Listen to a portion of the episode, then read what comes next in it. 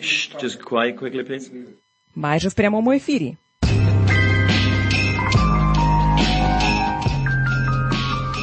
З Мюнхенської філії Наука Спорт Київ в районі Хазенбергel представляємо Бік Шоу від Спот Радіо 360. Позашлюбну дитину Андрія Шевченка та Еліни Світоліної. that Alina Svitolina is back. And in a little over an hour and a half, it's 6-2, 6-3 in the final. Тут стрибають вище за Ярославу Магучих. Тут б'ють сильніше за Віталія Кличка.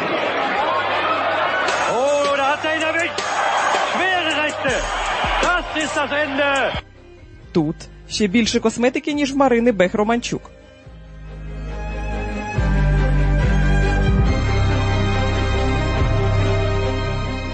Бік Шоу. Зараз.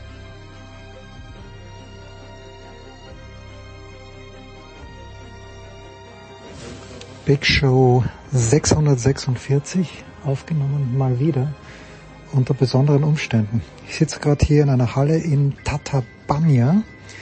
Das ist aus deutscher sportlicher Sicht eine Schicksalshalle, denn Joe Deckham hat hier seinen furchtbaren Unfall gehabt. ähm, war mir jetzt so gar nicht bewusst. Ich dachte, das wäre irgendwo in der DDR gewesen. Okay, Tatabanya, Ungarn. Anyway. Wir beginnen mit Fußball, aufgenommen aus Tatabanya mit Thomas Wagner und mit Olli Seidler, zwei Teile. Dann geht's weiter mit Michael Körner. Eigentlich die Idee wäre gewesen, äh, zum Basketball sprechen wir noch ein bisschen, aber natürlich geht's auch um TV-Serien. Dann Handball, EM, die Zusammenfassung, das abschließende Urteil mit Uwe Semrau und mit Ralf Tögel von der Süddeutschen Zeitung. Danach Motorsport mit ähm, Stefan de Heinrich, kommt ein bisschen später dazu, Eddie Milke und Stefan Ehlen. Danach gibt's den großen NFL-Teil, den Nikola aufgenommen hat, und zwar vom Flughafen in Zürich aus, gemeinsam mit Christian Schimmel, mit äh, Günter Zapf und mit Andreas Renner. Rugby, Six Nations gehen los mit Jan Lüdecke und Simon Jung. Nicht, dass die beiden Jungs einlaufen würden, sie könnten's, da sind wir uns sicher. So, und äh, der Rest wurde dann schon in München oder noch in München aufgenommen. Zum einen der Skisport mit Lukas Zara und mit Corbinian Eisenberger. Lukas vom Standard, Corbinian von der Süddeutschen Zeitung. Skiflug-WM, kurzes Resümee mit Volker Kreisel von der SZ. Und dann gibt's in dieser Woche wieder das fluchende Klassenzimmer. Ja, und hinten raus noch Tennis zu den Australian Open mit Jörg Alberoth und mit Oliver Fasnacht.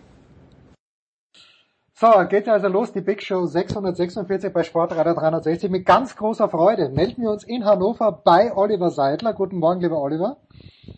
Moin in den Süden. Und äh, wir melden uns bei Thomas Wagner. Guten Morgen, lieber Thomas. Ja, schön, schönen guten Morgen aus dem sonnenüberfluteten Köln. Thomas, äh, bevor wir Hey. zum hey, bevor wir zum Fußball kommen, darauf ist Olli Seidler nicht vorbereitet, aber du möchtest über einen österreichischen Handballtorwart sprechen. Ich weiß nicht, was dich dazu treibt, aber bitte ta ta take it away, Thomas, bitte, weil ich weiß ja, Olli ist ja auch ein Mann des Handballs, äh, hat ja auch Handball kommentiert bei Sky, aber dir ist es ein wirklichen Anliegen, mich zurechtzustutzen, Thomas. Ganz genau. Also erstens mal Gratulation zu einer wirklich tollen Performance der Österreicher bei der Europameisterschaft.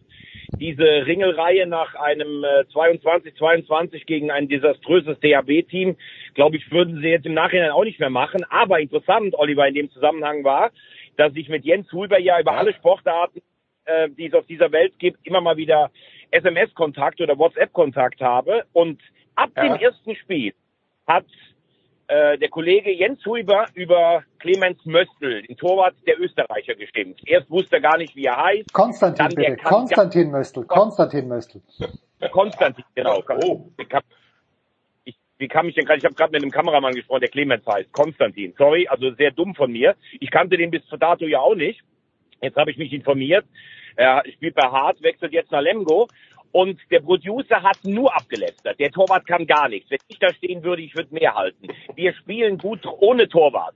Also unserer, der kann ja noch nicht mal einen Ball fangen. Also es war Wahnsinn. Und dann lese ich gestern, der ist von sieben Spielen viermal zum Spieler des Spiels gewählt worden und hat eine Fangquote von nahezu 36 Prozent. So etwas Blindes, wenn Jens Huber sich etwas eingeschossen hat, wie dass er glaubt, dass Brasilien einfach den schönsten Fußball seit Jahrhunderten spielt, muss ich ihn hier zurechtstutzen. Jens, das war eine Katastrophe. Konstantin Clemens Möstl war ein überragender Torwart in diesem Turnier. Punkt. Also ganz ehrlich, in der Vorrunde hat er keinen Ball gehalten und dann haben ihn die Deutschen warm geschossen und danach war es gut. Äh, Olli, hast du, äh, ich meine, natürlich bist du, ich weiß, du interessierst dich oder du kümmerst dich auch beruflich Äh, um Tennis, aber natürlich zweite Liga. Diese Handball-Europameisterschaft, wie hat sie dich auf Neudeutsch abgeholt und wo? Ähm, die Stimmung in den Arenen, die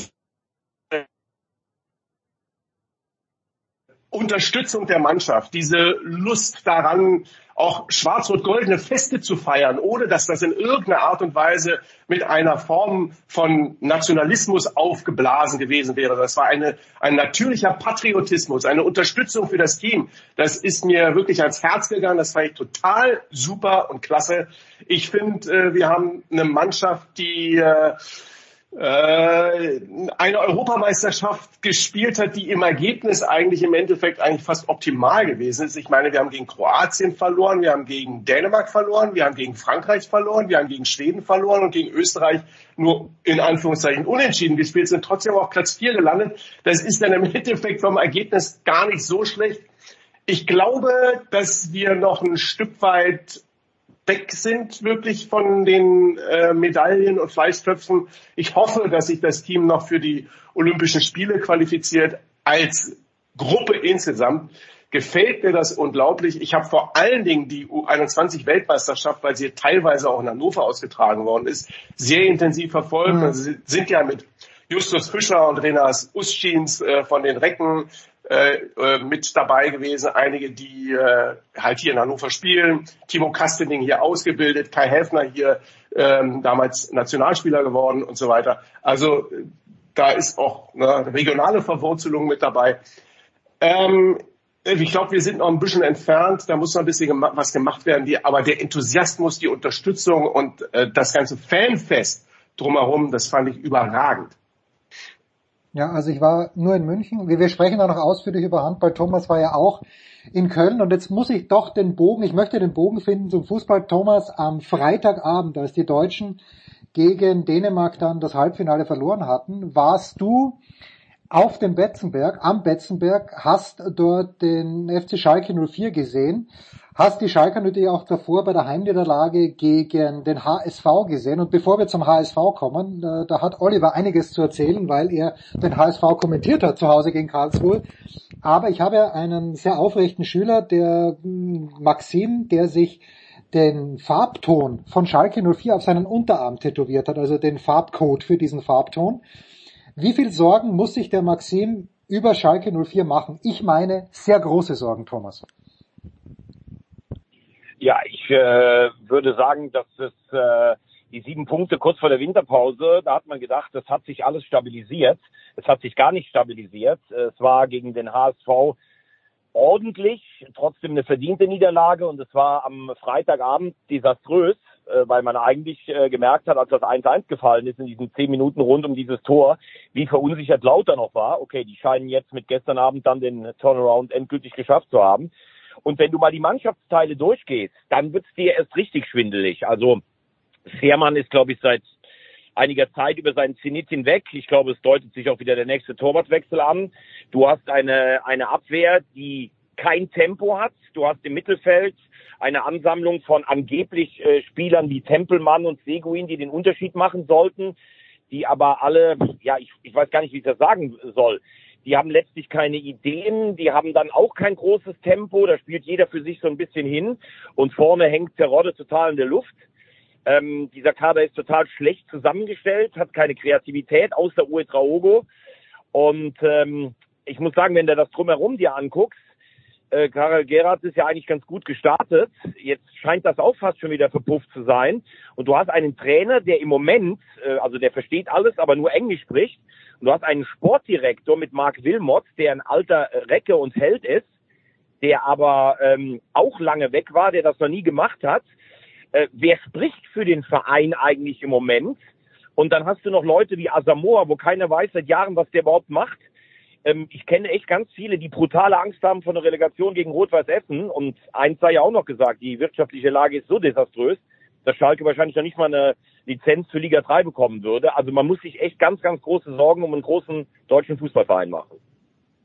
Olli, gerade die Geschichte mit Ralf Fährmann finde ich, äh, ist das nicht auch sinnbildlich für, für Vereine, dass sie aber doch am Ende des Tages eine Symbolfigur unter Anführungszeichen brauchen, auch wenn Fährmann schon länger jetzt nicht in Form zu, schein, zu sein scheint? Ähm, ja, äh, da auch auf dieser Position hat der FC Schalke ein Problem. Aber insgesamt würde ich schon vor allen Dingen dem folgen, was, was, was Thomas, was Weggiger da gerade gesagt hat. Äh, das Gesamtkonstrukt ähm, funktioniert so nicht.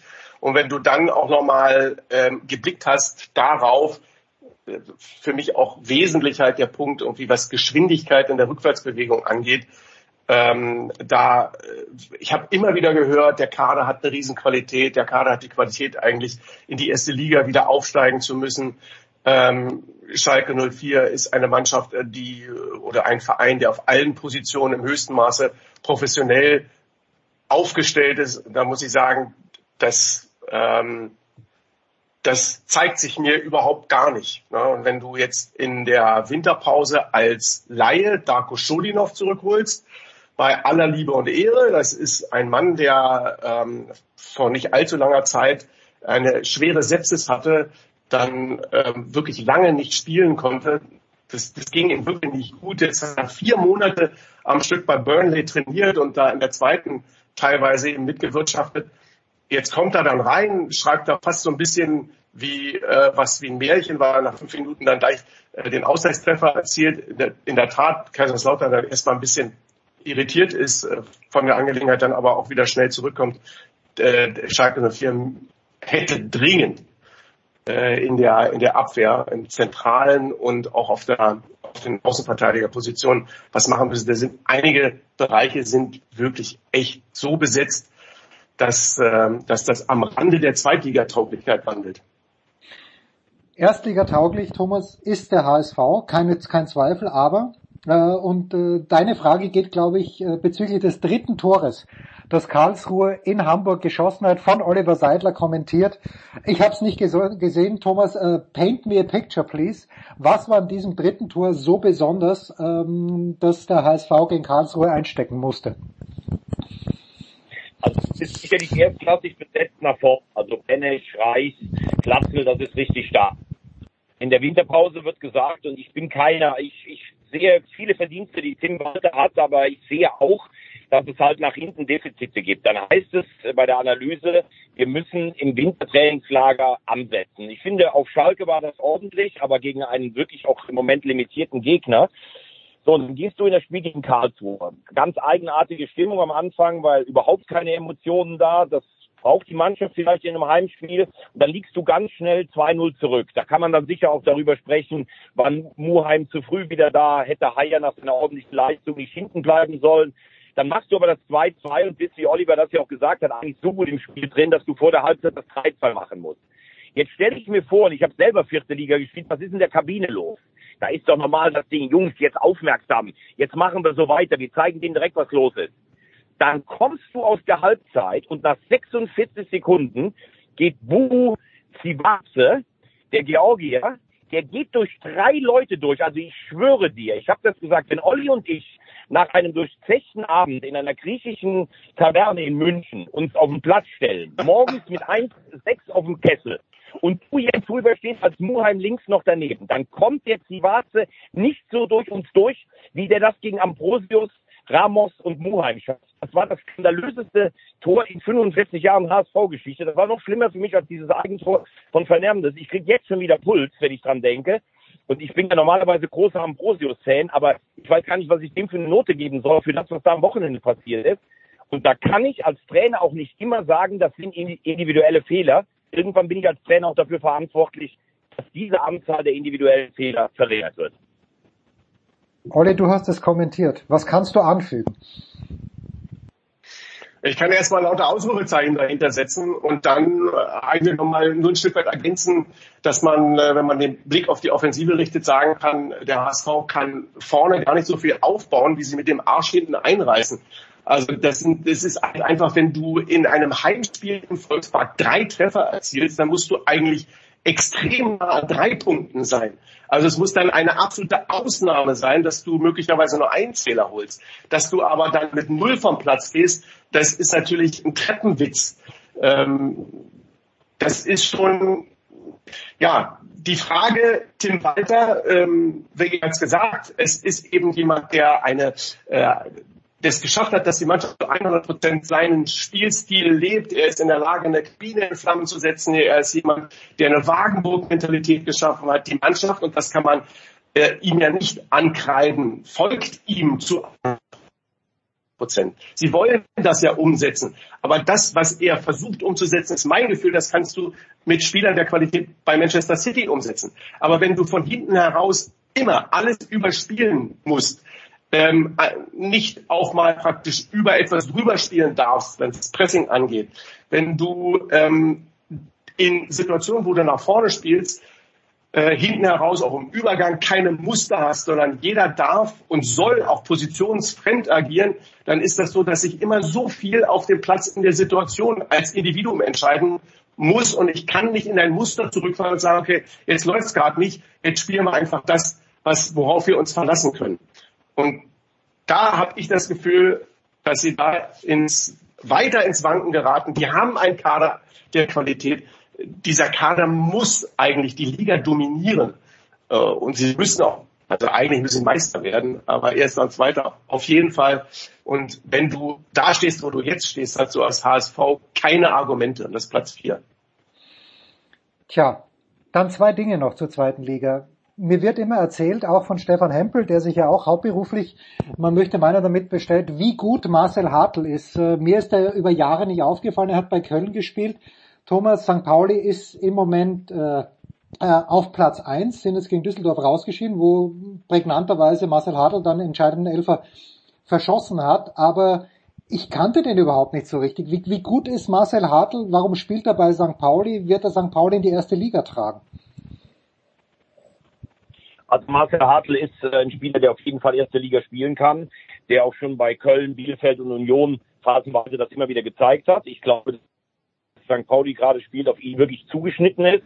Ist, äh, by the way, auch echt ein sympathischer Typ, was ich ein bisschen befremdlich fand, dass er, das hat man ja ganz deutlich gesehen, nach dem Spiel gegen Düsseldorf keine Interviews geben wollte. Das gehört dann als Kapitän meiner Meinung nach auch dazu, wenn man eigentlich so durch die ganze Saison durchgetragen wird. Ähm, Sie spielen auch einen sehr konzeptionellen Fußball.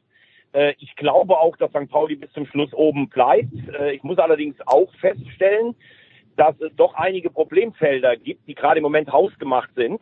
Andreas Bornemann hat ja vor zwei Jahren diese Vertragssituation damals gehabt, rund um Leistungsträger und rund um Timo Schulz und um den DFB-Pokal und Prämienregelungen und dann sind sie ja doch nicht aufgestiegen.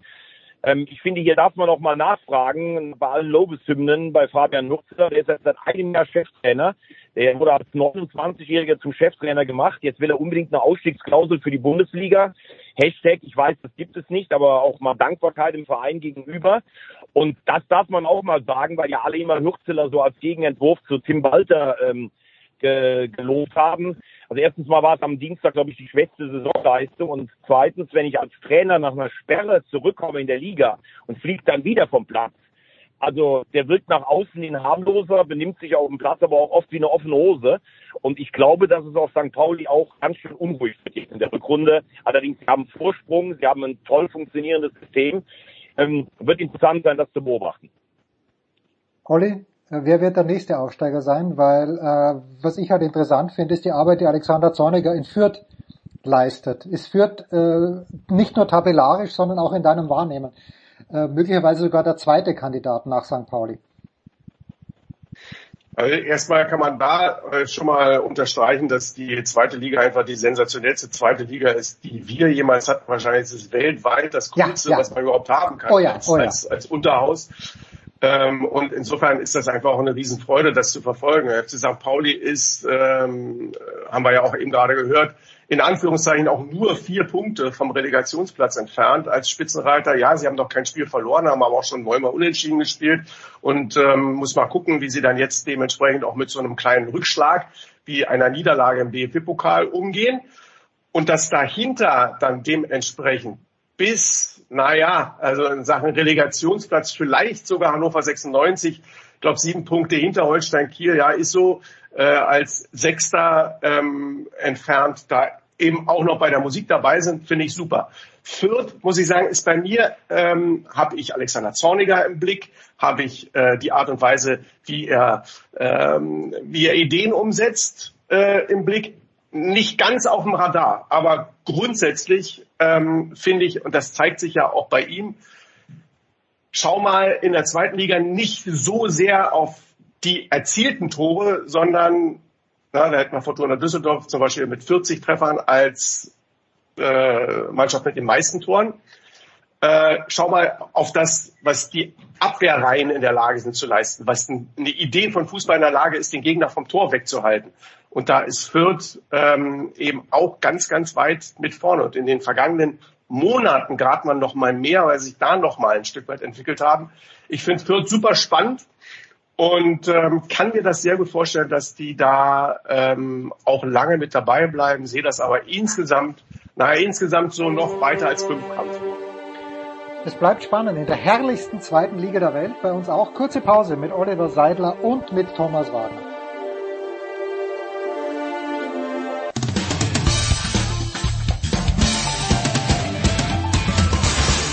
Hallo, hier ist Dennis Seidenberg von den Boston Bruins und ihr hört Sportradio 360.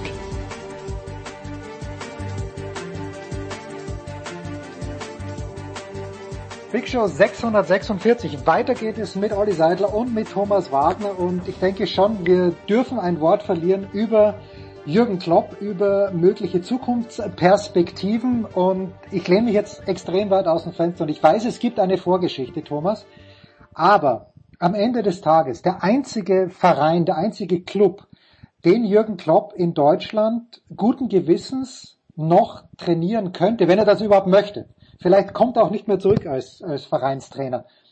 Das muss doch der HSV sein. Er kann nicht zu den Bayern gehen. Er kann nicht zu Schalke gehen.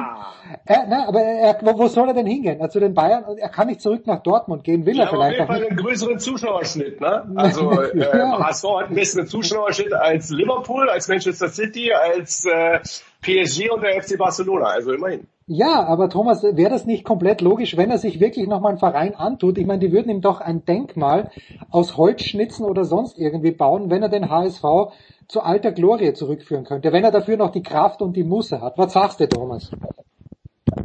Ja, es war ja wirklich 2008 wohl mal, dass sie ganz konkret äh, verhandelt haben. Und dann gab es ja einiges, was äh, dem HSV aufgestoßen ist. Er wurde in Mainz gescoutet, Jürgen Klopp, und kam dann wohl mal zu spät zum Training. Er hatte ein, ein Loch in der Hose, glaube ich, in der Jeans. Und es gab noch so ein, zwei Dinge, warum der HSV sich gegen Jürgen Klopp entschieden hat. Wir waren damals noch zweimaliger Europapokal-Halbfinalist. Und Jürgen Klopp hat irgendwann mal zu mir gesagt, das hatte ich auch mal öffentlich gesagt, weil er weiß, dass ich HSV-Fan bin, die brauchen bei mir nie mehr anzufragen. Das Thema hat sich erledigt. Oh ja. Von daher, ich glaube, die interessanteste Aufgabe im europäischen Fußball, aber ich bezweifle, dass das nochmal was gibt. Äh, ich, ich finde das schade. Siehst du irgendeine Option? Also es kann ja sein, es, ich, es gab ja äh, ein kurzer Exkurs zum Football. Bill Cower.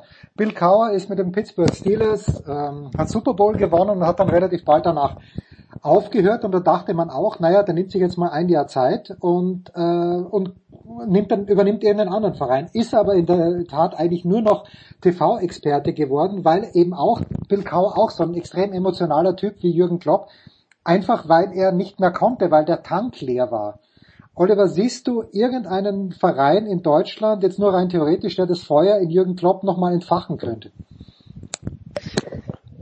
Ich, ich nehme das absolut ernst, was er gesagt hat. Also ich glaube einfach, wenn du diese lange Zeit beim Liverpool Football Club verbracht hast und hast einfach im Grunde genommen alle Erwartungen, äh, die du geschürt hast, nicht nur erfüllt, sondern weit übertroffen. Du bist jetzt nochmal, nachdem du gemerkt hast, die Batterie leidet allmählich, aber trotzdem nochmal in der Lage gewesen, die Mannschaft nach vorne zu bringen, dass sie diesen Fußball spielt, den sie jetzt eben gerade spielt und die Rolle spielt im internationalen Fußball und in der Lage ist, in dieser Saison noch reichlich Titel abzuräumen. Was wäre das für ein Abgang, wenn Liverpool nochmal die Premier League gewinnen würde in der letzten Saison unter Jürgen Klopp. Ich glaube aber, dass er dann entweder ein Sabbatical braucht Ähm, und dann ähm, meine ich von ihm auch schon mal gehört zu haben, dass er gesagt hat, ähm, also wenn ich Nationaltrainer irgendwo bin, dann kann ich eben auch mal mit der Ulla nach Bar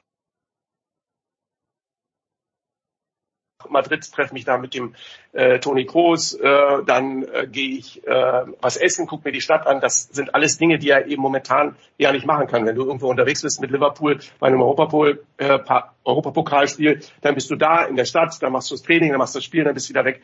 Und ich glaube, diese Dinge einfach auch zu genießen, äh, dazu wäre er in der Lage, wenn er einen Nationaltrainerposten hätte. Also, ich glaube, als nächstes auf jeden Fall die Geschichte von Jürgen Klopp und äh, dem Trainertum ist noch nicht beendet. Aber ich glaube, der nächste Posten ähm, wird nach einer möglicherweise etwas längeren oder kürzeren Pause ein Nationaltrainerposten sein. Also da bin ich ganz klar bei Oliver. Ich, ich weiß auch gar nicht, es gibt ja in dem Regal, wo er arbeitet, gibt es ja eh nur noch drei, vier Clubs, die ihn interessieren würden. Ich ja, finde, ja. ich weiß, da werden mir jetzt alle Bayern-Fans wieder unterstellen, ich sage das nur, weil ich die Bayern nicht mag. Ich finde, Klopp passt nicht zu Bayern. Also mit der Art, wie er Fußball spielen lässt, auch er war auch der Gegenspieler mit Dortmund, da quatschen auch viele dazwischen. Also das glaube ich einfach nicht. Dann hast du vielleicht einen abgestürzten Verein wie den FC Barcelona, der aber eigentlich auch eine andere DNA des Fußballspielens hat. Und dann wird schon knapp. Angelotti hat bei Real äh, verlängert. Äh, in England hat er es selber ausgeschlossen. Und ich bin bei Olli, ich nehme das auch ernst, dass er sagt, und er, er hat ja auch eine fordernde Art des Fußballspielens, auch im persönlichen Umgang, Jürgen Klopp dass er tatsächlich so ein bisschen aufladen muss. Und äh, ich glaube, das kannst du als Nationaltrainer, kannst du das ganz anders einteilen. Du könntest auch theoretisch nach der Europameisterschaft deutscher Nationaltrainer werden. Dann machst du im ersten halben Jahr die drei Freund äh, äh, ähm, Pflichtspiele, macht dann irgendwie sein Assistent und Klopp steigt dann irgendwie im neuen Jahr ein oder sowas. Und äh, deutscher Nationaltrainer ist alt. Ja, und äh, deutscher Nationaltrainer ist immer noch sicherlich ein sehr, sehr lukrativer, prominenter, attraktiver Posten. Äh, mir fällt gerade im Moment schwer, Jürgen Klopp mir bei einem anderen Verein vorzustellen. Äh, und ich glaube, wir sollten jetzt auch noch nicht zu viel spekulieren. Ja, vielleicht fängt er jetzt dann doch irgendwie im Sommer irgendwo anders an als Vereinstrainer. Ich bin mir sicher, als Vereinstrainer werden wir den mindestens ein Jahr nicht sehen. Und ich glaube auch, dass er mindestens ein halbes Jahr als Trainer gar nicht auftaucht. Aber ist, Thomas, die Situation für Julian Nagelsmann im Moment schwierig? Weil eben da so wie, wie ein großer Schatten Jürgen Klopp ja eigentlich da ist, auch wenn er sagt, er würde das auf keinen Fall machen, aber er ist ja da, Jürgen Klopp. Äh, ja, aber ich finde es gar nicht. Ja, ich finde es aber gar nicht schwierig für Julian Nagelsmann, weil Julian Nagelsmann meiner Meinung nach der Europameisterschaft kein Nationaltrainer mehr ist wenn er äh, wenn er das Ding gewinnt oder ins Finale kommt oder sagen wir mal Halbfinale, dann ist es ein Riesenerfolg und alle werden sagen, boah Nagelsmann, du hast uns die Heim-EM gerettet und dann will er ins Tagesgeschäft zurück. Wenn er vorher ausscheidet, dann werden alle sagen, naja, das war ja abzusehen, das ist dann das vierte schlechte Turnier am Stück. Also ich glaube nicht, dass Nagelsmann plant danach äh, weiter zu bleiben ähm, er würde nur, wenn er den Titel holen würde, dann würde er für Jürgen Klopp als Nachfolger, als potenziellen, das Ganze natürlich erschweren. Aber ich glaube, das tangiert Julian Nagelsmann im Moment gar nicht.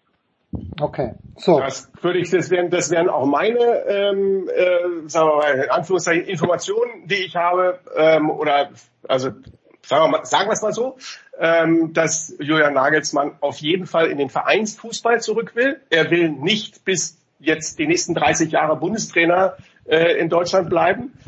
Und insofern glaube ich auch, ähm, wenn er eine wirklich ordentliche oder wirklich erfolgreiche Europameisterschaft äh, spielt, dann ist das für ihn insgesamt bei den Plänen, die er dann danach verfolgt, auch sehr hilfreich. Und ähm, ich sehe das ebenso, dass das nach dieser Europameisterschaft eh wieder ein Thema für den DFB wird. Wie geht's weiter ähm, auf diesen Posten? Vielleicht gibt es schon das ein oder andere Gespräch im Hintergrund. Olli, du weißt schon wieder viel mehr, als du uns äh, verraten möchtest, was okay ist. Ich, nein, nein, nein, nein, nein, nein, nein, äh, Genauso wie ich es gesagt habe. Genau, so es, es gibt aber noch eine Personale, die mich verwirrt und äh, meinen Sohn und mich eigentlich besorgt auch, äh, weil, äh, okay, wenn die Bild das erste Mal schreibt, dass Hansi Flick im Gespräch sein soll als Trainer für den FC Barcelona, dann tun Robin und ich das als große Barcelona-Afficionados mal als, naja, als, als kleineres Gerücht ab. Wenn aber Jan A. Fjordhoff dann tweetet, ja, die Gespräche sind fortgeschritten, der Präsident möchte Hansi Flick haben, dann frage ich mich in Gottes Namen, hat er die Amazon-Dokumentation nicht gesehen? Hansi Flick nach Barcelona, das funktioniert doch nicht, Thomas, das kann nicht gehen, oder doch? ich war tatsächlich auch überrascht, ähm, als ich es, äh, als ich das Gerücht äh, gelesen habe. Äh, vielleicht hat Robert Lewandowski gesagt, der ist genau der richtige Mann hier für uns, um das alles so zusammenzufügen. Ähm, klar ist auf der einen Seite, er hat die sechs Titel in einem Jahr gewonnen, in einer ganz besonderen Saison. Die, die Spieler hatten seinen Vorgänger Nico Kovac satt. Er war der Freund der Spieler. Es lief alles so durch. Sie hatten wenig Verletzte, wenig Corona. Es gab dieses Turnier und es hat alles gepasst. Äh, die Nationalmannschaftszeit von Hansi Flick ist alles andere als eine Erfolgsstory, auch gerade durch diese Dokumentation. Und für meine Begriffe war er raus aus diesem Karussell von ganz großen Clubs. Aber wenn ein Verein im Moment auf der Suche nach sich selbst ist, und für mich hat kein Verein in Europa so abgewirtschaftet in den letzten 15 Jahren wie Barcelona, an Identität, an, an Spielertransfers, an finanziellen Dingen, an Agieren des Vorstandes, dann sucht man vielleicht irgendwelche Rettungsanker. Und vielleicht hat Lewandowski gesagt, der Flick ist genau der Richtige, der hier das ans Laufen bringen kann, weil er eine Mannschaft glaube, dass Hansi Flick ein sehr an, oder so habe ich ihn noch empfunden, ein sehr angenehmer Mensch im Miteinander ist. Aber dass er jetzt Leitlinien, ein, ein großes Projekt neu, ein, einen Club mit seiner DNA implementiert, wie das Klopp geschafft hat, das sehe ich nicht. Ähm, und ich würde, wenn es nicht ein Spieler wäre, der früher beim FC Barcelona äh, bei Real Madrid gespielt hat und sicher auch jetzt heiß in Liverpool gelandet, gehandelt wird. Ich hätte gesagt, Xabi Alonso, das wäre der richtige Mann. Er soll bitte in Leverkusen Meister werden für den FC Barcelona. Aber ich glaube, das äh, wird es auch nicht geben. Gut, Robin und ich würden auch Julian Nagelsmann nehmen für, oder Thomas Tuchel, aber das würde dann Didi Hamann wieder nicht gefallen. Eine ganz schwierige Gemengelage. An diesem Wochenende, Olli, ganz kurz noch äh, vorausblickend, es äh, spitzt sich ja alles zu irgendwie äh, auf kommende Woche dann, wenn Leverkusen gegen Bayern spielt, aber dieses 0 zu 0 von Leverkusen am vergangenen Wochenende gegen Gladbach, wo Leverkusen natürlich ein, zwei Chancen vergeben hat, wo du dir denkst, das kann ja nicht sein. Ist ja unmöglich, dass der Ball nicht reingeht. Ähm, ein kleiner Ausrutscher aus deiner Sicht. Äh, ich glaube, die Süddeutsche hat irgendwie getitelt, die leichten Siege äh, kommen jetzt im Moment nicht mehr vor für Leverkusen, die ja zweimal dann sicherlich nicht zu Unrecht auch in Leipzig und in Augsburg sehr spät gewonnen haben. Nee, nicht zu Unrecht, aber ähm, da hat es ja sich schon gezeigt. Ich meine, das, das ist natürlich ein unglaublicher Substanzverlust, wenn dir eben hinten Tapsoba, Kusunu, vorne Boniface, äh, Adi hat auch noch gefehlt, äh, wenn dir dann noch irgendwie äh, jemand schwächelt oder leicht angeschlagen ist etc. Das ist natürlich äh, ein ganz anderes Problem, weil wenn du auf die Bank schaust und guckst, was dann dementsprechend für PS beim FC Bayern nachgeladen werden können, wenn die, ähm, wenn die wechseln, und was äh, bei Bayer Leverkusen aktuell der Fall ist, dann musst du sagen, ich finde, sie sind durch die bisherigen Wochen ohne die genannten Spieler wirklich ganz gut durchgekommen. Zweimal äh, spät dann das Ding äh, gezogen. Gegen Gladbach hätte ich jetzt eher gedacht, das hätte dann schon eher passen können. Jetzt spielt er als nächstes noch äh, bei Darmstadt 98. Also insofern die Hoffnung für diejenigen, die darauf hoffen, dass das Meisterabo des FC Bayern irgendwann mal gekündigt wird, dass man eben in den Februar so reinkommt, dass die anderen vom Afrika Cup allmählich wieder so zurückkommen, dass sie dann auch wieder eingesetzt werden können. Wie kommen sie zurück? Äh, wie ausgepumpt sind sie? Wie sehr müssen sie die Akkus noch aufladen und so weiter? Und wie passt das dann dementsprechend schon für das Spitzenspiel am 10. Februar gegen die Bayern? Muss man mal gucken. Aber so grundsätzlich, ähm, glaube ich, sind sie jetzt erstmal wirklich gut durch diese Zeit durchgekommen. Und die Hoffnung ist halt, dass sie mit voller Kapelle dann dementsprechend ins letzte Saisondrittel gehen können. Da aber, Thomas, muss man natürlich ausnahmsweise mal den Bayern zugute halten. Volle Kapelle ist das ja auch nicht. Also irgendwie scheint Thomas Tuchel als Trainer schon auch was drauf zu haben, dass er ja, natürlich ist die Besetzung immer noch besser als die von Darmstadt, überhaupt kein, keine Frage, aber es fällt ja wöchentlich irgendjemand aus, selbst wenn es jemand wie Kimmich ist, den wir beide nicht als Weltklasse-Spieler sehen, aber eigentlich müsste man die Bayern sogar mal für diese Saison loben, oder Thomas? Ja, das sehe ich jetzt ein bisschen anders. Also okay. äh, A, A ist Kimmich für mich als Rechtsverteidiger, ist er Weltklasse, er ist im, äh, auf der Position, wo er spielt, ist er keine Weltklasse. Das nur mal, weil äh, dieses Ganze, das ist ja auch, das ist wirklich typisch Deutschland. Bis vor einem Jahr war Kimmich auf jeder Position dieser Welt, das Zeug war Weltklasse. Wenn du dich da getraut hast, ihn mal zu kritisieren, was ich häufiger auch gemacht habe, dann wurde ich ja angefeindet. Jetzt plötzlich sagen alle, er ist keine Weltklasse mehr und tun so, als wenn der gar keinen Ball mehr gerade austreten könnte. Das finde ich auch ein bisschen kurios, nur by the way. Zweitens mal bin ich da bei Lothar Matthäus, der das auch gesagt hat. Die Bayern sind nur am Jammern, vor allen Dingen Thomas Tuchel. Wir haben sehr viele Verletzte, das stimmt, aber der ist sich ja nur am Beschweren. Das reicht nicht. Und wenn ich den Bayern-Kader sehe, das ist immer noch der beste Kader der Fußball-Bundesliga. Bei Leverkusen höre ich gar keine Beschwerden darüber, dass auch der Afrika Cup ja verschoben wurde in der Terminierung, was alles auch schwierig ist und sowas. Die haben auch Verletzte. Boniface fehlt ihnen noch länger. Also äh, ich muss sagen, da geht Alonso äh, besser als Tuchel um. Äh, Entschuldigung, ich kann nicht die ganzen Bayern sagen, vor allen Dingen Thomas Tuchel, der sich darüber sehr beschwert. Und ähm, ich sehe es auch nicht so, dass Leverkusen im Moment die Leichtigkeit abhanden gekommen ist. Gladbach hat es gut gemacht. Es ist trotzdem ein Spiel, das kann 2-0 ausgehen. Sie waren nicht so sauber wie in den letzten Spielen. Dennoch, wenn wir auf die Rückrunde gucken, Bayern hat zu Hause gegen Bremen verloren. Leverkusen hatten unentschieden gegen Gladbach geholt, haben sie sogar einen Punkt fast gut gemacht darauf. Und ich habe auch nicht das Gefühl, dass Xabi Alonso im Moment irgendwie nervös wird. Äh, ich bin am Samstag in, in Darmstadt. Ich gehe davon aus, dass Leverkusen das gewinnen wird. Und dann sollte Leverkusen zu Hause gegen die Bayern nicht verlieren. Trotzdem ist natürlich auch klar, Bayern hat immer noch den besten Kader der Liga und ist in der Lage, in einer Rückrunde 15 oder 16 Spiele zu gewinnen. Und dann wird es natürlich auch für Leverkusen schwer. Vor allen Dingen kommen jetzt wahrscheinlich auch internationale Spiele in der Europa League dazu, die dann ein bisschen schwieriger sind als in der Vorrunde. Aber dennoch macht Leverkusen das ganz hervorragend, finde ich, trotz vieler Personalprobleme. Und allein auch für den Fußball, den sie spielen, würde ich ihnen den Titel gönnen. Ja, ja, das machen Auf wir. den Punkt. Ja, auf den Punkt. So. Thomas hat die Unterhaltung verlassen, warum auch immer. Ich weiß nicht, ob ich ihn rausgeschmissen habe. Äh, Wir wissen aber schon, wo Thomas am Wochenende ist. Olli, für dich abschließend, wo bist du denn an diesem Wochenende? Ähm, ich bin an diesem Wochenende in der zweiten Liga im Einsatz. Und zwar werde ich am Samstag mich in der Konferenz um Schalke gegen Eintracht Braunschweig kümmern. Ähm, und dann um den Club, der am äh, gestrigen Abend, also gestern dementsprechend am Mittwochabend, der SFC Kaiserslautern gegen Hertha BSC das Halbfinale des DFB-Pokals erreicht hat. Das heißt also im quasi Derby Elversberg gegen den ersten FC Kaiserslautern. Wahnsinn. Mittlerweile weiß ich ja, dass Elversberg, wo Elversberg liegt. Olli, ich danke dir. Danke Thomas Wagner. Wir machen eine kurze Pause in der Big Show 646 Sportradio 360.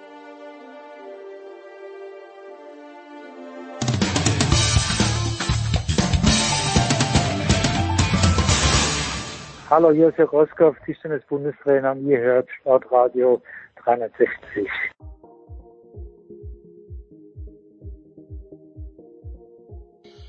Da sitzt man also in Tatabanya und denkt sich, äh, das kennt niemand. Aber auch der große Michael Körner. Guten Morgen, lieber Michael. Auch du verbindest mit Tatabanya leider Joe Deckarm. Dass man sowas nicht vergisst, das ist irgendwie, also ich, als Österreicher, mir ist das nicht so präsent. Ich weiß natürlich, was mit Joe Deckarm passiert ist. Aber gibt's noch einen anderen Ort, den man mit irgendetwas, also für mich Monza, Mario, nein. Ich wollte ich, wollte- ich wollte in dem Moment Monster sagen. Ja, weil, weil, wegen wem? Ayrton Senna. Nee, Ayrton Senna war Imola. Ah, der war Imola. Naja, Monza war Jochen Rindt und Ronnie Patterson. Ronnie Patterson, genau. Und äh, dann ja für mich Sandford, weil ich das letzte Rennen von Ronnie Patterson in Sandford gesehen habe. Und beim nächsten Rennen ist er dann verunglückt. Ach was. Hast Mhm. du auch die Ronnie Patterson-Beziehung? Ich mochte die damals nur, weil er Schwede war. Ja, das ist ja oft so, ne? Die sind immer alle sofort sympathisch, die Nordlichter. Es gibt ja, glaube ich, keinen unsympathischen Norweger, glaube ich, oder? Kann das sein? Ja, ich kenne keinen, also kann ich sagen, ja, ich, es gibt keinen, weil ich kenne keinen. Ich kenne keinen einzigen Norweger. Oder bist du besser? Bislang. Apropos unsympathisch, ich habe jetzt, wie weit seid ihr? Ist die Familie Körner mit The Bear? The Bear wurde zu Ende geschaut. Aber nur von mir. Meine Frau hat sich dann ab Folge 8 verweigert. Übrigens meine Freundin auch, weil sie gesagt hat, das Tempo in Folge 2, äh, in Staffel 2 lässt enorm nach. Aber, Michael, meine Frage an dich. Mhm. Ähm, ohne das jetzt zu sehr zu spoilern, aber der, der Hauptdarsteller hat ja dann ein Love Interest. Und Mhm. für mich ist es absolut unvorstellbar, dass diese Frau im wirklichen Leben nicht der netteste Mensch auf der ganzen Welt ist. Kannst du meinen Gedankengang nachvollziehen? Ich kann mir nicht vorstellen, dass, äh, wie auch immer, ich, ich weiß nicht mal, wie die Schauspielerin heißt, aber Ja. dass die zu Hause grantig zu ihren Kindern ist, dass die irgendwann mal schlechte Laune hat, also nur vom, vom äußeren Anschein, Vom von Wesen der, her, ja. vom Wesen her, habe ich selten eine nettere Frau gesehen als das Love Interest von Carmine. Ja. Ähm, kann ich dir zustimmen. Ähm, man verliert sich so ein bisschen in ihrem Gesicht und in ihrem Wesen. Das ist richtig, ja. Ich glaube, es ist, äh, sie wirkt wahnsinnig nett. Sie sieht unfassbar aus. Also sie hat eine ganz tolle Ausstrahlung. Ähm, ja, kann ich, äh, ja. Äh, umso, ja, jetzt würde ich dann spoilern. Äh, also lassen wir das. Aber ähm, ja, ich äh, war mir am Ende der zweiten Staffel, ich war mir am Ende der ersten Staffel sicher, dass es davon mindestens vier Staffeln gibt. Weil das Erzähltempo dann in der zweiten auch so ein bisschen darauf angelegt ist, dass man das ja noch doch deutlich länger erzählen kann, die ganze Geschichte. Es ist dann relativ schnell gegangen, äh, aber ich finde es schön, dass zum Ende hin, ich weiß gar nicht, ob es überhaupt noch eine dritte geben wird, irgendwo habe ich gelesen, es soll Ja. eine geben. Wird eine Äh, geben, ja. Wird eine geben. Mhm. Dass auch die Leute, die mir wirklich über, waren's, hat eine, hat eine Staffel 10 Folgen gehabt, also die mir mindestens 14 Folgen lang sehr, sehr auf den Sack gegangen sind, dass die am Ende sich dann doch auch in das Große und Ganze einfügen und ihre Rolle finden. Das Ja. fand ich schön zum Beispiel. Also ja. ähm, ich äh, muss auch noch die Geschichte erzählen, dass ich dir eigentlich schreiben wollte äh, nach der Folge mit dem Weihnachtsfest der Oh, Familie. furch- furchtbar. Ich wollte aufhören nach dieser Folge. Also da bin ich auch danach ins Bett und dachte mir, das ist das Krasseste, was ich je gesehen habe in, in so Seriengeschichten. Hat Also überhaupt nicht reingepasst. War komplett, komplett haltlos es, eingefügt. es fand war ja auch, äh, wenn man das dann hinten raus, äh, den Abspann, wenn ich das richtig verstanden habe, war das ja quasi auch so als Bonbon, hätte ich jetzt fast gesagt, gemeint, dass das so ein extra Ausflug in die Vergangenheit war. Aber das war krass gedreht. Ja. Das war krass gedreht. Äh, also das ist ja sowieso eine der Geschichten, diese Kamerafahrten, Kameraeinstellungen, ähm, der Schnitt an sich. Aber das hat in der Folge nochmal alles. Also die müssen doch alle, die da die in dieser Folge diese Episode gedreht haben, die müssen doch alle mit einem Schaden daraus gegangen sein. Das gibt's doch nicht. Angefahren, angefahren bei Jamie Lee Curtis. Die, die man, Ja, die ich erst gar nicht erkannt habe. ja, die, die, die man mögen kann oder auch nicht. Ich mag sie ja seit ähm, äh, Ein Fisch namens Wanda, wo man sie mögen muss. Dann äh, True Lies mit Schwarzenegger. Der einzige Schwarzenegger-Film, den ich akzeptiere als einigermaßen ordentlichen Film. Also und, und die dann in ihrer Rolle auch drinnen. Äh, das ist also die. Ich habe, ich fand die, diese Folge hat überhaupt nicht reingepasst, aber sie war ja, man ist ins Bett gegangen, aufgewühlt, weil, Naja, sie weil es so genau, irritierend aber war. Sie hat schon, also sie hat schon reingepasst in der Hinsicht, äh, dass ich, dass dann klar war, äh, dass in irgendeiner Folge danach der Begriff der äh, Dysfunctional Family kommen muss. Also, also der, der, die Basis von allem ist halt das. Und äh, ich weiß übrigens immer noch nicht zu 100 Prozent, ich hoffe, das ist jetzt auch kein Spoilern, aber ich glaube nicht, der Cousin ist ja gar nicht der Cousin. Nee, da wird, glaube ich, nur Cousin genannt. Aber es gehört Aber nicht zur was, Familie. wo der genau jetzt, also Ja. welche, also der ist von der Familie quasi aufgenommen, okay, das verstehe ich. Aber ob es doch einen gewissen familiären Zusammenhang zwischen seinen Eltern und äh, den anderen Eltern da gibt, das hat sich bisher bei mir noch nicht so erschlossen. Aber würden wir jetzt unseren zwölf Hörern, äh, die jetzt eh schon abgeschaltet haben, weil keiner mehr mitkommt, aber würden wir eine, eine Sehempfehlung für The Bear aussprechen? schon. Also das schon. Ähm, ich mag das Thema Wahnsinn. Ja, ja, Wahnsinn. äh, weil es ja auch um Essen und Trinken geht und das mein Hobby ist ja auch und ich mich da verlieren kann in diesen ganzen Gerichten und äh, Ideen und auch wenn das nicht so im Vordergrund steht, also man erfährt ja nicht unbedingt, wie man was kocht, ähm, das wäre auch, glaube ich, ein drüber, aber diese Liebe zum Essen bereiten, kombiniert mit dieser absolut militärischen ja, ja. Vorgehensweise, also auch die äh, Geschichte da aus Dänemark, äh, das ist ja alles. Ich glaube, ich, ich glaube wirklich, dass das auch so ist in diesen äh, Spitzenrestaurants, also im, ne, dass das da wirklich so so ein Drillmäßig abläuft. Das fand ich dann schon gut. Also ich bin ja immer froh, wenn ich mal eine Serie schauen kann, wo es kein Blut gibt und wo nicht einer umgebracht wird. Weil das ist, da habe ich den Kaffee auf mittlerweile. Ich will keine Krimis mehr sehen, ich will keine Morde mehr sehen, ich weiß, dass die Welt schlecht ist. Das ist natürlich jetzt auch eine andere Psychonummer, ne? Das ist auch, aber da äh, werde ich vielleicht so ein bisschen, das interessiert mich halt auch so von der Art der Produktion. Also was das für eine Kamera und für einen Schnitt ist, das ist ja absolut irre. Ja, und äh, äh, weil Michael Dänemark anspricht, das Spiel spielt eben, ich weiß nicht, ob es das echte Nobu ist, aber äh, jedenfalls wie, die, wie dieser ja. Dessertmeister dorthin geschickt wird nach Kopenhagen und dort dann lernt, wie man Desserts macht. Ja. Das fand ich auch brillant gespielt von demjenigen, der dann den, den Briten dort gegeben Also ist, ich würde auch eine Sehempfehlung aussprechen. Absolut, ja. Und weil Michael aber jetzt sagt, ich möchte kein Blut mehr sehen, mir hat jemand empfohlen, Liebeskind. Ich glaube nur sechs Folgen bei Netflix und du denkst dir, und ich habe nie, vorher nicht gelesen, worum es eigentlich geht. Deutsche Serie, Liebeskind und denk mir dann, wo bin ich hab da ich reingeraten? Habe ich schon mal was von gehört, habe ich schon mal was von ja, gehört. Wo bin ich da reingeraten und plötzlich ist es, also es ist gut, es ist gut, aber es ist unangenehm. Wenn ich eine Serie anschaue, wo Liebeskind drinsteht, mhm. äh, draufsteht, dann erwarte ich mir was zum Kuscheln. Aber es ist nichts zum Kuscheln. Es das ist Blut? Äh, ja, ein bisschen Blut. Es ist grauslich einfach. Es ist irgendwie grauslich, aber es ist gut. Äh, man kann sich's anschauen. Also es, es gibt keine, also wer es gesehen hat, ich werde im Skiteil da nochmal drüber sprechen. Alexander Amut Kilde hat ähm, vor kurzem etwas gepostet auf Instagram, dass sein Unterschenkel nochmal operiert werden musste. Und ich sagte, Michael, wenn ein Schwein geschlachtet wird, du siehst nicht mehr offenes Fleisch als in diesem Unterschenkel von Alexander Amut Kilde. Also so etwas sieht man dort nicht. Das ist eher psychokrauslich, liebes Kind, aber es ist auf jeden Fall nix, wo man dann sagt, ach, jetzt trinke ich noch ein Gläschen Wein, was ich sowieso nicht okay. machen würde, aber man kann sich trotzdem anschauen, weil es kurz ist. Apropos kurz, Michael. Ja. Es gibt jetzt keine Überleitung. Mhm. Aber Tobias Fenster hat gestern mal wieder äh, ein, ein Postgame veröffentlicht. Ulm hat im Eurocup gespielt, hat eine auf die Mütze bekommen. Äh, in der in der Easy Credit BBL sind sie Dritter, aber immer noch an der Spitze vorne.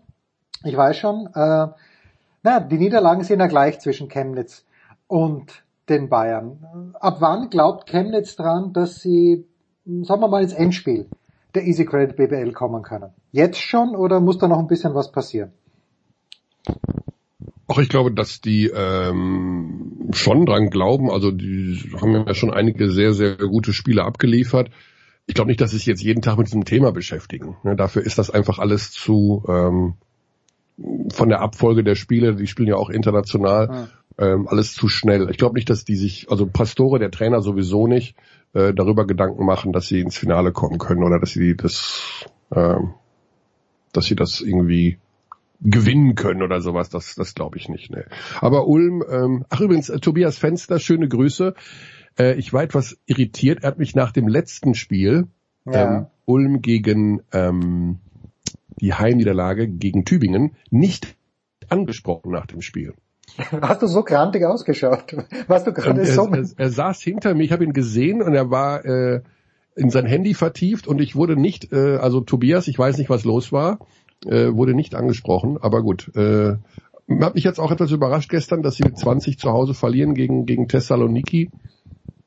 Ähm, momentan scheint so ein bisschen der Wurm drin zu sein ähm, bei den Ullmann, weil sie einfach nicht gut verteidigen. Also das ist tatsächlich ihr Problem. So ein bisschen energielos darum dümpeln und das ist äh, knapp zwei Wochen vor dem Top 4 natürlich. Und am Sonntag spielen sie noch in Berlin äh, und im Top 4 auch gegen Berlin. Äh, etwas ungünstiger Zeitpunkt für ein, für ein Formtief. Ist Alba so etwas wie ich meine, die letzten Jahre hat man immer ein bisschen drauf setzen können. Okay, Ulm im vergangenen Jahr, dass die die Meisterschaft gewinnen, fantastisch, freut mich auch für Anton Gravel. Aber Alba war ja schon entweder die selbst die Nummer eins oder die Nummer zwei. Ist Alba in diesem Jahr die Enttäuschung? Ist es die erwartete Enttäuschung der Easy Credit BBL? Okay, das in der Kürze der Zeit abzuhalten ist super, super schwer. Nein, also, ja. Ich versuche es so kurz wie möglich ja. zu halten. Alba hat ähm, Im Grunde macht Alba vieles richtig in den letzten Jahren. Also sie haben ja einen Prozess, der darauf basiert, dass junge deutsche Spieler und auch generell junge Spieler herangeführt werden an die europäische Spitze. Ähm, in diesem Jahr haben sie halt einen größeren Umbruch vollzogen und sie haben sicherlich Fehler gemacht bei der Akquirierung von zwei, drei Spielern. Also mit zwei so jungen Point Guards zu arbeiten, Giga Sima und äh, Matteo Spagnolo sind Anfang 20 in der Euroleague, das ist Spiel mit dem Feuer. Das hat auch nicht funktioniert. Sie haben danach verpflichtet mit Hermannsson einen ihrer Eckspieler geholt. Ähm, das merkt man, das ist schon mal okay. Und das zweite ist, dass sie auch auf der großen Position nicht Euroleague-tauglich sind. Der große Khalifa Kumace ist ein ist kein guter Basketballer in dem Sinne. Der ist 2,21 groß. Aber geiler Name. Mit dem gibst du mir. Überragender Name. Der heißt eigentlich Chris Kumace. Er hat sich jetzt umgeändert, weil er kein Christ ist, sondern Moslem und hat, hat sich jetzt Khalifa genannt. Was soll ich also, sagen? I rest my case. Ich hoffe nicht, dass er das übel nimmt, aber äh, er heißt jetzt anders als vor einem Jahr. Naja, und ähm, den, den musst du, also offensiv macht er das alles, der ist zu langsam in allem und defensiv musst du mit ihm Zone spielen, weil er zu langsam in allem ist. Und das, der passt da nicht rein. Und den zweiten Center, den sie haben, das ist der Janni Wetzel, der Neuseeländer, der hat für die Euroleague nicht die entsprechende Härte. Und jetzt fällt Thiemann aus, der Weltmeister. Ähm, das ist eine Riesenlücke. Ähm, Olindi ist verletzt, hat äh, Gehirnerschütterung gehabt und sich davon noch nicht erholt. Ähm, denen fehlt schlicht und ergreifend Tiefe und ja auch Talent für die Euroleague. Das heißt, ähm, die mühen sich ein ab, das kann man ihnen nicht vorwerfen. Hervorragende Arbeitseinstellung, aber jetzt auch ähm, gegen Olympiakos gute erste Hälfte und dann in der zweiten Hälfte einfach komplett weggebrochen, wenn der Gegner wirklich intensiver verteidigt, mehr macht, schneller spielt. Ähm, also Berlin wird aus meiner Sicht ohne weitere Nachverpflichtung äh, kein deutscher Meister und in der Euroleague sind sie ja eh vorletzter oder letzter, dann äh, da auch bleiben. Also es ist keine gute Saison für Berlin, wobei ich den Prozess nicht in Abrede stellen möchte, aber wenn du so einen Prozess gestaltest und einen Umbruch machst, musst du einfach bei deinen Neuverpflichtungen so ein so gutes Händchen haben. Haben die Berliner in der Vergangenheit oft gehabt, äh, von Tekio, Gridaitis, gerade was sie auf der drei immer verpflichtet haben. Absolute Sensation. In diesem Jahr haben sie nicht gut. gut. Ähm, sagen sie nicht. Sie haben halt einfach zu jung. Der Spaniolo ist super, der wird auch gut, aber der ist halt äh, 21 oder was und der soll dann Euroleague-Team führen auf der Eins. Äh, pff, nee. Und er ist auch kein klassischer Einser, er ist eher so ein Combo-Guard, was für den modernen Basketball völlig in Ordnung ist. Aber da haben sie etwas zu sehr auf die Jugend gebaut und ähm, ja, auf der großen Position mit Justin Bean auf der vier, das ist ein Dreier, da kann man ihn, glaube ich, hinstellen. Aber auf der vier ist er für die Euroleague zu schmächtig und über Komachi habe ich mich schon geäußert. Das ist aus meiner Sicht ein Bremsklotz, offensiv wie defensiv. Ja, wenn du sagst, aber auf die Euroleague, da, da ist ja Alba komplett ohne Ambitionen reingegangen. Hoffentlich. Ja, Hoffe das Problem ist in der Euroleague natürlich auch, äh, einerseits gut für den Basketballfan, dass die Mannschaften alle sich nochmal verstärkt haben. Also das Niveau der Euroleague steigt ja im Grunde von Jahr zu Jahr. Und in diesem Jahr, wenn man sieht, äh, allein was auch, weiß ich nicht, Roter Stern Belgrad, da, keine Ahnung, wo die das Geld her haben. Also das ist auch wirklich ein Riesengeheimnis. Also man vermutet, es kommt vom Staat, äh, was die da sich für eine Truppe hingestellt haben. Krass. Ja, also selbst Teams, die auf Platz 13, 14 stehen, äh, die haben einfach einen richtig guten Kader und ähm, das Ganze ist dann aus Sicht von Berlin oder nimm auch München, wie schwer die sich tun, da Siege einzufahren mit dem besten Kader in der Vereinsgeschichte des FC Bayern München und mit dem, glaube ich, besten Kader, den jemals eine deutsche Mannschaft gehabt hat. Äh, und die mühen sich da ein ab auf Platz 13 und 14 und 12 und wo sie da rumgurken. Also das ist eine taffe Liga. Schwierig. Naja, Aber gut, ich, damit alles anders. Dann kommt Dubai dazu und dann Ach, kommt wirklich? London dazu, dann kommt Paris dazu, dann wird das alles so richtig schön verwässert und dann wird's wieder. Ja, aber ist, ist das äh, Paris, ist es PSG, die auch eine Basketballabteilung haben nee, oder wer kommt das dazu? Das sich Paris Basketball tatsächlich einfach nur. Das ist okay. der Verein, wo Thomas Isalo hingegangen ist aus Bonn ah, okay, okay. und die halbe Mannschaft mitgenommen hat. Äh, die spielen momentan Eurocup und die werden im kommenden Jahr in der Euroleague spielen. Da pfeifen die Spatzen vor den Dächern, ja. Okay. Das Top 4 ist, äh, an welchem Wochenende ist es das zweite Faschingswochenende, Michael? Oder ist es das Korrekt, erste? am 17., 18. Gut, dann werde ich am Samstag dort mich vielleicht hinbegeben und äh, freue mich, dich dann persönlich zu sehen. Aber die abschließende Frage ist natürlich, Michael, seid ihr, sind die Körners, äh, nachdem sie The Bear abgefrühstückt haben, du zumindest, äh, bei True Detective eingestiegen, Staffel 4, oder ist das etwas, was dich nicht abholt? Habe ich noch nicht gesehen bisher, keine Staffel. Keine also, Staffel, okay. Nee, nee, ich bin ja wirklich ähm, Aber aus dem Fiction-Bereich bin ich ja doch vor einigen Jahren ausgestiegen. Mhm. Also ich schaue ja doch mehr mehr im Dokumentationsbereich oder im, ja, also irgendwelche Schachvideos, aber ich bin ja, also wie gesagt, mir ist das im Fiction-Bereich alles oft zu grausam, zu, ähm, zu tough, zu hart, zu, ich will mich, ich brauche keine Zerstreuung in der Hinsicht, ähm, sondern schau lieber, wie, so, weiß ich nicht, wenn irgendwelche Leoparden durch die Berge ziehen, das finde ich irgendwie spannender. Und das, das bringt mich dazu, ich heute in der Früh wache ich auf hier in diesem Hotel, in, das nicht mal in Tatabania ist, äh, Augen auf bei der Buchung. Ich bin zwölf Kilometer von der Halle entfernt und muss jetzt oh. schauen, irgendwie hinzukommen. Äh, und habe äh, Geo Wildlife oder Geo Wildlife Net und sehe gerade, wie eine Löwenmutter ein hm. Gnu reißt. Ja, sowas brauche ich in der Früh. Es geht einfach ganz gut. Ja, also ich habe ja auch Waipu TV äh, abonniert 262 äh, Sender, also da ist dann auch, glaube ich, Kaminfeuer TV dabei und äh, was weiß ich. Also,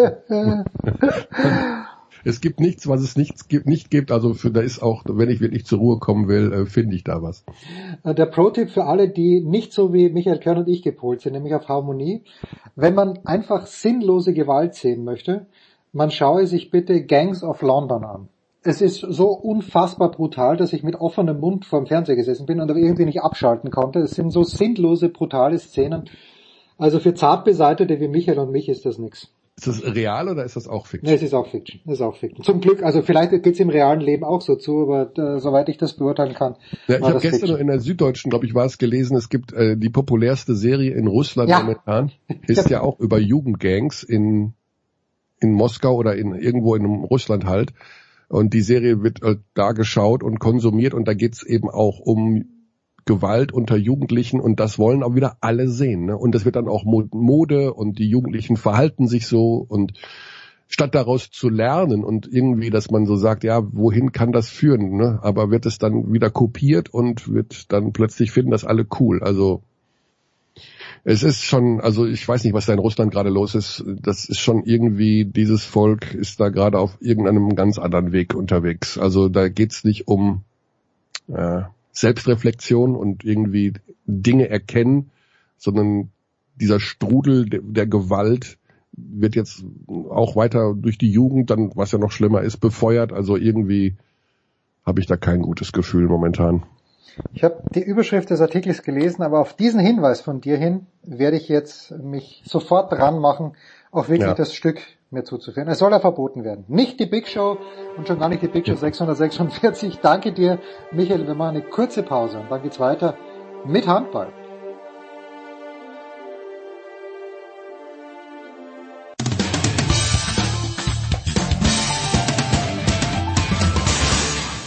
Ja, hallo, hier ist der David Storl und ihr hört Sportradio 360.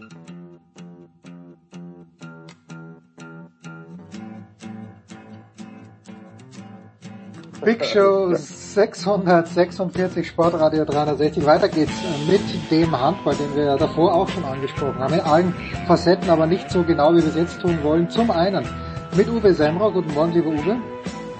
Guten Morgen und äh, mit Ralf Tögel, der für die Süddeutsche Zeitung im Grunde vom ersten bis zum letzten Tag bei der Europameisterschaft dabei war. Guten Morgen, Ralf. Schönen guten Morgen. Ähm, wir haben ja letzte Woche in einer anderen Runde, Götze war dabei, habe ich Götze die Frage gestellt, Götze, sag mir bitte, wie gut ist die deutsche Handballnationalmannschaft? Götze konnte mir keine abschließende Antwort geben. Uwe, wissen wir diese Antwort jetzt? Ja, wissen wir. Also die sind da ziemlich äh, gut eingeordnet, sind äh, vor vielen anderen arrivierten Mannschaften gelandet und dass es den Sprung aufs Treppchen ähm, nicht gegeben hat, lag einfach auch an der Struktur dieses Teams. Äh, besser sind wir nicht. Ähm, man kann, glaube ich, froh sein, dass man, wir haben ja die Gruppenkonstellation auch diskutiert, dass man mit so wenig Punkten überhaupt ins Halbfinale gekommen ist. Das war schon ein äh, großer Erfolg. Aber es gibt viel zu tun und strukturell wird ja im Moment die Bundestrainerfrage entschieden. Also es bleibt spannend rund ums Nationalteam. Ralf, die Bundes Trainerfrage. In deinen Kommentaren bei der Süddeutschen Zeitung hatte ich den Eindruck, und du hast mir ja gestern auch gesagt im Vorgespräch, dass du mit Alfred öfter geredet hast, äh, dass, dass eine Vertragsverlängerung mit Alfred Gislason, ja, dass du der nicht, nicht abschlägig Bescheid geben würdest. Ja gut, ich denke, man, kann dieses Turnier aus zwei verschiedenen Blickwinkeln sehen. Zum einen, äh, wie der Uwe gerade meinte, es gab neun Spiele, davon vier Niederlagen, bekanntermaßen gegen Kroatien, das äh, Remis gegen Österreich. Also äh, aus diesem Blickwinkel ist die Bilanz jetzt nicht so prickelnd. Auf der anderen Seite waren drei von diesen ähm, vier Niederlagen gegen die großen drei, Frankreich, Dänemark, Schweden. Äh, dieses, Im Gegensatz zu diesen, äh, zu diesen Vorbereitungsspielen, als man gegen die Dänen und die Schweden noch äh, im zweistelligen Bereich unterlegen war, äh, ist man jetzt auf drei Tore dran. Also da gab es eine Entwicklung nach vorne. Äh, diese Entwicklung äh, hat sich auch äh, seit der Weltmeisterschaft mit dem fünften Platz fortgesetzt. Insofern ähm, ja, ist, ist da eine Entwicklung zu sehen und das spricht ja aus meiner Sicht für den Bundestrainer. Ja, ähm, Uwe, deine Meinung zu Alfred? Du hast ihm letzte Woche eine 3 gegeben bis jetzt. Er hat halt die Spieler, die er hat. Ähm, gleich die Anschlussfrage, werden Spieler wie Fabian Wiede, wie Paul Drucks überhaupt noch mal eine Rolle spielen im Nationalteam oder sind die Jungen schon zu stark? Nein, auf keinen Fall. Also man muss ja bei den Jungen sagen, dass äh, David Spät und Renas Uschins äh, gute Einsatzzeiten bekommen haben. Also die sind in dem Team äh, integriert. Justus Fischer und Nils Lichtlein sind dann noch eine Stufe hinten dran. Also wir hatten zwar vier von diesen U21 Jungs dabei, aber es ist ja auch die Frage, was für eine Rolle sie spielen. Ne? Und äh, es gibt strukturell, glaube ich, andere Probleme in diesem Nationalteam. Aber das ist ja schon mal ein Hinweis darauf, dass die nächste Generation äh, an der Schwelle steht. Und im Moment gibt es ja eine sehr heterogene Diskussion um das Bundestraineramt und es gibt da auch äh, Kritiker, weiß gar nicht, ich habe jetzt heute gelesen, dass Bob Hanning zu ja. diesen gehört, ähm, also nicht uneingeschränkt. Also er artikuliert wie immer seine Kritik und äh, bekommt es dann äh, zurück, das Echo äh, auf diese Kritik, aber sie ist halt auch substanziell, finde ich. Ne? Und ähm, es gibt ein paar äh, Mechanismen in diesen Spielen, wie der Ralf auch eben angesprochen hat, die eben nicht funktioniert haben. Und auch unter anderem deswegen, weil es der Bundestrainer in dieser Phase dann jeweils nicht geschafft hat, so auf die Mannschaft einzuwirken, dass sie eben in den letzten Minuten äh, besser spielt oder andere Lösungen findet. Und da ist er auch in der Pflicht, gar keine Frage. Ähm, was die langfristige Entwicklung angeht, finde ich das eher in einem positiven Bereich zu sehen weil er eben schon vielleicht auch auf sanften Druck hin ähm, jüngere Spieler eingebaut hat. Und es gibt Positionen, wo wir uns äh, überhaupt nichts wegnehmen, wenn wir das dort nicht tun. Also von daher hat er schon äh, reagiert und war durchaus äh, aufgeschlossen gegenüber der nächsten Generation. Und das finde ich ist vielleicht das Momentum, das überwiegt, was die Vertragsverlängerung angeht. Es steht ja bald die Olympia-Qualifikation an, netterweise wieder gegen Österreich.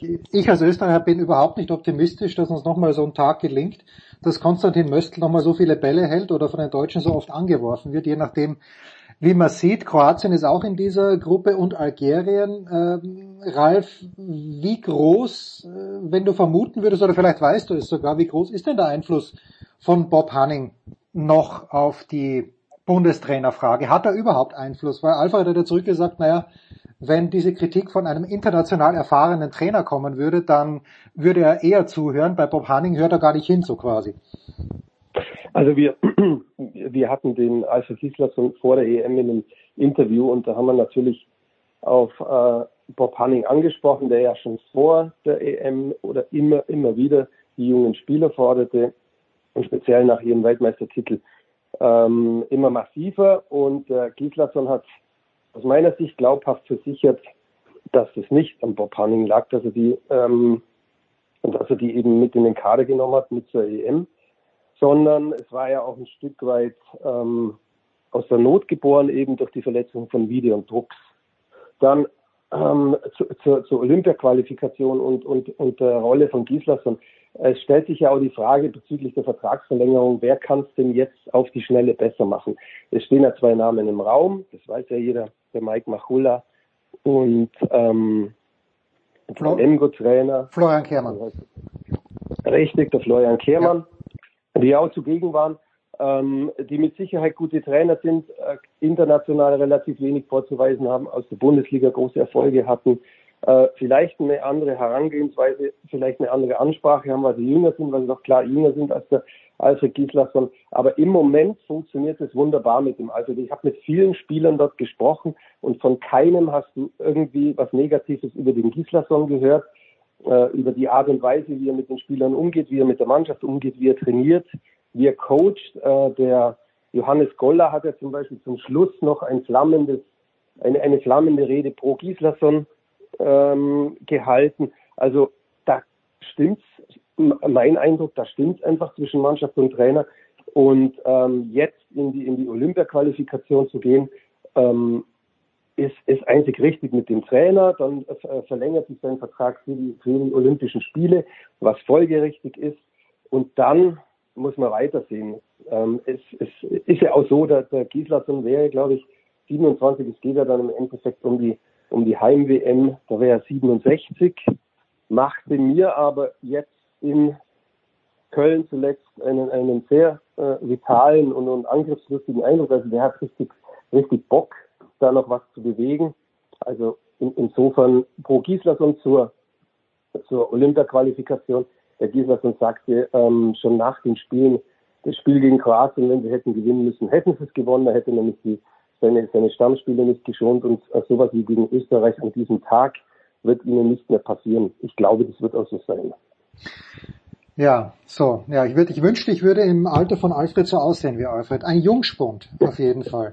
Jetzt hat äh, Heiner Brandt, äh, Uwe, ich glaube, es war in der ARD, dann äh, gesagt, äh, sieben gegen sechs das ist nicht mehr sein Handball. Das möchte er nicht sehen. Aber es spielen relativ viele Nationen 7 gegen 6. Österreich hat mit enormem Risiko gespielt, äh, die Dänen dann auch. Äh, A, Uwe, ist das noch dein Handball? B, muss man einfach mit der Zeit gehen. Äh, und C, würde das der deutschen Mannschaft als taktisches Mittel gut zu Gesicht stehen?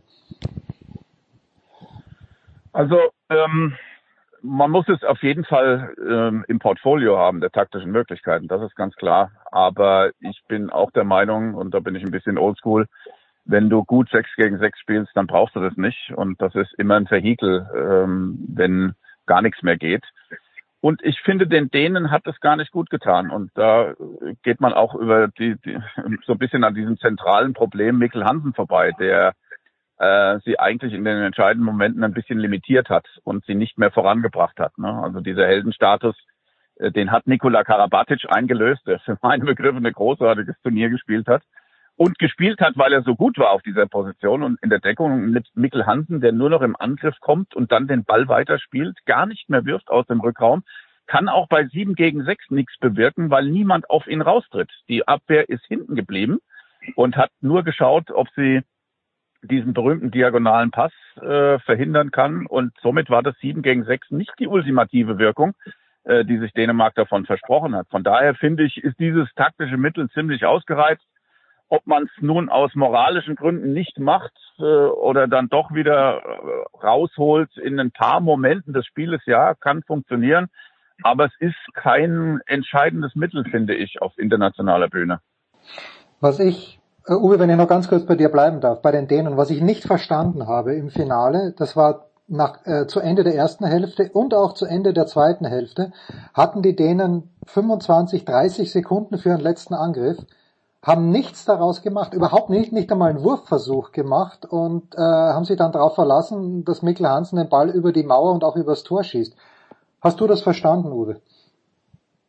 Ja, das, also da, ja, das schließt an das an, was ich eben gesagt habe. Ne? Also dann nur auf ihn zu gucken, während Gitzel und Püttlik links und rechts eigentlich die fantastischen Rückraumspieler sind, die sich dann normalerweise so eine Entscheidung auch nehmen müssten. Das war einfach ein Fehler im System bei Dänemark. Ne? Und das spielt da eine Rolle, dass die beste Zeit von Mikkel Hansens für meine Begriffe vorbei ist und man ihm das gar nicht mehr so zuschanzen sollte, diese Entscheidung.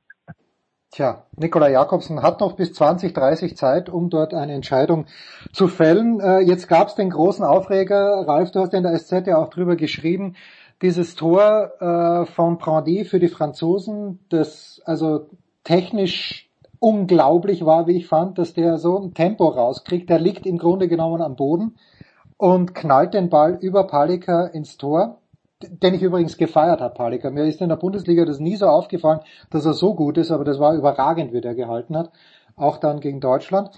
Ähm, aber meine Frage, die du da auch diskutiert hast, vielleicht magst du das hier in dieser Runde nochmal kurz ausbreiten.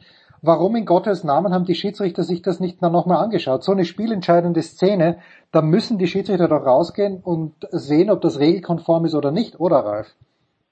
Äh, absolut. Also da gibt es keine zwei Meinungen. Das hat der Michael Wieder, der EAS-Präsident, auch äh, in der Pressekonferenz hinterher äh, unumwunden zugegeben. Es gab ähm, drei große Fehler ähm, in, diesem, in diesem Turnier. Zweimal waren die Schweden leidtragend, einmal gegen Dänemark und dann eben hier in, mit, mit dieser Entscheidung gegen die Franzosen. Es gibt überhaupt keinen Grund, äh, der mir einfallen würde, äh, warum sie sich das nicht mehr angeschaut haben. Es war ja, man konnte das ja, also natürlich war man im ersten Moment geblendet von, von, von diesem Wurf. So was Unglaubliches habe ich auch selten gesehen. Ähm, nichtsdestotrotz ähm, war der klar in der Luft mit seinem Standbein es gibt da genügend Fotos und, und äh, wenn es ein, ein, ein, einen Grund dafür gibt, sich den Videobeweis anzuschauen, dann so eine Situation. Entsprechend sauer waren die Schweden hinterher. Ich habe mit dem Gottfriedsson gesprochen. Ähm, die waren am Boden zerstört. Die waren bloß im ersten Moment so paralysiert durch diesen Treffer, dass sie da gar nicht äh, mehr Aufstand gemacht haben. Aber im, im Nachhinein lässt der schwedische Verband auch nicht äh, ähm, darauf beruhen, sondern es wird ähm, einen offenen Brief von dem, von dem schwedischen Verbandspräsidenten geben. Die wollen eine Regeländerung, dass man sich äh, den Videobeweis zwingend anschauen muss in solchen Situationen. Ähm, ähm, Stand der EHF momentan ist, dass es dabei, dass es da bei einer Tatsachenentscheidung bleibt. Also da ist das letzte Wort meiner Meinung nach noch nicht gesprochen. Nichtsdestotrotz äh, Riesenfehler von diesen zwei nordmazedonischen Schiedsrichtern, die ja ähm, wurde, wurde ja auch kurz andiskutiert, die schon mal im, im Brennpunkt waren. Es gab da ähm, Gerüchte um Wettmanipulationen, da waren, wurden die zwei Namen genannt. Ein dänischer Fernsehsender hat es 16, 17 war das glaube ich aufgedeckt, kam nichts dabei heraus. Nichtsdestotrotz ähm, äh, eine, eine ganz unschön, ein ganz unschöner Moment bei dieser wirklich äh, herausragenden Europameisterschaft. Ja, Uwe, das muss man natürlich schon festhalten. Die ganze Veranstaltung war einfach gigantisch. Ich war die Tage in München, es war großartig, obwohl München die kleinste Halle war. Ich bin mir sicher, in Köln war es dann nochmal 10, 20, 15 Prozent besser. Und jetzt, jetzt ist deine Zeit, Uwe, den neuen Europameister zu loben, der äh, auf unlautere Weise ins Finale gekommen ist, aber wurscht, im Finale dann, ich finde diese, bei Alexander Zverev hatten wir auch äh, in, in Australien diese Resilience, gelobt. Ist es das auch, was die Franzosen in erster Linie auszeichnet? Uwe, was hat die Franzosen so zum Europameister gemacht? Ich, ich wollte noch eins zum, zum Ralf hinzufügen. Also ich bin hundertprozentig bei ihm. Also das ist, das ist alles okay. Und ähm, ich finde dieses ganze Konstrukt der, der Spielaufsicht dann auch hinterfragenswert, wenn es noch nicht mal äh, von, von dem äh, Supervisor äh, und dem Kampfgericht einen Hinweis gibt, einen sanften Hinweis, Freunde, guckt euch das nochmal an. Das muss möglich sein. Mhm. Äh, und das ist auch nicht passiert. Und ähm, das finde ich ist auch ein strukturelles Problem dieses Regelwerks. Das muss auch geändert werden. Denn es gibt ja Situationen, wo sie selbstständig eingreifen können. Ne? Das ist zum Beispiel ein falscher Wechsel oder solche Sachen. Oder ähm, das Gehampel auf der Bank, das sind ja Hinweise, die vom Kampfgericht kommen. Ne? Es ist ja nicht so, dass jede Tatsachenentscheidung der Schiedsrichter da gefällt wird, ne? sondern äh, sie grätschen ja sowieso immer mal wieder rein. Und das muss in so einer Situation auch möglich sein. Das nur abschließend dazu. Ansonsten Absolut. sind die ne, sind die Mannschaften sind die Mannschaften teilweise so jung, äh, dass die üblichen Verdächtigen äh, erstmal eine ganze Strecke lang weiter da oben bleiben werden. Ne? Wenn du die Remilly, Fabregas, Prandy und so weiter anguckst, äh, und dann auch die Garde, die dahinter kommt. Ich mache ja oft Französisch und äh, Europapokal, European League und Champions League. Das ist die nächste Generation, steht auch schon dahinter und drängt. Also die Franzosen äh, müssen sich da nicht viele Gedanken machen. Auch wenn Nikola Karabatic aufhört, finde ich nicht, dass es da einen Bruch geben wird. Auf keinen Fall. Ja. Und mit Püttlik und Gitzel haben die Dänen einfach einen Pfund in der Hand, ähm, mit dem sie wuchern können für die nächsten Jahre. Also das wird so bleiben. Und ähm, ich sehe es, äh, Norwegen ist ein bisschen abgefallen. Ich habe die Spiele leider nicht so verfolgen können, ähm, wie ich mir das gewünscht habe, aber auch die Schweden mit diesem sehr, sehr äh, bedächtigen und seriösen Bundestrainer Glenn Solberg, den ich sehr schätze, ähm, werden da oben mit weiter eine Rolle spielen. Und da muss die deutsche Mannschaft hin. Das, diese Qualität müssen sie bringen, wenn sie die äh, Medaillenränge angreifen wollen. Ne? Und hoffentlich schon äh, bei Olympia. Aber das, das wird nicht einfach. Ja? Also, und, und äh, in den nächsten Jahren, also brauchst du dann einfach mal, ne? Herr Ralf hat ja gesagt, sie haben vier Spiele verloren ähm, und ähm, da, das darf einfach in, in, in dieser Menge dann nicht passieren. Du kannst in der Vorrunde vielleicht mal eins verlieren oder so ein Unentschieden wie gegen Österreich ist äh, dann möglich, aber du musst auch bei so einem Turnier Schweden, Dänemark und Frankreich irgendwann mal schlagen. Punkt. Punkt, ja. Ein, ein, eine letzte Frage noch. Positive Überraschung, Spieler des Turniers, Ralf, egal welche Nation. Welcher Spieler war, ich habe nämlich einen Kandidaten und Uwe wird sagen, ja, den kenne ich ja schon seit Jahrzehnten, aber ich habe einen Kandidaten, aber Ralf, gibt es einen Spieler, der dich bei dieser Europameisterschaft wirklich total überrascht hat? Egal welche Nation. Ähm, ja, also natürlich äh, kommt da der Möstl, der ja jetzt sich mit seinem EM-Auftritt auch, äh, ich glaube, der geht zu Lemgo. Ich glaube, die, die haben den schon verpflichtet, ja, den Torhüter ja. von Österreich.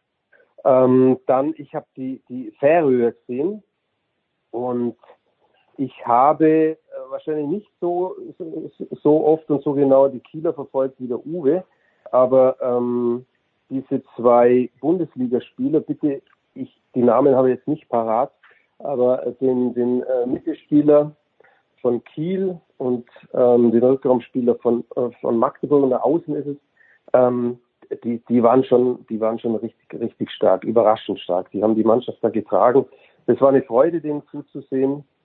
Und, und ähm, ja, und das waren eigentlich die Spieler, die, die, die ich jetzt so aus dem Stegreif im Hinterkopf habe. Uwe, du kennst ja alle, aber gibt es ja. trotzdem jemand, der dich begeistert hat? Also finde ich auch. Also da gehört ja der, der, der Sohn des Trainers von Leipzig gehört da auch noch in diese Riege dazu. Und das äh, mitgrößte Talent kommt jetzt erst nach. Ähm, die habe ich natürlich verfolgt, weil sie auch eine gute U21 WM gespielt haben. Am Ende ging denen damals äh, die Luft aus, aber da war diese ganze Generation schon am Start und die Färöers, die haben einfach äh, zwei, drei Jahrgänge jetzt hintereinander geballt, die sie auch in Europa äh, dauerhaft auf die Landkarte setzen werden. Und das finde ich noch viel erstaunlicher als das kleine Handballland Island, das uns seit vielen Jahren ähm, immer wieder neue Talente bringt. Aber die Färöerinseln, meine Güte, das ist wie äh, ein Stadtstaat äh, in Erlangen oder, oder so. Ja? Und, und mehr Einwohner gibt's da überhaupt nicht. Und die bringen solche Handballer hervor, das ist einfach grandios und das ist, äh, das ist, kann ich dem Ralf auch wieder nur zustimmen, das ist eine große Überraschung, dass sie sich in diesem Feld der etablierten Nationen so behauptet haben wieder. Ähm, das ist einfach großartig. Von daher hätte ich auch äh, natürlich die Torwartfrage gestellt äh, und ähm, zum Glück wird er von Deutschland jetzt vereinnahmt und dem werden dann entsprechende Regeln auch für diese Quali-Spiele ähm, unterbreitet werden, dass er sich da mal ein bisschen zurückhält. Äh, äh, sonst gibt's was, sonst gibt's was auf die Lauscher. Ähm, aber ja, einen einzelnen Spieler von, von den anderen Mannschaften sehe ich jetzt eigentlich nicht, dass da mich einer besonders begeistert hätte. Ne? Kann ich nicht sagen. Ja, ich, ich habe also ich habe den Möstl, ich habe gesagt, Österreich hat in der Vorrunde ohne Torwart gespielt, da hat er glaube ich keinen einzigen Ball gehalten und in der Zwischenrunde äh, ist er dann zu Hochform aufgelaufen. Aber für mich war es auch Emil Nielsen, den ich davor überhaupt nicht so kannte. Aber die Diskrepanz zwischen beschissener Frisur und großartiger Torwartleistung ist bei niemandem größer als bei Emil Nielsen. Und ich freue mich schon drauf, auf die Olympischen Spiele. Meine Herren, es war eine Freude. Danke Uwe, danke Ralf. Kurze Pause in der Big Show 646. Dann machen wir weiter. Mit Motorsport, glaube ich.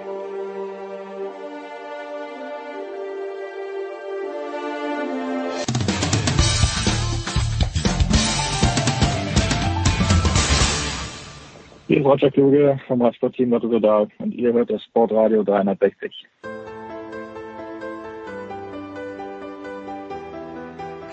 Herrschaften, Big Show 646. Weiter geht es mit dem Motorsport. Zunächst mal in der Dreierrunde. Zum einen mit Eddie Mielke, zurück von den Ja, es waren ja keine Six Days, es waren Two Days in Berlin, Eddie, aber es war, glaube ich, trotzdem ein durchschlagender großer Erfolg.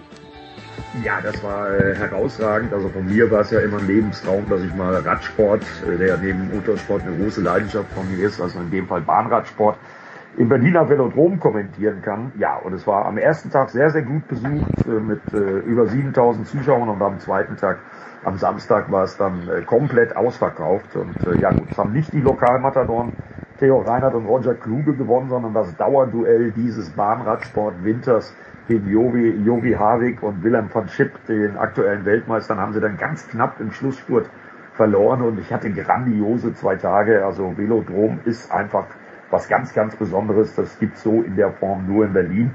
Ja, und das, was ich mir erwünscht habe, das hat sich bestätigt. Tolles Publikum. Äh, die Leute sind richtig mitgegangen und es hat richtig, richtig Spaß gemacht, da zu kommentieren. Ja, Stefan Edel ist auch in der Leitung und Stefan, du bist ja wie ich Radfahrer, aber ich glaube in der Halle, ich würde mich gar nicht äh, das, zu, das trauen, weil ohne Bremsen zu fahren, äh, ich, ich komme schon mit Bremsen kaum zurecht. Ja, servus. Tatsächlich bin ich äh, da auch ein bisschen vorsichtig äh, auf dem Fahrrad und generell auf dem Rennrad. Also mich würde es eher äh, erschrecken, glaube ich, auch, wenn ich da ohne Bremsen unterwegs sein müsste. Und mir ist es auch wohler, ich bin draußen an der frischen Luft, aber ich habe sehr, sehr großen Respekt und sehr, sehr große Bewunderung für die Bahnradfahrer.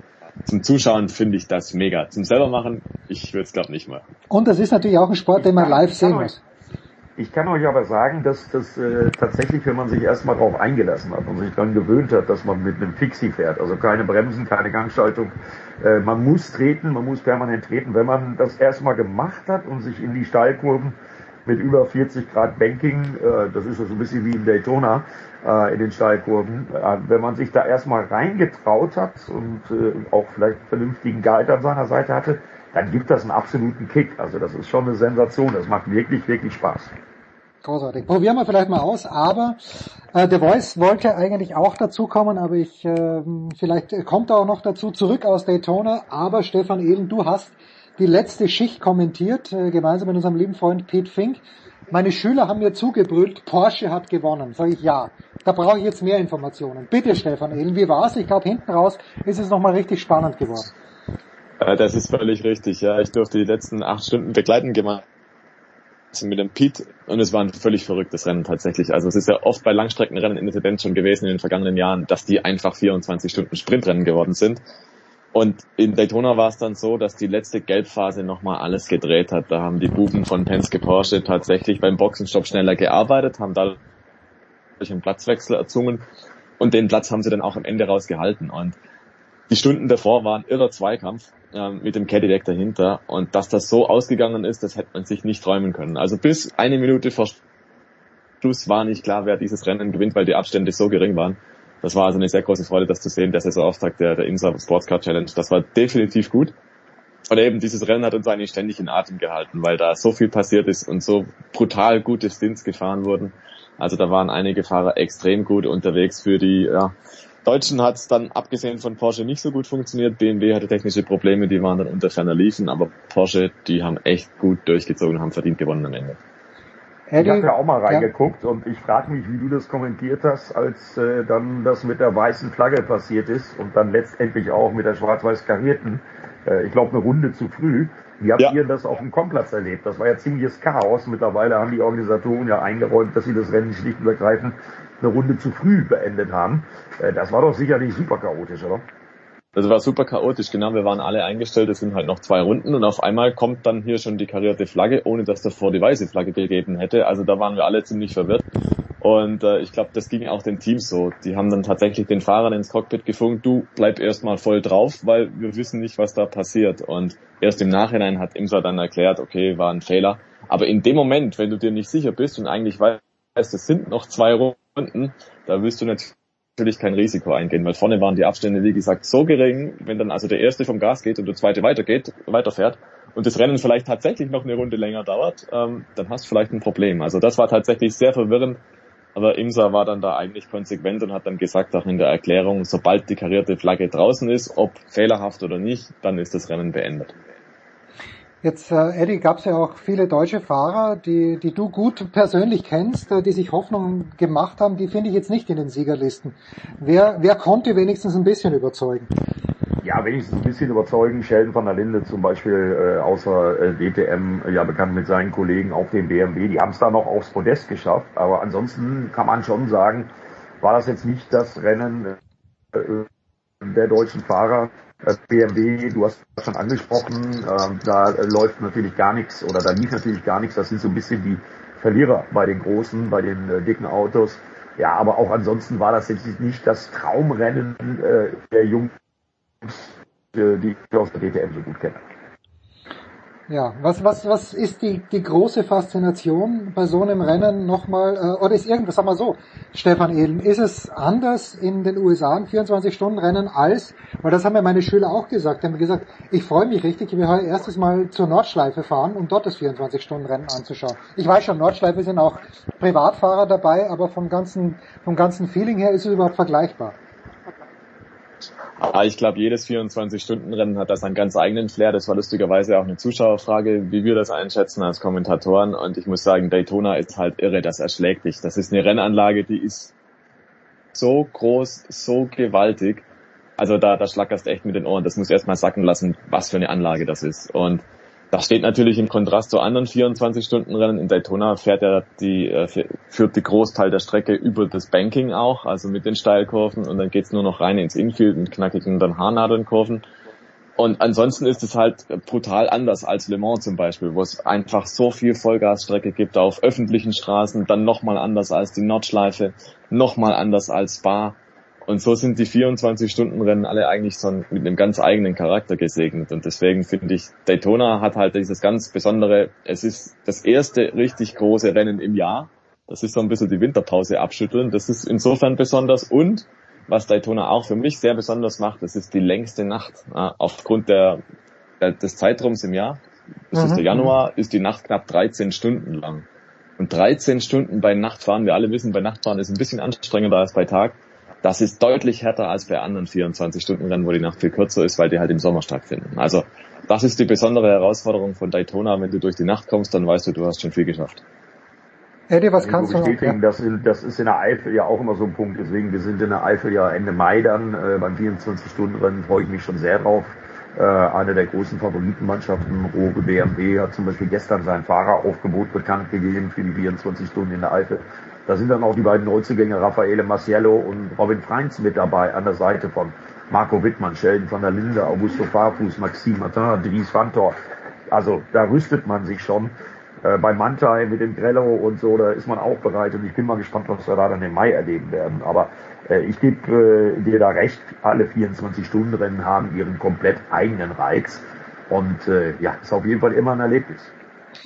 Kein Zweifel. So, wir haben es heute ein kleines bisschen eilig im Motorsport, also überhaupt kein Problem. Nicht besonders eilig, Eddie äh, hatte es, oder vielleicht hatte er schon eilig, aber es hat eben nicht so gut geklappt wie im vergangenen Jahr und auch nicht wie im ersten Rennen. Pascal Wehrlein in Diriyah bei der Formel E. Äh, Jake Dennis hat ein Rennen gewonnen, Nick Cassidy das andere Rennen. Äh, was, was war in diesem Wochenende besonders auffällig? Äh, so du Zeit gehabt hast, dich damit zu beschäftigen überhaupt?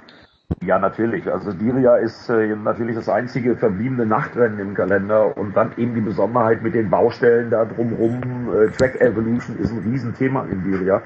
Ja, und Porsche ist, nachdem sie in Mexiko ja wirklich äh, all in gegangen sind mit der Pole vor Pascal Bernard und mit dem guten Rennen dann, die sind so ein bisschen in ihr altes Problem zurückgefallen und das ist das Qualifying und das ist in der Formel E gerade auf so einer Strecke, auf der man dann aufgrund der Energiemenge, die man äh, von den offiziellen Stellen vergeben hat, äh, schlecht überholen kann, wo es wirklich schwierig ist, war ein gebrauchtes Wochenende für das Porsche Werksteam. Äh, bei Pascal Wehrlein ging es noch so einigermaßen, der hat wenigstens ein paar Pünktchen geholt, aber ganz verheerend lief es für seinen Teamkollegen Antonio Felix da Costa. Und wie gesagt, es war wieder die alte Porsche Werksteam-Schwäche, nämlich die im Qualifying. Und äh, auch Jake Dennis, der war dann, nachdem er äh, das erste Rennen am ersten Tag gewonnen hat, am zweiten Tag mit seinem Auto überhaupt nicht zufrieden, ist ja bei Andretti tätig und das ist ja auch ein Porsche äh, Antriebsstrang, ein Kunden Porsche, wenn man so will. Ähm, der sprach sogar vom schlechtesten Formel E Auto und das eine Aussage vom amtierenden Weltmeister seiner Karriere. Also da werden die Köpfe rauchen bis zum nächsten Rennen bei Porsche. Und zwar egal ob beim Werksteam oder bei Andretti weil gegen die starke Konkurrenz, Nick Cassidy vielleicht im Moment, äh, der Mann äh, der Formel E im Werksjaguar, ähm, ja, werden sie wirklich äh, gucken müssen, dass das nicht wieder nach einem starken Saisonbeginn wieder so eine Abwärtsspirale äh, erreicht wie im letzten Jahr. So, Stichwort Andretti, das vielleicht noch. The Voice hat mir zugerufen, Stefan Ehlen, dass die Formel 1 kein elftes Team möchte. Ist das jetzt in Stein gemeißelt oder wie lange wird dieser Zustand äh, anhalten, so dass Michael Andretti vielleicht doch noch irgendwie in die Formel 1 kommt? Ja, also die Formel 1 hat ihre Analyse, ihre Bewertung herausgegeben, hat gesagt, nö, sie finden nicht, dass Andretti tauglich ist für die Formel 1. Also sie haben eher den Eindruck, so wie das Projekt aufgestellt ist, wäre es möglicherweise schädlich für das Image und so. Und äh, also ziemlich harter Tobak, was da rausgehauen wurde von der Formel 1, stößt auch auf sehr, sehr viel Kritik in den sozialen Medien und natürlich auch bei diversen Beobachtern und Berichterstattern. Es ist eine Frechheit, wenn man es mal so formulieren soll ähm, was die Formel 1 da sagt und wie sie es halt formuliert. Ähm, weil im Prinzip muss man sagen, wenn man sich an diesen Maßstäben messen will, dann darf die Hälfte des aktuellen Feldes auch nicht mehr mitfahren, weil die bauen weder ihren eigenen Motor, noch sind die regelmäßig dazu in der Lage, um Podestplätze und Siege zu fahren. Hm. Und genau das verlangt man von Andretti als Neueinsteiger. Und da muss man schon sagen, also es wäre nett, wenn die Formel 1 halt ehrlich wäre und sagt, wir wollen halt nicht gern teilen, ne? wir sitzen halt gerne auf unserem Geldberg und ihr kriegt kein Stück vom Kuchen ab. Das wäre ehrlich, das wäre in Ordnung, aber das sagt die Formel 1 halt nicht.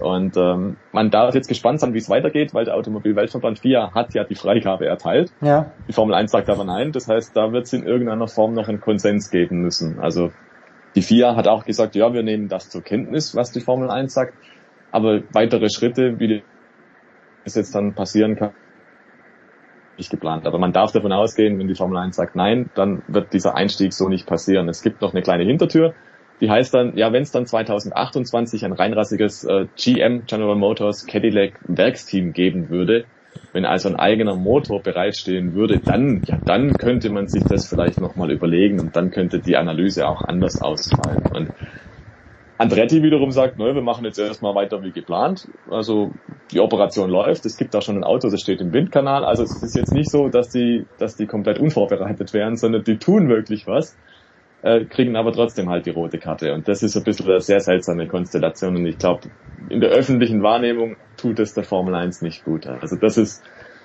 ja vielleicht sogar ein sehr großes Eigentor. Wir alle wissen, das äh, hätte der, der Voice natürlich auch sagen können er ist ja eng mit Mario Andretti. Ähm, Andretti ist tatsächlich ein großer Name in Amerika und ähm, kann mir gut vorstellen, dass die Formel 1 sich damit ein bisschen ins eigene Fleisch schneidet, wenn sie dann da einfach sagt, hier wollen wir nicht. Andretti wollen wir nicht. Es steht auch explizit in dieser Analyse zum Beispiel drin. Es ist nicht so, dass äh, Andretti der Formel 1 gut tun würde, sondern es wäre umgekehrt. Äh, Andretti würde nur von der Formel 1 äh, profitieren. Und ja, lassen wir das mal so stehen. Es ist es ist hart. Es ist hart.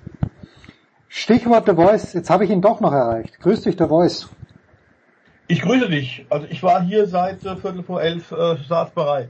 Na, wir haben es wir haben's öfter probiert. Also ich habe es, äh, um nicht zu sagen permanent probiert bei dir. Wir sind nie durchgedrungen zu dir. Dann verabschieden wir uns von Stefan Ehlen. Der hat eilig. Stefan, oh. danke dir. Danke ja, ebenfalls. Ich bin dann auch weg. Ich habe auch einen Termin. Ja, alles klar. Dann äh, mache ich mit The Voice hier. Wir haben The Voice die die, die fernmündliche Analyse haben wir schon durchgeführt von Daytona, aber du warst vor Ort. Paint us a picture. Wie war dein Wochenende? Ähm, es war ein bisschen hektisch mit der Reiserei. Das ist ja manchmal doch nicht so ganz einfach, aber ähm, auch leicht überschattet von einem Familienproblem. Äh, mein Schwiegervater, dem geht's aktuell nicht sehr gut. Insofern habe ich dann tatsächlich versucht, ähm, sogar direkt nach der Zieldurchfahrt einen Rückflug zu bekommen, also auf das legendäre Rolex-Bankett, hm. äh, wo die Sieger geehrt werden, Sonntagnacht zu verzichten. Das habe ich dann auch geschafft. Ich kam weg, kam relativ gut dann zurück nach Deutschland. Aber sportlich war es ähm, fantastischer Beginn in die Langstreckensaison. Es waren noch nie so viele Zuschauer. Das haben ja alle amerikanischen äh, Teammitglieder und, und Journalisten gesagt, noch nie waren so viel Zuschauer in diesem weiten Nesca-Rund wie bei der 62. diesjährigen Ausgabe der 24, äh, was auch damit zusammenhängt, dass tatsächlich in Amerika so ein bisschen eine Motorsportbegeisterung wieder beginnt, abseits von Nesca, also eine Begeisterung auch für, wenn man so sagen will, den europäischen Motorsport, mhm. um das in Anführungszeichen zu verstehen, durch Netflix, durch Drive to Survive, durch auch jetzt ja drei Grand Prix der Formel 1 in Amerika. Man merkt, man interessiert sich mehr. Äh, und die ganzen Zuschauer wurden tatsächlich auch mit einem fantastischen Langstreckenrennen belohnt. Ja, wir haben schon ein bisschen das Ergebnis nur mal oberflächlich durchgenommen, dass Porsche eben sehr gut ähm, abgeschnitten hat, BMW nicht ganz so gut, die deutschen Fahrer auch jetzt äh, nicht in den vorderen Rängen mit dabei. Ist es für die Amerikaner in irgendeiner Art und Weise wichtig, auch in Daytona, wer dann am Ende vorne liegt? Gibt es da sowas wie Lokalpatriotismus, äh, auch was die Hersteller angeht? Ja, natürlich. Äh, es ist gar keine Frage. Also äh, das ist ja auch das, der Punkt in der Formel 1. Ihr habt ja unter anderem auch über Andretti schon gesprochen. Nur ganz kurz angerissen. Ja, über, ja, ja. ja, ja, den man überhaupt nicht verstehen kann, ähm, warum man drei Grand Prix in den USA macht und nachhaltig dort äh, diese Grand Prix verankern will.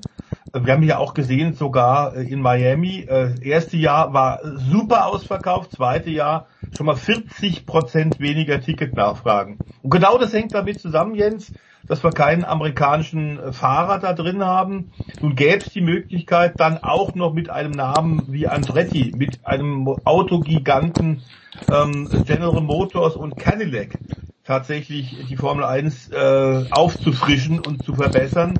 Und die lehnen brüsk ab. Absolut unverständlich. Das war unisono äh, tatsächlich die, die äh, Stimmung im Fahrerlager, denn das war auch ein Thema, obwohl da ja die Entscheidung der Formel 1 noch nicht bekannt war, dass man Andretti ablehnt. Aber es war ein Thema, weil so viele Monate Hängepartie schon sind. Andretti, Michael Andretti, mit dem ich auch da in Daytona habe sprechen können, hat es schon sehr viel Geld investiert, hat weit über 200 Leute aus äh, dem Formel 1 Umfeld und von anderen Teams, von Red Bull, von Ferrari, äh, von äh, Alpine schon verpflichtet, die schon arbeiten, sowohl in äh, England bei der britischen Dependance wie auch dann tatsächlich schon in den USA. Also es ist absolut unverständlich. Was aber klar ist, dass tatsächlich ein bisschen was so zusammenwächst, dass das Reglement, was die Sportwagen angeht, also diese Brücke Daytona 24 Stunden, 12 Stunden von Sebring, die Klassiker in den USA und die 24 Stunden von Daytona. Da gab es sehr viele Gespräche an diesem Wochenende hinter den Kulissen über die Anpassung, die Reglementanpassung der beiden unterschiedlichen Sportwagenwelten. Und da geht wirklich was voran, was im Übrigen das Rennen dann ja auch bewiesen hat. Ähm, völlig klar, es war ein grandioser Sieg für Porsche, die vor einem Jahr noch ziemlich haben federn lassen müssen beim Ersteinsatz ihres neuen Sportwagens, aber in diesem Jahr vor allem völlig ohne Zuverlässigkeitsprobleme konstant schnell waren und auch taktisch ähm, nichts falsch gemacht haben ähm, am Ende also der 19. Sieg für die Zuffenhausener und das ist jetzt schon eine ganze Weile her. Ich musste da auch nachgucken, Jens. Der letzte Porsche-Sieg, der 18. Das ist schon 21 Jahre her. Da war ich auch in Daytona. Das war der Beginn der Grand M Rennserie. Und diese neuen amerikanischen Sportwagen, der sogenannten Grand M mit großen Greenhouses, also großen Cockpits, die waren nicht sehr hübsch, um nicht zu sagen, sie waren extrem hässlich. Und die waren nicht sehr zuverlässig. Ähm, da hat nämlich dann ein Serien, also quasi auf einem Serienbasis 911er basierender Renn-Porsche gewonnen, den Gesamtsieg geholt, nicht nur den Klassensieg, weil der ist einfach durchgefahren nach dem Motto des VW Käfers, er läuft und läuft und läuft und läuft. Der gute VW Käfer, der in den USA ja mit Herbie auch äh, einen, einen, einen Fuß in die Tür bekommen hat. Genau. Äh, hast du, und das ist, ist hast du mit Michael Andretti ich meine, diese Idee, dass er das Haas-Team kauft, wird ja nicht nur uns gekommen sein, sondern ihm selbst möglicherweise auch. Aber du wirst wahrscheinlich nicht ihn darauf angesprochen haben, oder doch? Doch, haben wir auch. Ähm, was, was aber wirklich interessant war, ähm, Mario Andretti stand natürlich auch dabei, äh, mit dem ich ja sehr befreundet bin, ja. sehr viel mehr als mit Michael, der immer schon gesagt hat, Mario Michael, he's a money guy. Ähm, dem geht es also ums Geschäftliche und äh, tatsächlich einige der Begründungen, ihr habt es vorhin ja schon angeschnitten, in diesem Pamphlet, in dieser Schande der Formel 1, in dieser offiziellen Ablehnung bei diesen 20 Punkten ist wirklich, das sind Hanebüchen und sind eigentlich wüste Beleidigungen, ähm, die auch durch nichts und niemanden im Grunde äh, zu, zu erklären und, und zu entschuldigen sind. Es geht ganz klar um die Kohle, So viel zum Thema Money Guy. Die Formel 1 will, die zehn bestehenden Teams wollen einfach ihre Kohle, ihre Hunderte von Millionen sicher haben und wollen nicht teilen. Alles andere an Argumenten in diesen Erklärungen, in diesen offiziellen, sind, wenn du so willst, rechtliche Versuche von rechtlicher Absicherung, weil eins ist klar, Andretti wird das nicht auf, wird das nicht auf sich beruhen lassen. Die werden ihre Anwälte einschalten und da wird es richtig Ärger hinter den Kulissen geben. Davon kann man ausgehen. Das war der Formel 1 sicherlich auch klar. Deswegen haben die da relativ viel Mühe reingesteckt, um eben 20 Argumente zu finden. Aber klar ist, das ist im Grunde alles nicht haltbar. Nicht nach amerikanischem Recht. Ähm, es könnte sicherlich eine Klage gegen Liberty Media kommen. Das erwarte ich eigentlich.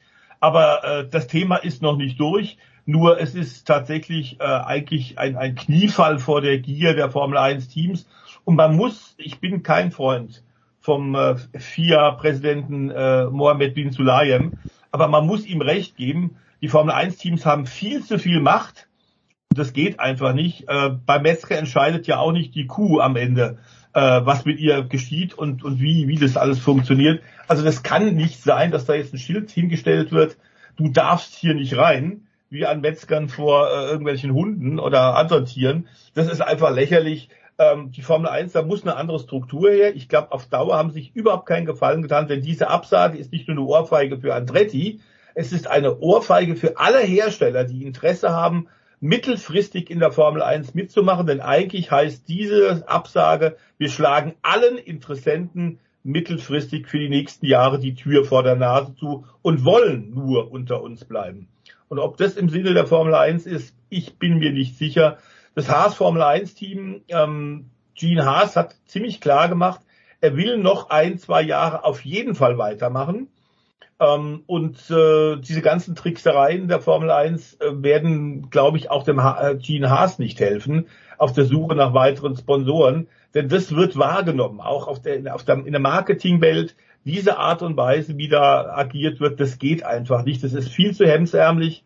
Und das ist eigentlich ein Gebaren, wie man es von Bernie Ecclestone, äh, wenn du so willst, Jens, äh, gewohnt war, dass der äh, wie ein Alleinherrscher reagiert hat und gesagt hat, Daumen hoch oder Daumen runter, à la Cäsar.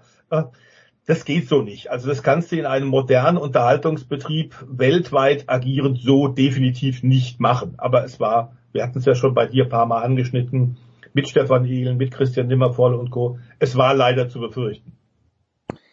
Dammit. Zum Glück geht's bei uns hinter den Kulissen nicht so schmutzig zu. Das war der Motorsportteil. Danke The Voice, danke Stefan Ehlen, danke Eddie Milke. Kurze Pause.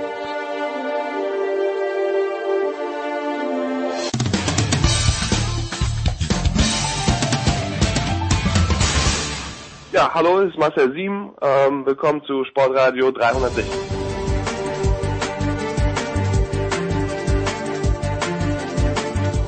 Big Show 646. Super Bowl 58 steht fest und um darüber zu plaudern gibt's wieder eine fantastische, illustre große Runde mit zum einen Nicola Martin, mit Günter Zapfen, mit Christian Schimmel und mit Andreas Renner. Ich sage jetzt gar nichts mehr, ich sage nur Nicola, ähm, es wird rot gesprochen, ein kleines bisschen. Kansas City Chiefs gegen San Francisco 49ers.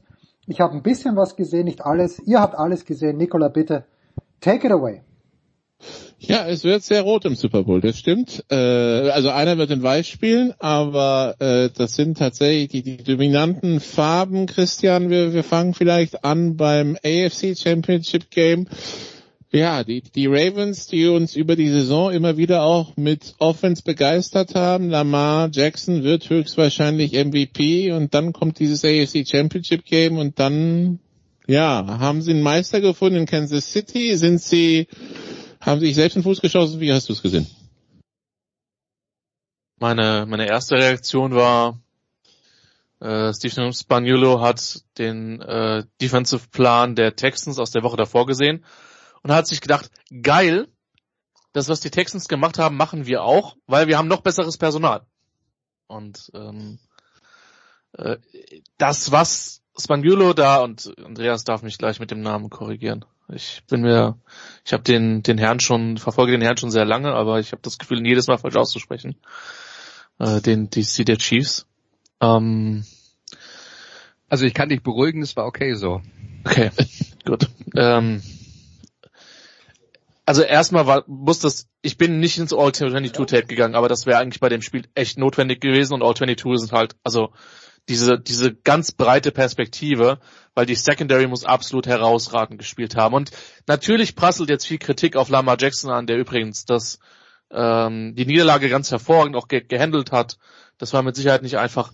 Ähm, ich bin aber wirklich eher im Lob auf diese Kansas City Defense. Und für mich ist dieser Super Bowl noch mehr wert, diese Einzug in den Super Bowl, als die vergangenen Jahre, weil sie sich ein Stück weit neu erfunden haben.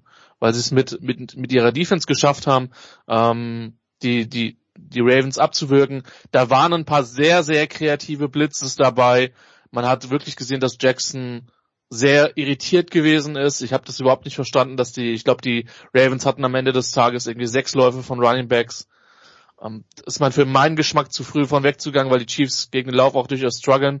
Insofern hat ihnen der offensive Gameplan von Todd Monken vielleicht auch ein bisschen in die Hände gespielt. Natürlich die Tatsache, dass man die ganze Zeit mit der Führung gespielt hat.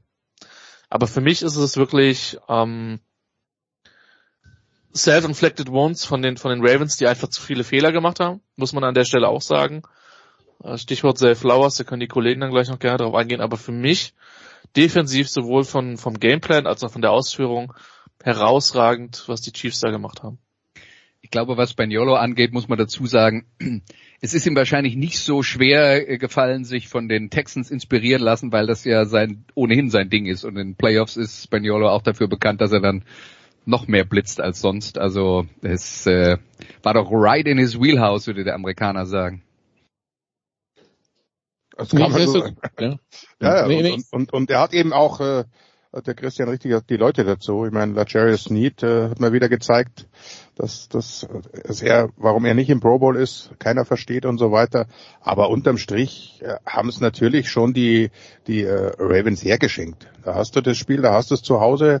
Äh, Lamar Jackson stellt sich ja immer hin, äh, ehrenhaft danach auch und so weiter. Aber er sagt halt auch, er ist der Beste, er will bezahlt werden wie der Beste und, und am besten noch mehr Geld. Äh, gemessen wird man unterm Strich im Sport an, an Siegen, an Trophäen. Und das äh, ist natürlich schon etwas, das müssen sich alle zusammen äh, vorhalten.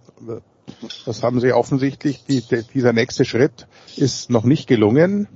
Die Fehler angesprochen. Ich meine, da, da haben wir die Interception dann noch auch, also zwei Turnover in der gegnerischen Endzone. Das ist schon, das kannst du kaum gegen so ein Team wettmachen. Aber irgendwann läuft ihnen natürlich auch die Zeit davon. Die, die, die liegen jetzt schon über dem Salary Cap und so weiter. Also das, das ist, das ist ganz bitter, was da, was da in Baltimore passiert ist. Was willst du sonst noch haben? Als, außer zu Hause zu spielen, im Championship Game Kansas City in einer Form zu haben, wie wir sie äh, wahrscheinlich nicht mehr erleben werden, dass die Offense so wenig Punkte nur macht. Äh, also ich, ich sehe es eher als von, von Baltimore verloren, als von, von Kansas City gewonnen.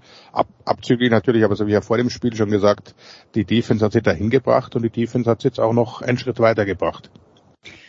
Ich finde, was man schon rausheben muss aus Sicht von Kansas City, ja, am Ende das, was äh, an Punkten unterm Strich dasteht, das ist nicht viel. Aber was sie halt geschafft haben, ist, mit ihren ersten zwei Drives zu scoren. Und dadurch hat Baltimore halt die ganze Zeit äh, einen Rückstand gehabt und ist hinterhergelaufen und damit sind sie tatsächlich nicht gut umgegangen. Und warum sie so wenig aufs Laufspiel gesetzt haben, habe ich auch nicht verstanden, weil der Rückstand ja nicht so deutlich war. Und ja, klar, die Kollegen haben es ja schon ausführlich gesagt, es waren trotzdem Chancen da, das Spiel zu gewinnen. Und äh, die Turnover haben die dann halt gekillt. Ja, das mit dem Laufen war auch äh, so eine komische Geschichte. Die beste Laufoffense gegen, ja, bei Kansas City wusste man, der, der die Laufverteidigung ist vielleicht der, der schwierigere Teil der Defense und trotzdem passiert sowas. Und Christian, jetzt haben wir die Chiefs im Super Bowl, die zwischendurch ein bisschen abgeschrieben wurden, als sie diese Phase hatten, wo sie aus acht Spielen fünf verloren haben. Ja, hallo, da sind wir wieder. Hallo, da sind wir wieder und am Ende auch zurecht, gerade wenn du nach Buffalo fährst und gewinnst mit Miami zugegebenermaßen unter besonderen Umständen, immer noch eine der besten Offenses der Liga rausnimmst ähm, und jetzt eben den, den, den Number One Seed schlägst, den designierten Number One Seed. Ich meine, wir hatten, glaube ich, alle seit seit Mitte, seit, seit Mitte der Saison dieses, dieses Super Bowl Matchup zwischen, zwischen Baltimore und San Francisco, ähm, im, oder viele hatten das getippt Ähm, jetzt haben wir 50 Prozent davon bekommen, immerhin zur Freude eines der anwesenden Experten hier in der Runde. Äh, wie gesagt, für mich ist es ganz hoch einzuschätzen, weil sie sich ein Stück weit neu erfunden haben. Die große Hoffnung für Kansas City ist, dass Rasheed Rice jetzt zum Schluss doch ein bisschen aufgekommen ist. Der hat auch ein paar sehr, sehr gute Plays jetzt gehen in Baltimore, ähm, weil man dann doch gemerkt hat, dass, äh, dass so der, der absolute Nummer 1 Receiver gefehlt hat und Tyreek Hill ist natürlich auch one of a kind als, als Footballspieler. Das muss man schon an der Stelle sagen. Man musste sich ein Stück weit auch die Offense neu bauen. Kelsey sah jetzt am, am Wochenende wieder, wieder deutlich besser aus. Man hat den Eindruck, dass er sich vielleicht auch ein bisschen geschont hat über die reguläre Saison, um jetzt nochmal wirklich alles rauszupressen, was, was da ist. Für mich war das insgesamt eine bemerkenswerte Vorstellung. Trotzdem, und bin ich schon auch ein Stück weit bei, bei Andreas und bei Günther, ich bin immer der Meinung, der Mannschaft, oder 99 Prozent der Fälle bin ich der Meinung, dass eine Mannschaft sich das verdient und das gewinnt. Und das will ich auch bei Kansas City sagen. Nichtsdestoweniger, die Chancen waren da. Und trotzdem hochverdienter Super Bowl Einzug und wir müssen da jetzt auch wirklich von einer der, ich bin immer, immer, immer schwierig, Besten das ein ganzes Mannschaften aller Zeiten. Na ja, nein, nein. Besten Mannschaften nein. aller Zeiten.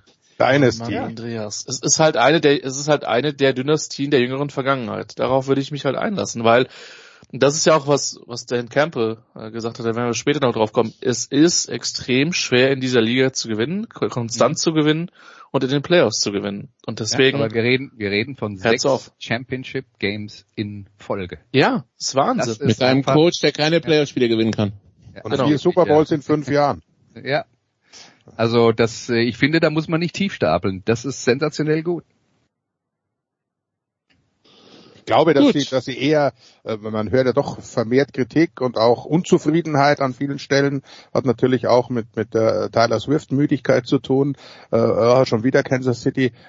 Die haben natürlich das Problem, dass man sie jetzt an sich selbst misst. Aber Andreas hat 100% recht, da, da bin ich dabei. Das ist äh, eine der besten Mannschaften aller Zeiten, momentan sowieso. Die beste, sind ja auch noch immer Titelverteidiger.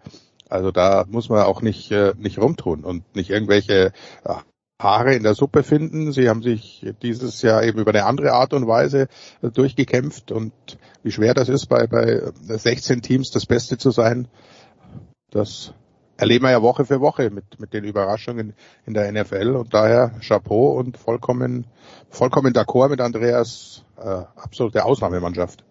Und Christian hat ja vollkommen recht, dass er sagt, die haben sich neu erfunden. Und Tyreek Hill hat er auch schon angesprochen. Ich will es jetzt nochmal äh, noch mal sagen, weil der, wenn wir uns angucken, was denen fehlt im Vergleich zur, zu, äh, zur Vergangenheit, ist ein zuverlässiger Speed Receiver. Die haben Marquez Valdes Scantling, ja, der hat den entscheidenden Pass ganz am Schluss gefangen, um das Spiel endgültig zu gewinnen, aber ansonsten ist das halt ein unsicherer Kantonist.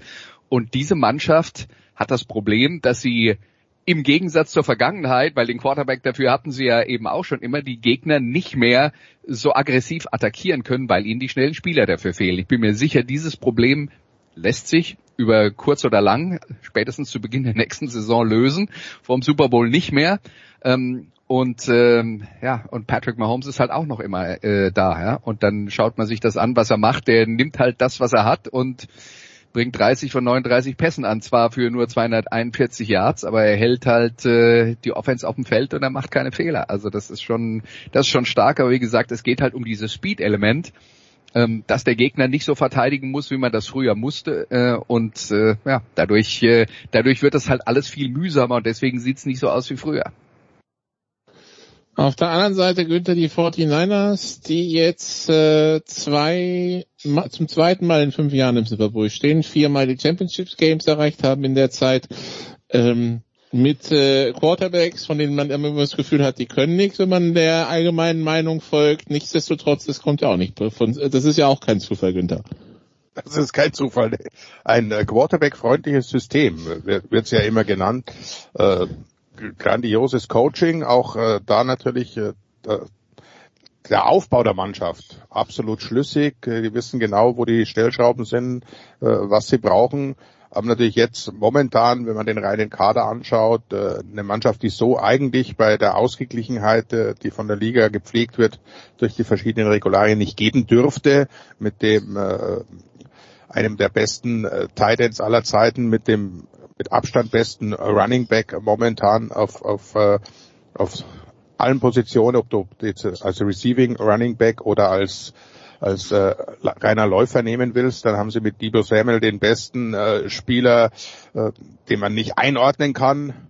Da haben sie eine, den vielleicht besten linken Tackle momentan in der Liga und so weiter. Also die haben bestimmt fünf Spieler, die die die besten auf ihrer Position sind und das in einer Liga mit 32 Mannschaften das, das ist schon sensationell. Dazu dieses System, das einfach immer noch, äh, finde ich, unglaublich viel Spaß macht, zuzuschauen. Und wenn du da den richtigen Quarterback findest, der sich in dieses System hineinbegibt, das erkennt, das äh, durch, durchschaut und mit, mitträgt aufs Feld, dann ist es schon unglaublich schwer, das zu stoppen. Und äh, Brock Purdy ist genau dieser Quarterback und äh, bin großer Fan von ihm. Hat, hat er jetzt auch wieder gezeigt, dass er eben auch außerhalb dieses Systems denken kann, hat ein paar Plays gemacht, die, die passen da eigentlich nicht rein, aber hat er eben erkannt, okay, das System greift gerade nicht, dann mache ich es anders. Also sensationelle Leistung. Aber stehen natürlich auch jetzt vor, vor vielen Entscheidungen vor den Niners. Sehr lange werden sie dieses Team nicht zusammenhalten können. Also Revanche ist ja eh der Gedanke nach der Niederlage äh, vor fünf Jahren. Das, das wird sie nochmal extrem antreiben in diesem Super Bowl. Ich glaube, was was wirklich ein entscheidender Faktor ist bei dieser Zusammenstellung der Mannschaft, weil Gunther hat vollkommen recht, diese Sorte von Qualität solltest du eigentlich nicht schaffen, zusammen äh, in der Mannschaft auf den Platz zu bringen mit all den Topspielern auf ihrer Position. Ja, das waren drei Trades mit McCaffrey, mit Trent, Trent Williams und Javarius Ward, wo sie, sie Spieler von anderen Teams geholt haben, die sehr gut war, waren, aber hundertprozentig zu dem äh, gepasst haben, was sie selber suchen. Und sie sind sehr gut darin, Spieler zu identifizieren, die eben auch, wenn sie draften, sagen wir mal nicht in den ersten beiden Runden, aber danach Spieler zu draften, die wie die Faust aufs Auge passen, weil sie eine ganz klare Vorstellung davon haben, was sie suchen. Ja? Also du musst ja nur mal anschauen, George Kittle fünfte Runde gedraftet, Fred Warner dritte Runde gedraftet, Dre Greenlaw fünfte Runde gedraftet könnte man jetzt noch eine ganze Weile fortsetzen, aber das sind sehr, sehr viele sehr gute Spieler, die sie sehr spät im Draft bekommen haben. Und was jetzt die Zukunft angeht, naja, sie haben immer noch einen 3,50 Euro Quarterback und das noch zwei Jahre. Also ähm, ich glaube nicht, dass, äh, äh, dass da jetzt der, der große Ausverkauf beginnen muss. Nichtsdestotrotz, Christian, sie mussten einen 17 Punkte Rückstand drehen und diese 17 Punkte, die wird man, glaube ich, also ich meine, man hat in Detroit seit 60 Jahren keine Playoff-Auswärtsspiel gewonnen, aber vielleicht wird es nicht 60 Jahre in den Köpfen bleiben, diese 17 Punkte, aber zumindest eine ganze Offseason bestimmt. Ja, das ist schon hart. Ähm, gerade für so eine Franchise, die historisch so viel verloren hat und die nicht so viele gute Momente äh, in, den, in den Playoffs hatte in den letzten 40, 50 Jahren. Das ist ja wirklich, das geht ja Generation, geht es ja zurück mit, mit Detroit. Ehrlicherweise hat mich das Spiel, ich habe es im, im Real Life gesehen, auch ein bisschen fassungslos zurückgelassen. Äh, grundsätzlich habe ich mich dann gefreut und das ist eine Sache, die ich immer mache, als ich dann gesehen habe, okay, äh, Herr Renner ist irgendwie entweder in, in einschlägigen Chatgruppen oder in, in, in, Social Media unterwegs. Das heißt, ich wusste, auch er hat diesen Abend überlebt als 49ers-Fan. Das ist wichtig und gut, weil ich kann mir schon vorstellen, dass die Herztabletten da bei beiden Mannschaften extrem, extrem nah beim, beim, beim Couchtisch lagen. Nur, also auf der einen Seite ist es, ist es historisch, weil Detroit in der Form ich erinnere mich an das eine gute Jahr, wo sie, glaube ich, in Dallas ausgeschieden sind in der ersten Runde oder auch hin und wieder mal ein Playoff-Spiel gewonnen haben, aber die waren das erste Mal ein Contender. Und sie haben natürlich noch die eine oder andere Baustelle. So kann sein, dass Goff nach einer Extension fragt. Aber erstmal zu dem Spiel. Du bist so weit vorne und ich lehne mich jetzt mal aus dem Fenster. Ich machte die Aggressivität von Detroit. Vor allen Dingen, je später der Spielverlauf war, weil mein Eindruck war zum Schluss, mein Eindruck war zum Schluss, dass die Defense nicht wirklich eine Antwort hatte auf die 49ers oder nur sehr begrenzt. Und natürlich kann man Campbell ein paar Sachen vorwerfen, aber er ist sich halt auch absolut treu geblieben und er ist sich auch realistisch geblieben. Und natürlich kann man kritisieren, dass man mit dem Field Goal nicht auf 17 Punkte vorgeht. Das, die Kritik finde ich nachvollziehbar.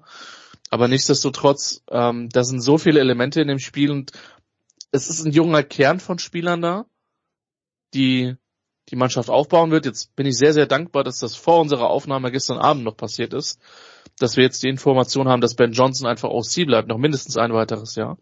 und eben nicht zu, zu den Commanders oder den Seahawks geht, wo er auch als Head Coach im Gespräch war. Aber das sind so viele Elemente und natürlich ist das, wenn man sich Win Probability etc., natürlich ist das eine riesige verpasste Chance. Das, das darf man nicht, das darf man nicht vergessen. Ich habe es eben gesagt, es ist schwer in den Playoffs zu gewinnen. Frag mal einen Chargers-Fan in der Runde, ja. Ähm, das ist, ist extrem schwer. Und das oder ist ein Dallas-Fan. Oder ein Dallas-Fan, ja. Es ist kolossal schwer, ähm, äh, auch so weit zu kommen. Und natürlich wird das unfassbar wehtun. Ähm, vielleicht lindert der Verbleib von Johnson den Schmerz ein bisschen, aber das war, das war eine brutale Nummer. Aber das ist Sport, muss man ehrlicherweise auch sagen. Und ähm, wenn, wenn Campbell in der Pressekonferenz sagt, wir haben damit gerechnet, dass die 49ers zurückkommen oder zurückkommen können, das Gefühl hatte ich zumindest, dass die nie komplett raus waren. Aber ja, aus Lions Sicht äh, wirklich eine heftige Nummer. Ja, Günther, würdest, würdest du Campbell aufs Dach steigen? Ich meine, es gibt ja auch Sachen, für die er wenig kann. Also vor der Halbzeit, die können auch mit, äh, 21, nee, mit 21 Punkten Vorsprung in die Halbzeit gehen, wenn halt Goff seinen offenen Receiver trifft. Ne? Ja, und, und, und, und, und, und wenn Reynolds den fängt beim vierten Versuch, dann reden wir überhaupt nicht mehr drüber und so weiter. Also wenn man sich das, das anschaut, äh, fragt man sich wirklich, wie, wie, wie kann man das noch aus der Hand geben? Das war ja eigentlich ein Spiel in der zweiten Halbzeit, jetzt jedem nur die zweite Halbzeit auf Augenhöhe. Da, da, da kann eigentlich bei dem Spielverlauf äh, San Francisco keine, keine 17 Punkte aufholen und dann noch draufpacken. Man muss ja auch erstmal dann noch ein paar Punkte mehr machen, um zu gewinnen. Da, da lief vieles schief. Was ich halt äh, kritisieren möchte, ich bin auch absolut dafür, das, das wisst ihr alle, wir sind lang genug äh, zusammen. Ich bin immer dafür, gerade in den Playoffs, du musst coachen, um zu gewinnen und nicht coachen, um nicht zu verlieren. Dafür steht, glaube ich, Dan Campbell wie kaum ein anderer. Also absolut d'accord. Fast dieser nach der nach der Pause der zweite Drive, als als sie wirklich wieder den Ball bewegt haben, als man schon das Gefühl hatte, okay, passt.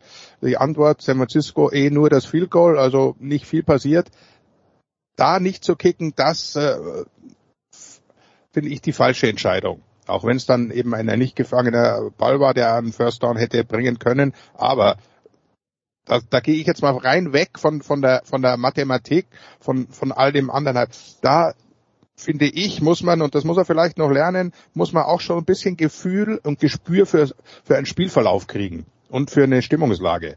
Wenn, du kannst dann in dem Moment, wenn du das Field Goal kickst, kann natürlich immer daneben gehen, um Gottes Willen, aber gehen wir mal davon aus, du kickst diese Field Goal dann hast du komplett sofort wieder die Antwort gegeben auf den äh, ersten Drive San Franciscos in Halbzeit 2. Du bist wieder 17 Punkte vorne, also drei Scores.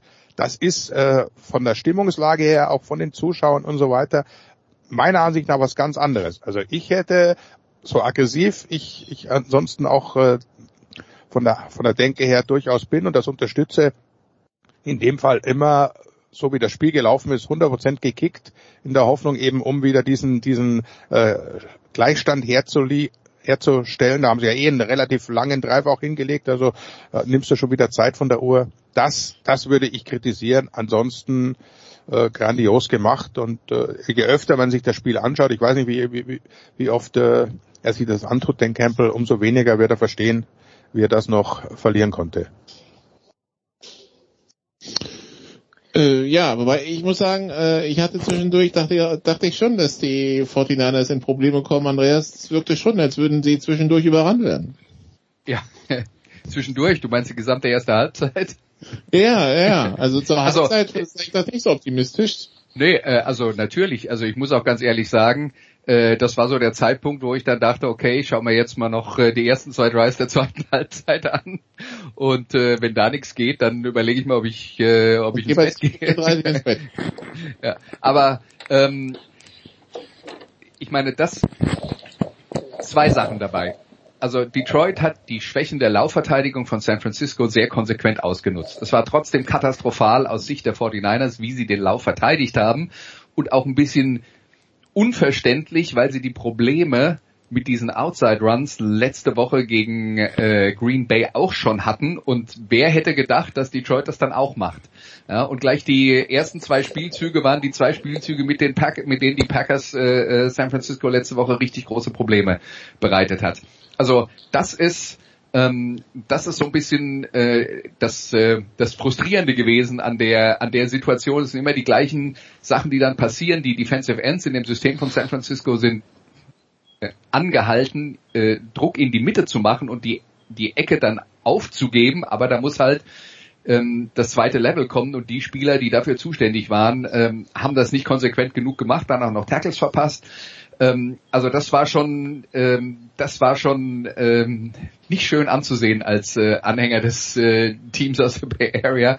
Aber ähm, was man halt auch wieder gesehen hat, sowohl offensiv als auch defensiv, ähm, der Coachingstab ist besser geworden im Vergleich zur, zur äh, Vergangenheit bei ähm, Anpassungen innerhalb des Spiels und sie haben es dann Schritt für Schritt halt geschafft, ähm, zum einen den Ball der Offense besser zu bewegen und zum anderen zumindest mal die ganz billigen äh, äh, Laufyards, die Detroit in der ersten Halbzeit bekommen hat, ihnen wegzunehmen und dann, das war erstmal die Basis, dass man überhaupt wieder eine Chance hat, in dem Spiel mitzuspielen. Und dann hat man uns gewonnen und jetzt steht man wieder im äh, Super Bowl. Ich weiß nicht, ob der Producer wieder. Ja, ja, ich bin wieder da. Ich, ich lausche ergriffen. Ja, ja, ich bin wieder da und ähm, ich bin mir noch nicht sicher, aber es ist ja keine Ausrede für mich, weil es ist, es ist Faschingszeit, es ist Ferienzeit. Ich werde mir möglicherweise nach vielen Jahren mal wieder live Super Bowl 58 anschauen. Danke Günther, der ja auf dem Weg sein wird, der schon schon dort sein wird. Danke ich, ich musste, musste aber einen mitgeben natürlich noch. Gib mir einen mit, bitte. Weil du ja letztes, letzte Woche kritisiert wurde, dass ich die Steelers nicht erwähnt hätte. Ja. Äh, du hast einen neuen Offense-Coordinator, also freu dich mal auf 95% Laufspiel in der kommenden mhm. Saison. Endlich Und, mal was äh, Neues. Endlich mal Laufspiel in Pittsburgh. Aber, so, aber weniger Jet Sweeps. Weniger Jet Sweeps. Nicht die üblichen zwei Jet Sweeps pro, pro Matt Canada Spiel. Also all, alles, alles wird gut mit einem Offense-Coordinator, der Top-Talente äh, lieber mal nicht beachtet. Na, das, das macht mir jetzt schon Angst. Göne, danke, Christian, danke. Äh, Nikola wird dann noch den Rugby-Teil moderieren. Andreas, von dir verabschieden wir uns auch. Dich ja, wieder. ja, ich drücke mich wie immer vor Rugby, es ist furchtbar. Äh, Andreas, was werden wir am Sonntag in Musikradio 360 hören? Ja, wir werden uns mit äh, einer der wichtigsten Bands äh, aus der deutschen, wie soll man sagen, neue deutsche Welle Punk-Szene äh, befassen, nämlich Abwärts. Herrlich. Ich habe mir schon angehört, unbedingt reinlauschen. Danke Andreas. Wie gesagt, nach einer kurzen Pause ist Nikola zurück mit den Six Nations und dem Rugby.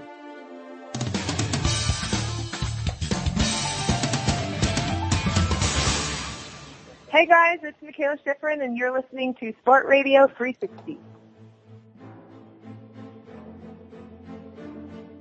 Big Show 646 bei Sportrad 360. Wir sind im Rugby-Teil angekommen und ich werfe schon mal raus, äh, sorry für die Tonqualität, äh, das ist jetzt spontane Aufnahme mit dem mobilen Equipment aus der Lounge in Zürich, weil ähm, ja der Lufthansa, nicht der Lufthansa-Streik, aber der Airport-Streik hat zugeschlagen. Ich musste umbuchen und bin jetzt on the move quasi nach Nizza und dann nach Marseille zu den Six Nations.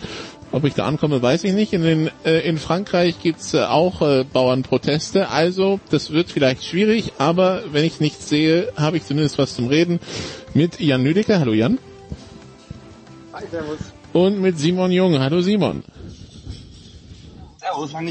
Ja, naja, fast, äh, ja, doch. Seit wann wann ist die WM vorbei? Ende Oktober? Ja, es sind drei Monate vergangen und es geht weiter mit äh, einer Paarung. Es geht in der Six Nation los mit einer Paarung, wo einer sich vielleicht auch schon als äh, quasi Weltmeister gesehen hätte in diesem Spiel. Der ein oder andere hätte vielleicht gedacht, dass das auch das WM-Finale ist. Ist, war es aber nicht. Frankreich gegen Irland in Marseille. Das Stade de France ist gesperrt wegen Olympia. Äh, deshalb wandert Frankreich durch Marseille, Lille und Lyon. Und äh, ja, nach so einer WM, Jan, gibt's immer Umbrüche. Bei Frankreich kommt jetzt noch dazu, dass zum Beispiel Antoine Dupont äh, Siebener beim, äh, bei Olympia spielen soll, also bei diesen Six Nations nicht dabei ist. Wie groß ist der Umbruch bei beiden Teams? Ähm, nicht groß. Also finde ich wirklich, ähm, man, man merkt insgesamt, finde ich, an den Kadern, an der Herangehensweise, dass äh, die Six Nations wahnsinnig groß geschrieben werden. Dass äh, da eigentlich keine Nation so wirklich sagt, so, ja, komm, jetzt scheißen wir mal drauf, wie wir da in diesem Jahr abschließen, auf gut Deutsch gesagt. Ähm, sondern die gehen da alle mit Kadern ran, wo es das, wo jetzt vielleicht gar nicht der Fokus zu 2000 Prozent auf der nächsten WM liegt, das könnte man ja meinen, sondern die gehen daran, um dieses Turnier zu gewinnen. Und klar ist bei den Franzosen jetzt ein Dupont nicht dabei und haben vielleicht ein, zwei Namen ihre Karriere beendet, aber die haben ihre Aufstellung schon rausgegeben, gerade eben, das ist eine Aufstellung, mit der sie im Endeffekt auch bei der WM hätten spielen können. Das ist brutal gut, das ist das Beste vom Besten. Ähm, und bei den Iren wird es nicht anders aussehen. Klar muss man da dann schauen, da hat Johnny Sexton die Karriere beendet. Ähm, wie läuft es mit äh, dann seinem Kronprinzen, wer auch immer das sein mag, auf der Verbinderposition. Aber prinzipiell sind es äh, für mich keine großen, oder eigentlich sind es gar keine Umbrüche. Es sind die normalen Veränderungen, die es von Jahr zu Jahr gibt. Das heißt dann, Simon, wir sehen Finale in Spiel 1 oder wie? Ähm, ich, ich denke es tatsächlich, ja. Äh, macht das Spiel natürlich umso wichtiger und je nachdem, was in dem Spiel passiert, wird es dann auch Auswirkungen auf die nächsten Partien haben.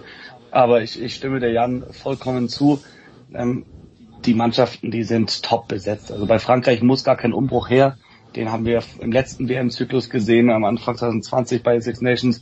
Das ist so eine junge Mannschaft immer noch. Und die können es auch verkraften, dass ein Antoine Dupont ausfällt, weil Lucu hat ihn auch schon bei seinem Gesichtsbruch während der Weltmeisterschaft sehr gut ersetzt und er spielt zusammen mit Jalibert bei Bordeaux. Das wird die neun und zehn Paarung sein auf den Spielmacherpositionen bei Frankreich. Die sind da einfach top besetzt von eins bis 23 und dann auch noch drüber hinaus. Das ist das, worüber wir in den letzten Jahren immer wieder gesprochen haben. Diese Kadertiefe bei Frankreich ist brutal. Und, und Irland, da wird in den nächsten Jahren noch ein bisschen was passieren. Da sind einige ältere Spieler dabei, aber das Allerwichtigste bei Irland ist, das, was Jan gesagt hat mit der, mit der, mit der Verbinderposition, Johnny Sexton, der aufgehört hat, und Irland und Leinster, die, die Clubmannschaft, bei der Sexton gespielt hat, die hatten immer Probleme, wenn er nicht da war. Und da geht es jetzt wirklich darum, dass äh, da einen guten äh, Nachfolger zu finden. Es sieht ganz nach aus, als würde es Jack Crowley werden. Der spielt zwar bei Munster, das heißt nicht so mit diesem Core-Lenster-Team zusammen, aber hat schon bei der WM auf jeden Fall, der war die Nummer zwei auf der Verbinderposition und der wird auch wieder spielen. Der spielt auch eine grandiose Saison beim Monster. Ähm, und deswegen, um ihm noch mehr Sicherheit zu geben, haben sie so eine erfahrene Mannschaft jetzt auch gewählt. Da werden wir aber in den nächsten Jahren noch ein paar Veränderungen sehen, da bin ich mir sicher. Und äh, von daher, ich, ich tue mich wirklich schwer, irgendjemanden zu sehen, der diese Mannschaften schlagen könnte. Natürlich, die Schotten sind immer gut für die Überraschung gegen Frankreich, äh, vor allem wenn dann unvorhergesehene Sachen in dem Spiel passieren, wie eine rote Karte oder eine Verletzung für einen bestimmten Spieler. Ähm, England sehe ich als Überraschungspackung, wenn die, die starten halt gut ins Turnier rein, erst auswärts in Italien, dann zu Hause gegen Wales, die könnten, wenn die ein bisschen Selbstvertrauen sammeln, auch später noch spannend werden. Aber eigentlich, meine Frage kürzer zu beantworten, äh, ja, das glaube ich ist das vorgezogene Finale, dieses Auftaktspiel. Das ist bombastisch. Es ist das WM-Finale, das wir uns alle gewünscht haben, das wir nicht bekommen haben. Die Mannschaften, die sind frustriert, aber hungrig. Und ich glaube nicht, dass wir bei denen etwas sehen werden wie bei England nach der WM 2019, dass sie äh, dann wirklich so ein WM-Hangover hatten. Nee, die beiden Mannschaften sind nach wie vor super hungrig und die werden richtig, richtig loslegen am Freitag. Das wäre die Frage, Jan. Das ist für beide das erste Spiel, nachdem ja die WM aus ihrer Sicht wahrscheinlich viel zu früh im Viertelfinale endete. Meinst du, das wird ein Faktor? Ah, ein Faktor weiß ich nicht, aber wie Simon gesagt hat, also es, es bringt vielleicht noch mehr Hunger in beide Mannschaften oder in beide Nationen rein dass du halt einfach sagst, so, wow, ähm, wir hatten uns so viel mehr vorgenommen, wir waren so viel besser als das, was wir da zeigen konnten. Und das wollen wir jetzt endlich wieder beweisen und diesen Six Nations Titel gewinnen. Denn, denn wie gesagt, ähm, man, man hätte ja auch irgendwie als Irland jetzt schon sagen können, keine Ahnung, du nimmst Sam Brandergast, den ganz jungen Verbinder, und stellst den jetzt als deinen neuen Mann auf die Zehn. Ähm, und vielleicht noch auf der einen oder anderen Position ähm, sagst du, ja, hey, komm, du bist jetzt 33, du bist jetzt 35, äh, für dich ist jetzt vorbei in der Nationalmannschaft, wir holen jetzt äh, junge, Anfang, Mitte 20-Jährige rein, aber das machen sie alle nicht. Die spielen mit den bestmöglichen Mannschaften und äh, das zeigt schon, was sie vorhaben. Simon hat schon gesagt, er sieht dann äh, Schottland als denjenigen, der den Spielverderber spielen kann. Schottland fängt in Wales an, hat dann Frankreich zu Gast, äh, muss in Irland ran. Ähm, was, ähm, warum die Schotten, äh, Simon? Also für mich ist Schottland vor allem mit der Startaufstellung eine der, der stärksten Mannschaften der Welt. Ähm, insbesondere die Hintermannschaft, da muss man sagen, da sind sie auf absolutem Weltklasse-Niveau. Im Sturm fehlt vielleicht von der Bank ein bisschen die Tiefe, aber wenn sie es schaffen, in einem Spiel, in es vielleicht viele Unterbrechungen gibt, es nicht so viel Ball-in-Playtime hat, diese Spieler lang genug auf dem Feld zu halten, können sie mit jeder Mannschaft mithalten.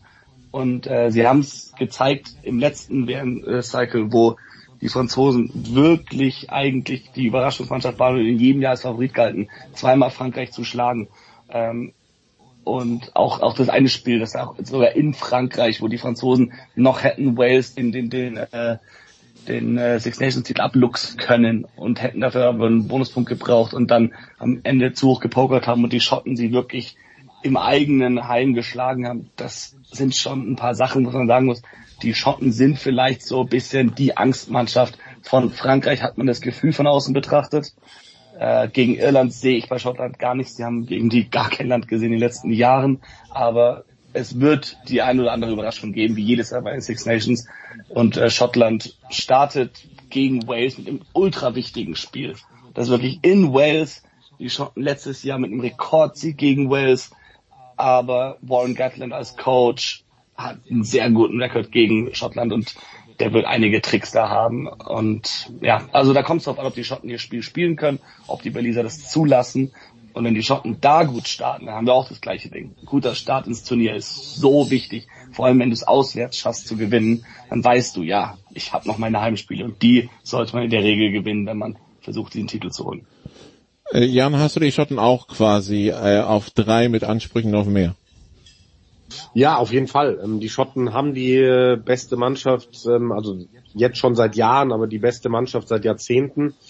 Ähm, die können jeden schlagen und Simon hat es ja gerade schon gesagt, dass, ich glaube, dass der Spielplan ganz gut für sie liegt. Also in Wales ist vielleicht ein undankbarer Auftakt, weil du nicht so ganz genau weißt, was du von dieser jetzt sehr jungen Mannschaft, wo schon wirklich mit der größte Umbruch vielleicht ist, äh, erwarten kannst. Aber wenn du da gewinnst, dann hast du Frankreich daheim und dann hast du England daheim. Ne? Das ist ja sowieso immer das größte Spiel für die gegen den Erzrivalen. Und die hast du beide daheim. Dann fährst du nach Italien und wenn du es, wenn du es wirklich schaffen solltest, mal die ersten vier Spiele zu gewinnen, dann hast du natürlich äh, das Handicap, dass du nach Irland musst aber ich glaube, dann ist alles möglich für diese Mannschaft. Auch wenn du mit drei Siegen dahin fährst, wenn du keine Ahnung, das Frankreich-Spiel zu Hause verlieren solltest. Also ähm, denen ist theoretisch alles zuzutrauen. Ich, ich weiß nicht, ob sie die Konstanz haben, wirklich alle fünf zu gewinnen, aber why not? Okay, dann haben wir den Halbfinalisten England. Äh, Simon, äh, der hat mit äh, Personalproblemen zu kämpfen, habe ich gelesen. Äh, viele Verletzungen. Dann äh, Owen Farrell nimmt sich eine Auszeit, geht auch nach Frankreich. Also ich weiß nicht, ob wir Owen, Owen Farrell irgendwie äh, irgendwann wieder im England-Trikot sehen. Äh, wo, wo stehen die Engländer? Letztes Jahr die Six Nations waren ja, möchte man sagen, schwierig. Die WM war okay. Auf die Gefahr hin, mich jedes Jahr zu wiederholen, ich habe wirklich die Hoffnung, dass England dieses Jahr was anderes zeigt. Ja. spricht also, da der Fan oder spricht da der Experte? Da spricht der, der Rugby-Fan, der Rugby-Liebhaber, wirklich der, der, der das sehen will, weil auch um zu begründen, also unter Eddie Jones haben sie ein bestimmtes Rugby gespielt, nur mit dem Ziel eigentlich diese WM zu gewinnen. Und das hat dann unterwegs echt was gekostet, auch äh, die Fans, die da frustriert waren und die Spieler. Und dann kam Steve Borthwick rein und der hatte nicht lange Zeit vor den Six Nations letztes Jahr. Der konnte jetzt nicht groß was ändern. Der hat dann eigentlich das Spielsystem alles übernommen, hat die Spieler hauptsächlich machen lassen und dann bis zur WM hin versucht halt da einen turnierfertigen Kader zusammenzustellen. Sie sind am Ende Dritter geworden, äh, was man sagen muss, was auf jeden Fall mehr war, als sie sich eigentlich von der Qualität verdient hätten. Aber das ist ein Erfolg, finde ich, da Dritter zu werden bei dieser WM für diese englische Mannschaft. Und jetzt hat er aber die Zeit gehabt. Jetzt hat er sich genügend Spiele anschauen können, die Spiele analysieren können, um zu schauen, mit dem, was ich habe, wie können wir am besten spielen. Und wenn man nach England schaut, wie in dieser Saison die Teams spielen, vor allem welche Teams erfolgreich sind, das ist nicht wie früher, dass Saracens und Leicester, dass die mit ihrem Power Game und viel kicken und verteidigen enge Spiele gewinnen. Nee, das sind die Mannschaften, die viel punkten. Northampton Saints, Tabellenführer, Harlequins, ganz vorne mit dabei. Bath, wo jetzt Finn Russell spielt, mit ultra attraktiven Rugby. Das sind die Mannschaften, die gerade in England performen. Und die Kaderbenennung, die Nominierungen, die zeigen eigentlich, dass er das sieht. Da sind viele Spieler von den genannten Teams dabei, vor allem von Northampton. Jetzt haben wir natürlich wirklich das Problem, das gerade angesprochen, dass Marcus Smith, der eigentlich jetzt, wo Farrell erstmal eine Auszeit nimmt, gesetzt war ich auf 10, dass der äh, sich verletzt hat. Mal schauen, der, also er ist auf jeden Fall im Gips. Also ich glaube nicht, dass der spielen wird, das erste Spiel. Dann hättest du die Möglichkeit, auf George vorzugehen, eher ein Spielertyp wie Farrell, oder du gibst gleich Finn Smith von Northampton ne? Da das Zehner-Trikot, was ich stark fände, weil der vor allem auch mit Alex Mitchell, der vermutlich auf neun starten wird, im Club zusammenspielt. Und die spielen ganz aufregendes Rugby. In der Hintermannschaft fällt ein Ollie Lawrence leider aus, der auch brutal ist zurzeit aber Henry Slade spielt bei Exeter seine beste Saison seit jeher. Und da sind einige Spieler, die er ausgewählt hat, die letztes Jahr nicht in seinem Kader waren, die einfach gerade in einer super Verfassung sich befinden im Club. Und deswegen, wenn er darauf wirklich setzt, wie in der Nominierung jetzt auch mit dem Team und mit dem Spielstil, dann muss England ein attraktives, ballkontrollierendes Angriffsrugby spielen. Und darauf hoffe ich und dann können wir uns auf was gefasst machen. Ich äh, habe Tickets für das Spiel England-Irland in Twickenham am 9. März. Ich hoffe, ich bekomme das zu sehen, was... Ähm, Wie hast du die denn bekommen? Es gehen immer Einzelsitze in den Verkauf, nachdem sich alle bedient haben. Und das ist irgendwie so ein Nachverkauf. Und so habe ich ah. letztes Jahr schon Tickets für England-Frankreich bekommen und dieses Jahr für England-Irland. Stark. Ja, muss man, muss man wissen. Äh, also ich hoffe, dass ich das, das sehe, was Simon hier angesprochen hat. Bleiben noch zwei Jahren zum einen Wales. Ähm, da wissen wir, da, da ist ein, da war ein Umbruch im Gange. Da ist jetzt auch quasi der alte Coach, das wissen wir auch wieder am Start, aber was erwarten wir jetzt von dieses Jahr? Boah, keine Ahnung. Also, das, wer das beantworten kann. Ähm, es ist, also ja, dieser Umbruch, der ist ja schon eigentlich vor der WM ja. fast losgegangen. Du hast immer noch äh, relativ viele erfahrene Spieler. Also du kannst da schon eine relativ erfahrene Starting 15 bauen, aber... Reese Sammet äh, haben sie jetzt an die NFL verloren?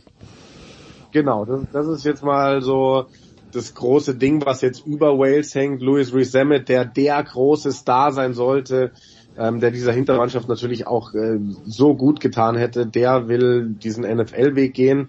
Ist da, wie, wie auch immer sich das nennt, dieser International Player Pathway eingeschlagen. Ähm, das tut den extrem weh. Ähm, vor allem, weil in der Hintermannschaft, also wie gesagt, du kannst theoretisch eine einigermaßen erfahrene Mannschaft hinstellen mit einem ganz jungen Kapitän, David Jenkins, der ist 21, der war aber auch bei Exeter schon Kapitän, ich glaube der jüngste Kapitän der Clubs, Clubgeschichte, ähm, aber in der Hintermannschaft. Du hast nominell drei Verbinder nominiert, die bringen es zusammengerechnet auf elf Länderspiele. Drei Jungs, elf Länderspiele und hast einen Schluss im Kader, der hat noch gar kein Länderspiel. Das heißt, das ist schon extrem jung und extrem unerfahren, was da dann rumlaufen wird und das muss man dann einfach mal abwarten. Also von den Namen her kann ich mir vorstellen, dass da relativ schnell was zusammenwächst, aber ob die jetzt am Ende null Spiele gewinnen oder vielleicht sogar drei oder vier, was ich nicht glaube, keine Ahnung. Also prinzipiell ist Wales auf dem Papier die Nummer fünf in diesem Turnier. Man hat Italien am letzten Spieltag als Heimspiel Spieltag zwei in England, Spieltag drei in Irland. Das äh, ja da, da werden sie Erfahrungen sammeln. Aber die Frage ist, ob auf die gute oder auf die schlechte Art. Aber gut, dann. Klingt doch nach einem Déjà-vu ein bisschen. Das letzte Spiel zu Hause gegen Italien, das war es auch vor zwei Jahren. Ja, ja, ja.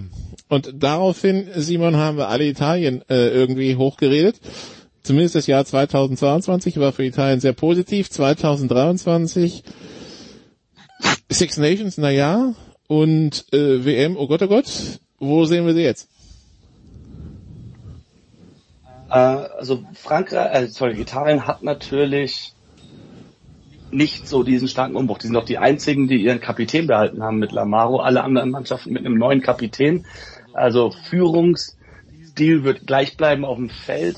Neuer Coach ist da. Kim Crowley haben sie entlassen und ich glaube, das war auch ein Faktor. Das wurde schon vor der WM bekannt gegeben und, und bei der WM hat man nicht das Gefühl gehabt, dass diese Mannschaft Zeit hatte, sich vorzu oder, oder, oder wirkt wie eine Mannschaft, die sich sicher ist, wie sie spielen wollen, die so zusammengewachsen ist und diese Unsicherheit, auch der Blick in die Zukunft, den kann mache ich damit auch für verantwortlich äh, für die Spieler und für die Coaches einfach zu wissen, nach der WM gehen wir getrennte Wege. Das ist ganz schwierig, dann da trotzdem noch eine, an der Beziehung zu arbeiten und, und füreinander äh, einzustehen und, und vor allem das Spiel gegen Neuseeland und dann auch gegen Frankreich, aber vor allem gegen Neuseeland. Das war so eine herbe Enttäuschung.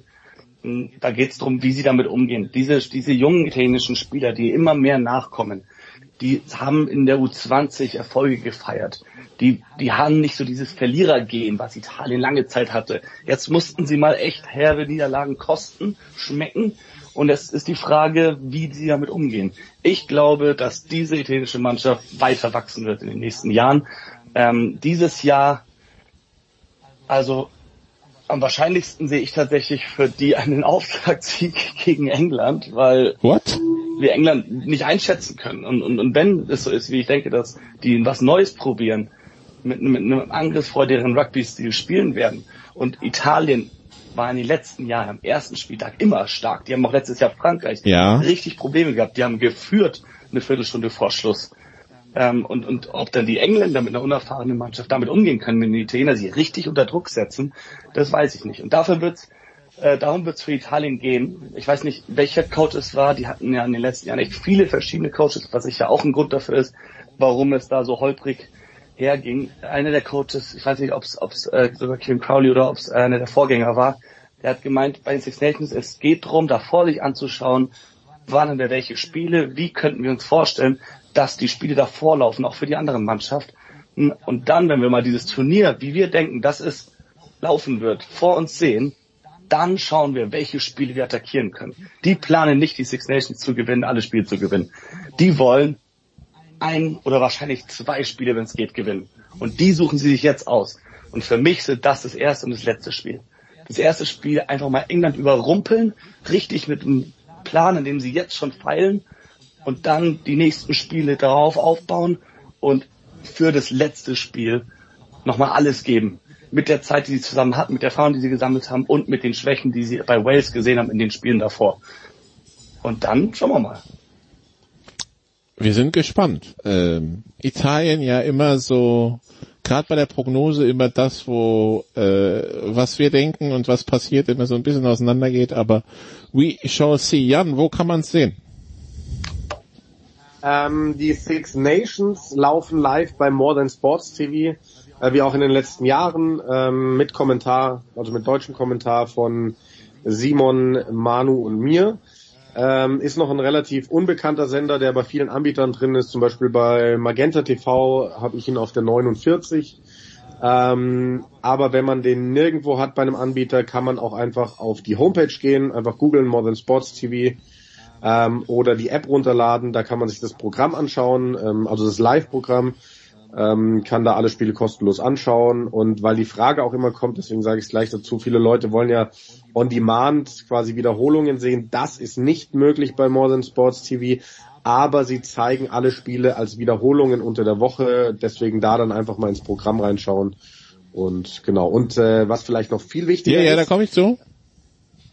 Deutschland ja. wird auf Pro7 Max zu sehen sein. Genau, die deutsche Nationalmannschaft ist wieder in die höchste Liga aufgestiegen und die Spiele laufen bei Pro7 Max. Das erste Spiel am Sonntag in Dessau mit viel hin und her um die Tribüne, aber die Tribüne ist freigegeben. Jetzt steht ein Rugby-Spektakel du nichts mehr im Wege, ne? oder?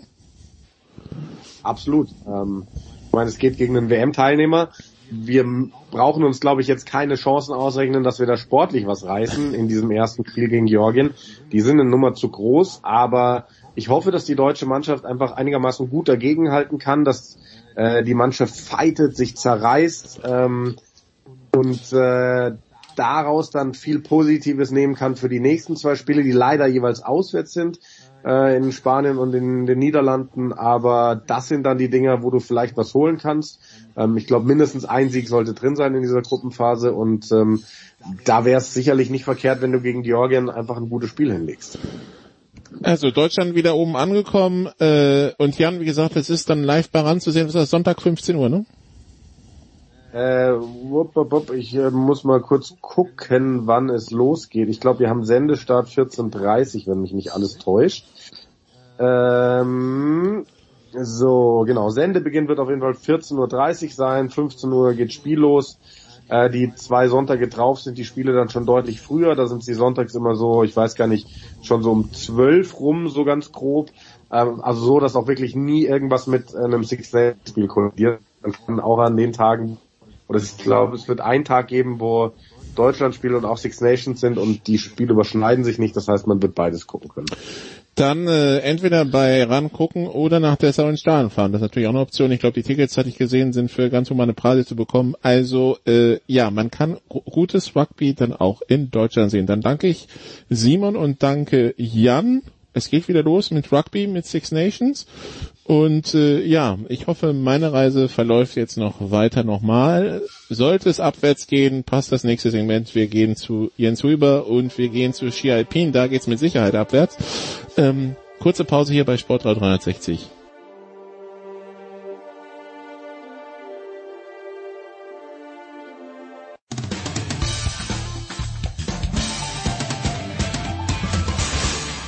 Grüß euch, hier ist der Werner Schlager und ihr hört Sportradio 360.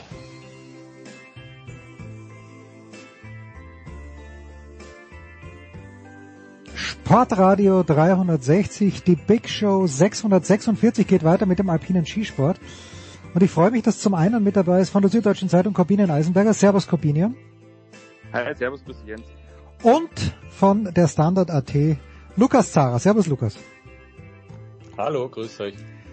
Lukas, am vergangenen Freitag nach Start Nummer 8 in Cortina war für mich im Grunde genommen die Saison für die Frauen beendet. Mein Interesse ist aber haarscharf gegen Null tendiert, wie nämlich Michaela Schifrin dann da gelegen ist und ich mir gedacht habe, naja, okay, das, das wird in diesem Jahr nichts mehr, dann interessiert es mich auch nicht mehr. Ähm, jetzt hören wir natürlich in den letzten Tagen, dass Schifrin in diesem Jahr aller Wahrscheinlichkeit nach noch fahren wird. Und jetzt meine Frage. Schifrin hat durch Krankheit, Altenmarkt, durch Ungeschick möchte ich sagen, weil der Sturz war ein bisschen ungeschickt, Cortina und äh, durch Verletzung Kronplatz sieben Rennen versäumt, in denen Lara Gut ordentlich gepunktet hat, jetzt weniger als 100 Punkte Rückstand hat im Gesamtweltcup muss sich, darf sich gut ein kleines bisschen selbst auf die Schulter klopfen, Lukas, weil sie den Rückstand jetzt eben so verkürzt hat?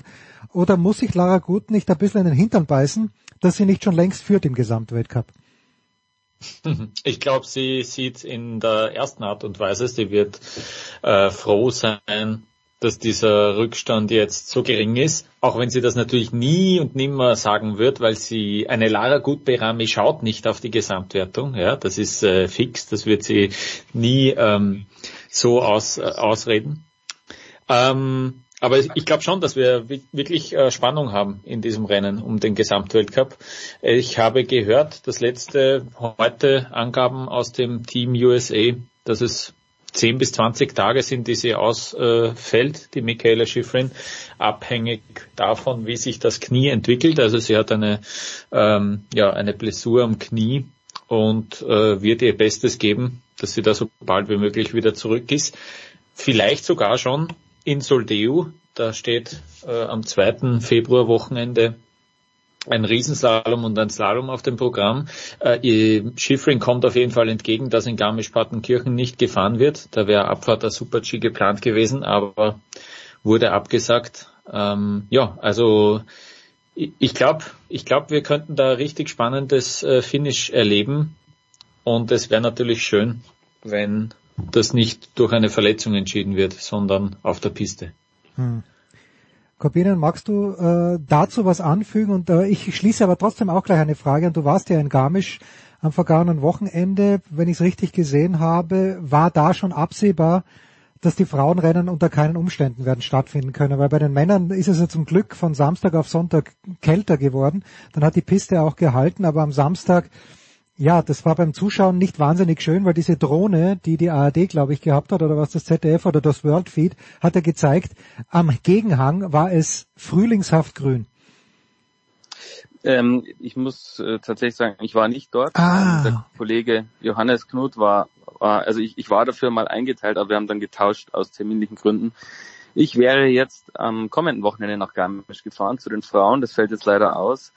Ähm, äh, zu der Weltcup-Konstellation ähm, muss ich sagen, äh, ja, es ist natürlich ganz ähm, furchtbar für den Sport, wenn dann wirklich die allerbesten sowohl bei den Männern als auch bei den Frauen ähm, oder, oder mit die allerbesten dann verletzt ausscheiden und jetzt länger ausfallen oder eben die Saison komplett für sie vorbei ist. Ähm, bei den Frauen gibt sich aber jetzt tatsächlich nochmal eine, eine wirklich spannende Konstellation und, und ähm, das wiederum tut dem Sport natürlich gut. Ähm, wohingegen bei den, bei den Herren mit Marco Odermatt ähm, halt einfach jemand ähm, da alles in Grund und Boden fährt. Wobei äh, sich jetzt ähm, nach Kitzbühel und Schladming im Slalom natürlich nochmal eine ganz neue, spannende Konstellation. Ja, beruhigen uns. Komm, jetzt beruhigen wir uns aber mal bitte erstmal. Der, der, der, ja, also ganz, ganz ruhig, Corbinian. ich sehe schon, ich sehe schon, ich habe einen Punkt, Punkt erwischt. Naja gut, also das äh, die Manuel Feller Konstellation. Ich finde es übrigens, äh, ich, ich ernte gerne Widerspruch, aber ich finde, dass der Feller mit den beiden Slaloms in Kitzbühel und in Schladming zufrieden sein kann. Weil, okay, er hat nicht gewonnen, das ist, das ist schade, er wollte in Kitzbühel sicherlich ganz, ganz dringend gewinnen. Aber das war solide. Einmal Vierter, einmal Fünfter. Das ist völlig in Ordnung. Und dem Linus läuft's halt jetzt gerade, Corbinian. Also ich, ich weiß schon. Jetzt haben wir, glaube ich, ein bisschen Zeit bis zum nächsten, oder sind ja noch, wie viel Slalom sind? Da sind ja noch einige. Äh, da kann es natürlich sein, dass der Linus den Feller überholt. Aber ähm, ich, ich sehe hier für wenigstens eine rot-weiß-rote kleine Kristallkugel nicht schwarz. Aber zuerst mal die deutsche Perspektive. Ist der Linus so on a roll, dass er jetzt auch mit einer kleinen Pause das weiterführen kann, Corby? Ja, ich habe ihn ja ähm, beim Training begleitet, äh, Stimmt. relativ ja, ja. kurz vor seinem Ja. vor seinem Kitzbühel-Sieg und äh, da ist mir schon aufgefallen, wie konzentriert der da zu Werke geht. Also das ähm, na, nach so einem 50 Sekunden Trainingslauf und davon macht er an einem Trainingstag so sechs bis sieben. Da steht der unten ähm, im Zielbereich und pumpt, wie wenn er gerade um sein, sein Leben gefahren wäre. Also das war schon beeindruckend zu sehen und ähm, in Wengen hat er es dann, ähm, da hat er halt diesen, ja, diesen Klassiker, diesen Einfädler ist da unterlaufen, aber in Kitzbühel und in Schladming, das war aus meiner äh, Sicht von allem, was ich jetzt so mitbekommen habe und ich war relativ nah an ihm dran, kein Zufall. Also der wirkt schon wirklich sehr, sehr beißig und ähm, ja, also klar, Feller ist, ist, ist definitiv der Favorit. Er ist ja äh, 140 Punkte, glaube ich, sogar noch vorne im Slalom-Weltcup. Aber ähm, ich sehe da schon, dass, dass ihm der Linus, der hat noch einige Chancen, da nochmal nahe kommen kann. Und ähm, einen Ausfall ähm, sollte Feller sich nicht leisten, weil dann kann es wirklich nochmal knapp werden. Richtig oder falsch, Lukas? Der beste Slalomfahrer ist trotzdem Clement Noël, der es halt einfach nie runterbringt. Das ist, es ist, zum Glück bin ich kein Franzose, sonst würde ich mir in, in, in meine Glatze greifen und, und verzweifelt aufheulen. ähm, der Beste ist er nicht. Äh, der schnellste vielleicht. Ja, ja. okay, gut. Aber er bringt die. Kannst du dich erinnern, der schöne Satz vom Hicke zur Fußball? Ja, ja, er nimmt nicht die Besten mit, sondern die richtigen. Die richtigen, ja, ja. Haben wir jetzt wieder, ja, wird bald wieder diskutiert werden. Ich glaube, bei der Handball-EM habe ich es jetzt auch gehört. Ja, ja. Aber ich verstehe schon, natürlich. Aber da gibt's mehrere, gell, die wirklich einen super Speed haben und ähm, das halt nicht runterbringen. Das ist im Slalom, das ist, finde ich, eine spannende Entwicklung über die letzten paar Jahre. Ähm, dass da wirklich sehr viele äh, Bestzeit fahren können. Auch, also du musst ja beim ersten Durchgang eigentlich auch bis, bis fast Start Nummer 30 zuschauen, weil da wirklich nur eine Bestzeit dabei sein könnte. Und ähm, äh, da, da, die gehen alle extrem viel Risiko. Der Feller, glaube ich nicht, glaube ich nicht nicht zu 100 Prozent, äh, aber Ja. die 90 Prozent reichen trotzdem, um um da wirklich regelmäßig vorne reinzufahren. Äh, und Gratulation Corbinian zu dem Timing, äh, den Linus äh, beim Training zu besuchen kurz vor diesen zwei Rennen. Äh, das war das war sehr cool. Ja. Dazu auch meine Frage. Äh, Corbine, wir haben ja darüber gesprochen. Du bist ja selber mal, ich weiß nicht, äh, erzähl's uns bitte nochmal ganz kurz, wie weit du auch in diversen Kadern im Bayerischen Skiverband oder im Deutschen Skiverband gefahren bist. Wenn du dann mit ordentlicher Ausrüstung dorthin kommst und so einen Slalomhang siehst, wie viel traut man sich da selbst als wunderbar ausgebildeter Skifahrer, wie du einer bist, eigentlich zu, wenn man dann das vergleicht, wie der Linus da runterfährt? Also ich, ich muss, muss gleich dazu sagen, also ich bin nicht weit gekommen, ich habe es nicht in die Kader vom DSV geschafft. Ähm, ich ähm, hatte ein ähnliches Problem, das der Clement Noël hat. Ähm, du warst schnell, aber nie im Ziel. Ich hab, ja, genau, ich habe auch sehr oft eingefädelt, bin oft rausgeflogen und ähm, was, was als Skifahrer auch noch ein Nachteil ist, wenn man, ich bin relativ klein und schmächtig und das war damals schon auch ein Problem bei der Schnelligkeit. Insofern hätte das bei mir äh, äh aus mehreren Gründen eh nicht funktioniert. Aber ja, ich, ich habe insofern gut Skifahren gelernt und ähm, trotzdem ist es was anderes im Jugendbereich ähm, Ski zu fahren und ähm, genau und äh, auf dieser Eispiste ist es halt dann schon nochmal was anderes. Es waren wirklich Rennbedingungen ist es wirklich was anderes als äh, im Jugendbereich Ski zu fahren. Also das muss man schon muss man schon ähm, unterscheiden. Ja. Also ich bin da, ich habe mich gefühlt wie auf Holzlatten, also muss ich echt zugeben. Mhm. Aber ich bin irgendwie runtergekommen und habe ihn dann Mitte des Laufs, ohne durch die Tore zu fahren, also ähm, habe ich ihn dann eingeholt, den Dinos. Immerhin. Hätte ich mir gar nicht, hätte ich mir selbst dann wahrscheinlich wäre mir das Tempo zu hoch geworden, weil im Slalom, gut, äh, es gibt manche Kommentatoren, ich möchte keine Namen nennen, die hier mal 20 äh, Kilometer drauf, pro Stunde draufpacken, aber schnell sind sie ja trotzdem unterwegs. Jetzt sagt der Corbinian, Lukas, und ich bin froh, dass ich zwei aufgeklärte junge Männer an meiner Seite habe, sonst heißt es wieder, naja, alter weißer Mann, was redest du da? Aber wenn ich gesehen habe, wie die Frauen im Riesenslalom in Jasna heruntergerudert sind, Marta Basino, okay, da hat das Material überhaupt nicht gestimmt, aber acht Sekunden auf Sarah Hector sind Wahnsinn. Und wenn ich jetzt am Wochenende auch gesehen habe, natürlich gibt es bei den Männern auch Verletzungen, überhaupt kein Zweifel. Äh, aber Cortina, äh, die Schifferin bracht's auf, sie ist ja nicht die einzige. Ich glaube, Johanna Helen hat sich das Kreuzband gerissen. Äh, Stürze links und rechts ist damit endgültig dieses von Lindsay Vonn, diese von Lindsay Vonn angestoßene Diskussion, Lukas vom Tisch, dass Frauen gerne auch mal auf Männerstrecken fahren sollten, weil äh, wenn man sich die Piste in Schladming angeschaut hat, ich habe sie ja nur im Fernsehen gesehen, die war wahrscheinlich noch einmal ein bisschen tougher als die von Jasna und in Jasna hat sich die Spreu aber sowas vom Weizen getrennt.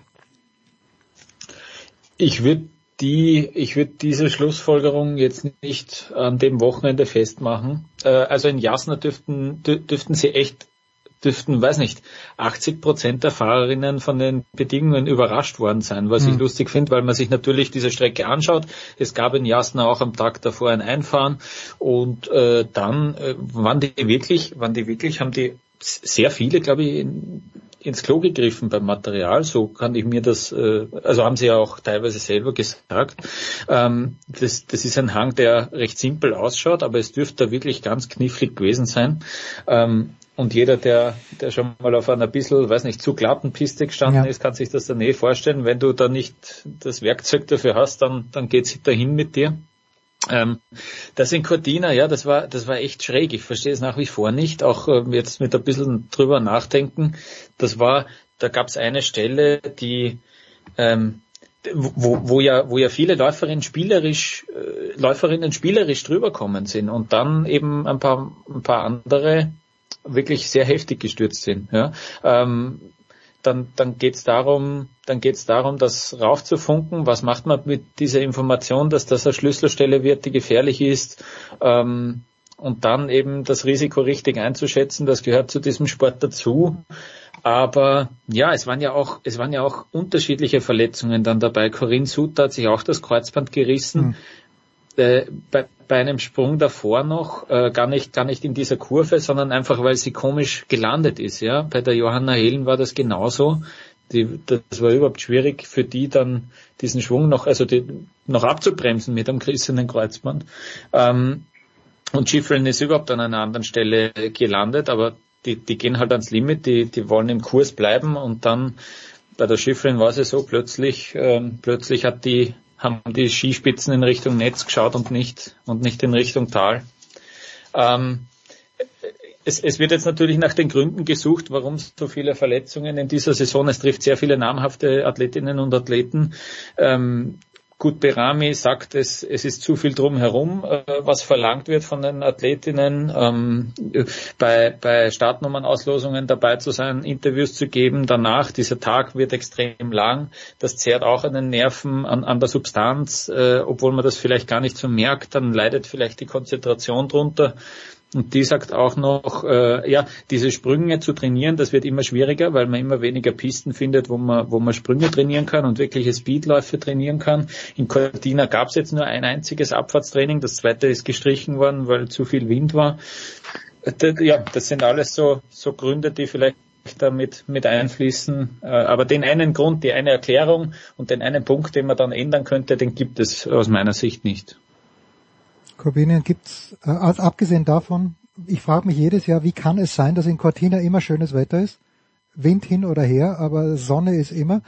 Aber ich habe das Interview auch gesehen von Lara Gut, dem ORF war das, glaube ich, und ich habe aber auch, ich weiß nicht, ob es Cornelia Hütter war oder ob es jemand anderen, es war auf jeden Fall eine Österreicherin, die gesagt hat, naja, manchmal muss man halt dann für sich entscheiden, dass es vielleicht schlauer ist, nicht 100 Prozent zu gehen. Ist es nicht nur bei den Männern, sondern mittlerweile auch bei den Frauen so, dass manche, nicht nur Sophia Goggia, einfach zu viel Risiko nehmen? Das ist schon eine schwierige Frage, weil zum Beispiel bei den Männern, also wenn man sich das anschaut, ähm, den vielen der deutschen Athleten unterstelle ich jetzt mal, dass sie nicht ähm, 100% gegeben haben, zumindest im Speed-Bereich und da hast halt überhaupt keine Chance von mitzufahren, weil dann hast du halt so jemanden wie den Sarazan oder den Odermatt, die halt immer 100% mhm. geben und ähm, ähm, das finde ich eine ganz schwierige Frage. Ich finde ich finde eher, dass man im Einzelfall halt ähm, auch von der FIS, von der Rennleitung noch genauer auf diese, gerade im Speed-Bereich eben schauen muss. Ich habe zum Beispiel nicht ganz verstanden, warum man in Cortina am zweiten Tag ähm, beim zweiten Speedrennen dann diese eine Schlüsselstelle nicht deutlich entschärft hat. Ja, da haben sie irgendwie mhm. fünf Zentimeter gefühlt abgetragen und es hat aber äh, ja dann trotzdem wieder schlimme Stürze gegeben und und da muss, glaube ich, muss man bei der FIS noch viel genauer hinschauen, weil da wird jetzt natürlich schon ent oder entsteht dadurch schon wieder so ein Nebenkriegsschauplatz, den die FIS ja überhaupt nicht äh, brauchen kann, nach allem, was zu Saisonstart, Stichwort Zermatt, ähm, und so weiter und so fort ähm, schon passiert ist. Und, und das nächste ist der Rennkalender. Also ähm, ich denke, du kannst halt nicht, du solltest halt nicht an drei Tagen äh, drei Abfahrten bzw. Super Gs machen. Das ist einfach eine zu große Belastung. Also wer schon mal einen, einen Super G gefahren ist, oder einen Abfahrtslauf weiß, wie krass das ist. Ähm, und, und das ist einfach für mich sind das die Punkte, da müssen sie echt noch mehr äh, sich selbst in die Verantwortung nehmen. Ja. So, ein Wort noch. Zum Abschluss. Zu Alexander Amott Kilde. Ich glaube, wir haben es alle gesehen, aber Lukas gibt's ein schöneres Bild als, ich wusste erst gar nicht, was das ist, aber es war wohl sein offener Unterschenkel, denn er hat auch darauf hingewiesen, übrigens uh, Slides 4 und 5, uh, Graphic Content, uh, und ich fand die zusammengeflickte Schulter, ja, ich meine, fand ich wie aus einem Horrorfilm, aber dieser Unterschenkel, der es glaube ich war, äh, großartig, aber ich meine, wenn man jemandem das zugesteht, dass er das, dass er das postet, ist es der, der geilste Typ im Skizirkus, muss ich leider sagen.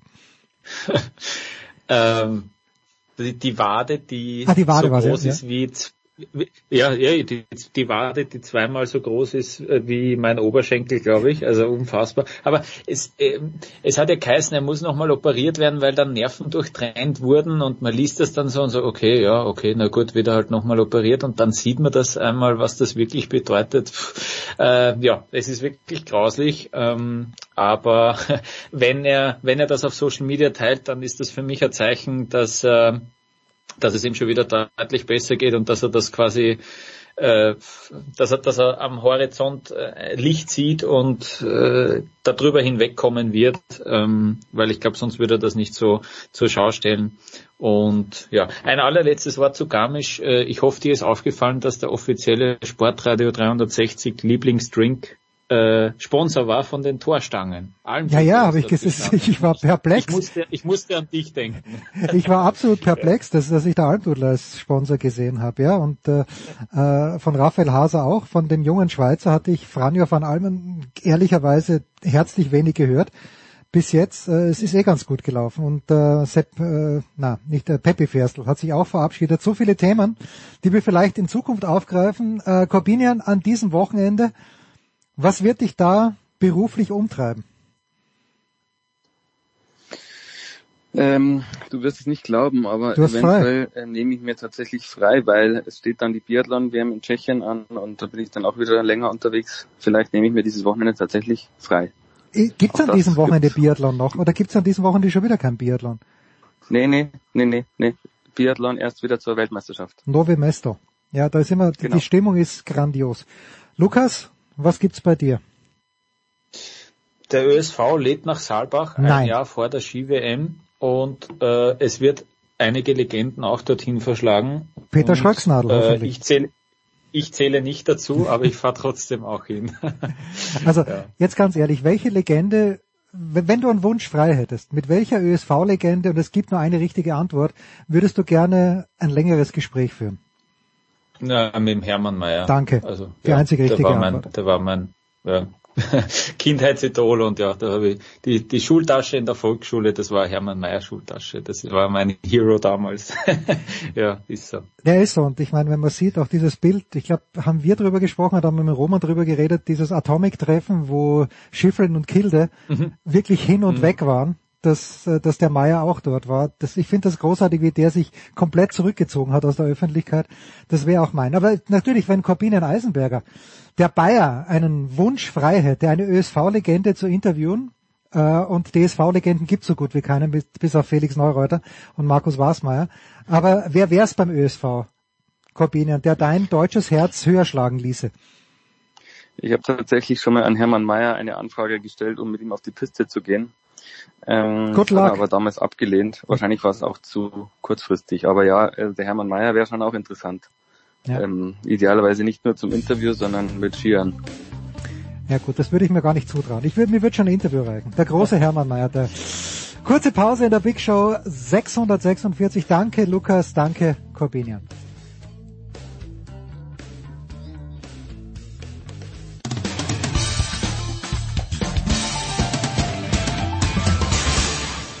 Hallo, hier ist Verena Seiler und ihr hört Sportradio 360.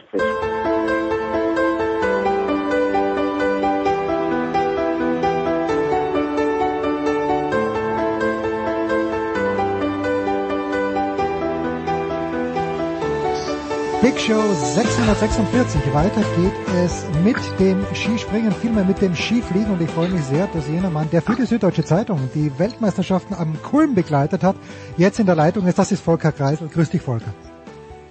Hallo, Servus.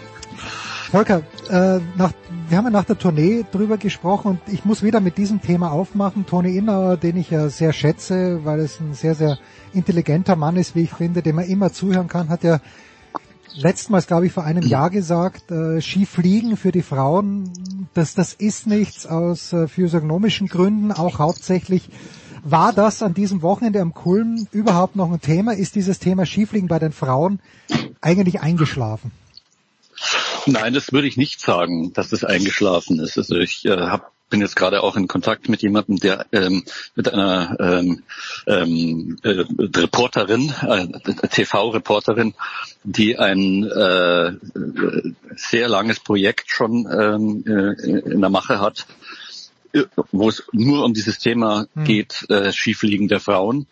Und äh, das sind also das ist nur aber nur ein Beispiel und, und auch natürlich im, im Lager der Skiflieger, äh, Skispringerinnen natürlich äh, gibt es da auch äh, große Diskussion und viele wollen ja auch und äh, in, äh, äh, Norwegen ist es ja auch schon problemlos vonstatten gegangen. Also zwei, drei Skispringen äh, gab es da ja schon, beziehungsweise ähm, Skifliegen, Skispringen ist ja ohnehin schon ewig da. Ähm, insofern ähm, natürlich ist das äh, Thema virulent weiter. Ja, an diesem Wochenende, wie gesagt, die Skiflug-WM, die dann erstaunlicherweise aber doch äh, mit einem Heimsieg geändert hat. Stefan Kraft hat gewonnen. Stefan Kraft ja eigentlich als großer Favorit in die Vierschanzentournee gegangen, da hat es nicht geklappt. Jetzt hat er am Kulm gewonnen ich weiß nicht, inwieweit der Druck von jemandem abfallen kann, aber war das auch der richtige Sieger? Weil gerade die Slowenen sind beim Fliegen natürlich immer ganz, ganz vorne dabei, Volker. Ähm, jetzt, wenn man jetzt sozusagen die Leistung bis dahin äh, in dieser Saison bewertet, dann ist es natürlich, wenn man das so will, äh, ich, ich bin immer im, im, im, Zweifel, wenn man sagt, das ist der gerechte Sieger, mhm. der gerechte Sieger, der gerechte Sieger ist der, der gewonnen hat, immer, weil er es halt an äh, äh, zum Punkt gebracht hat, ja. Aber der äh, Stefan Kraft, in dem Fall muss man sagen, der hat wirklich ähm, die ganze Saison über eine, eine tadellose Leistung gebracht und ist halt dann genau in der ähm, in der in der Vierschanzentournee ein bisschen eingebrochen und äh, hat da halt nicht ähm, den Sieg geschafft. Aber äh, es ist trotzdem eine äh, großartige Leistung von ihm gewesen. Ich würde sagen, er ist der, das hat er schon, ähm, das hat er schon äh, verdient, wenn man so will, ähm, dass er da jetzt den WM-Titel geholt hat. Na, gewissermaßen verdient haben sie auch die, die Fans, möchte ich sagen, die doch wieder in Schaden gekommen sind an den Kulm. Ich war auch schon mal ja. dort. Es ist halt extrem frustrierend, wenn du unten stehst. Also ich möchte niemanden davon abraten. Das Event als solches ist sicherlich toll. Auf der anderen Seite du stehst so ewig weit weg beim Skifliegen. Äh, du erkennst ja, ja, wenn der oben losfährt, mit viel Glück, dass jemand losfährt. Äh, aber und am Samstag mussten die Fans ja auch warten, weil der Wind extrem stark war. Dann ist doch gehupft worden und zweiter Platz dann doch re relativ überraschend. Andreas Wellinger, der eine wunderbare Saison springt. Äh, Volker, darf man das sagen? Ja, das kann man so sagen. Also vor allem, weil er auch konstant war, also und zwar konstant auf dem Podest auch und ähm, und weil er halt auch ähm, tatsächlich diesmal, äh, das, das sind nicht irgendwelche Zufallssprünge mit extrem guten Bedingungen, sondern der hat äh, tatsächlich einen guten, ähm, einen guten Sprung. Also der mhm. äh, hat, hat mittlerweile ähm, tatsächlich herausgefunden, was ihm fehlt und hat das konsequent ähm, jetzt äh, umgesetzt und äh, ja, gewinnt zwar noch nicht so richtig, aber ähm, wird Zweiter, ja. Wenn, ja, genau. Also, also das war, also dieser Silberplatz, das ist, glaube ich, äh, für ihn, egal was jetzt noch kommt, äh, die Hö der, der Höhepunkt der äh, Saison gewesen. Hast du den Eindruck, dass jemand wie Andreas Wellinger, der ja etwas hat, was Stefan Kraft noch nicht hat, Stefan Kraft fehlt noch eine Geschichte und das ja. ist der Einzeltitel bei Olympischen Spielen. Ansonsten hat er alles gewonnen, was eben zur ja. Debatte steht. Aber hast du den Eindruck, dass jemand wie Andreas Wellinger, es gibt in anderen Sportarten das ja auch, wenn man so ein Lebensziel erreicht hat, wie es ein Olympiasieg ist, dass man dann, oder ein Grand Slam Sieg im Tennis, manche beflügelt das und manche sagen, manchen fehlt dann die Motivation. Wie ist da dein Eindruck bei Andreas Wellinger? Springt er ein bisschen mit House Money, weil er die, weil er eine wichtige, die wichtigste Trophäe abseits der Verschanzentournee ja schon gewonnen hat? Ja, aber die Tournee hat er noch nicht gewonnen und ich glaube fast, dass es, weil ich, ich weiß nicht genau, aber weil Olympiasieg ist natürlich das, das absolute äh, in, im Nicht-Fußballsport die, die, die, die größte Sache, die man da, da bringen kann, ja. Aber die Skispringer haben halt diese vier Schanzentournee, in der sie, würde ich sagen, doppelt so viel oder noch dreimal so viel äh, ähm, äh, äh, Publikums, äh, mhm. Publikum haben als äh, als als als die Olympischen Spiele, weil das ist ja eingebettet in äh, alle möglichen anderen äh, Dinge, die, lau die da laufen und ähm, dann äh, haben die eben nicht die volle, äh, volle Konzentration des Publikums. Und jetzt äh, bei der Vierschanzentournee, das ist, ist ja eine, ist, ist einfach eine solitäre Veranstaltung zwischen Weihnachten und, äh, und äh, dem 6. Ähm, äh, Januar. Und deswegen äh, glaube ich, dass das schon nochmal was anderes ist. Und äh, also ein Tourneesieg äh, ist tatsächlich was, was ganz, ganz Besonderes. Tja, Ryoyo Kobayashi kann uns ein Lied davon singen. Andreas Weddinger knapp gescheitert, ja. wie wir darüber gesprochen haben. Insgesamt die Deutschen, also Weddinger Zweiter im Einzelwettbewerb, Dritter in, äh, in, in der Staffel, hätte ich beinahe gesagt, in der Mannschaft. Mhm. Ist, ist, das das, mhm. ist das das erwartbare Ergebnis? Weil man musste ja davon ausgehen, dass die Slowenen in dieser mannschaftlichen Geschlossenheit die Mannschaft gewinnen. Okay, Österreich auch gut dabei. Wäre mehr drinnen gewesen oder ist Stefan Horngacher mit seiner Mannschaft zufrieden abgereist vom Kulm? Ich glaube, ich glaube, die sind sehr zufrieden abgereist. Es ist ein bisschen, ähm, ja, muss man sagen, langweilig geworden, weil halt hinten ähm, auf, auf dem vierten Platz, äh, der ist schon ziemlich weit weg gewesen und die äh, und wenn, wenn man dann halt dieses Format hat, wo man halt alle vier hintereinander immer wieder und dann, dann und, und wenn dann nicht irgendwie plötzlich äh, irgendwas schon am, sagen wir mal, in Phase zwei oder Phase drei, also jeweils, ähm, wenn die springen, äh, im zweiten Durchgang, wenn man dann schon merkt, ähm, die haben jetzt so viel äh, Abstand schon mhm. zu, zu Platz vier, dann äh, ist es natürlich kommod zu, zu performen sozusagen. Also die können können das alles in Ruhe äh, angehen und haben keine keinen Druck mehr drauf. Dann, äh, dann gelingen halt auch die Sprünge immer weiter und dann ist es halt einfach, also es ist sehr schön, dass, äh, dass, dass die Deutschen ähm, Bronze gewonnen haben. Mehr haben sie sich mit Sicherheit auch gar nicht so richtig ausgerechnet.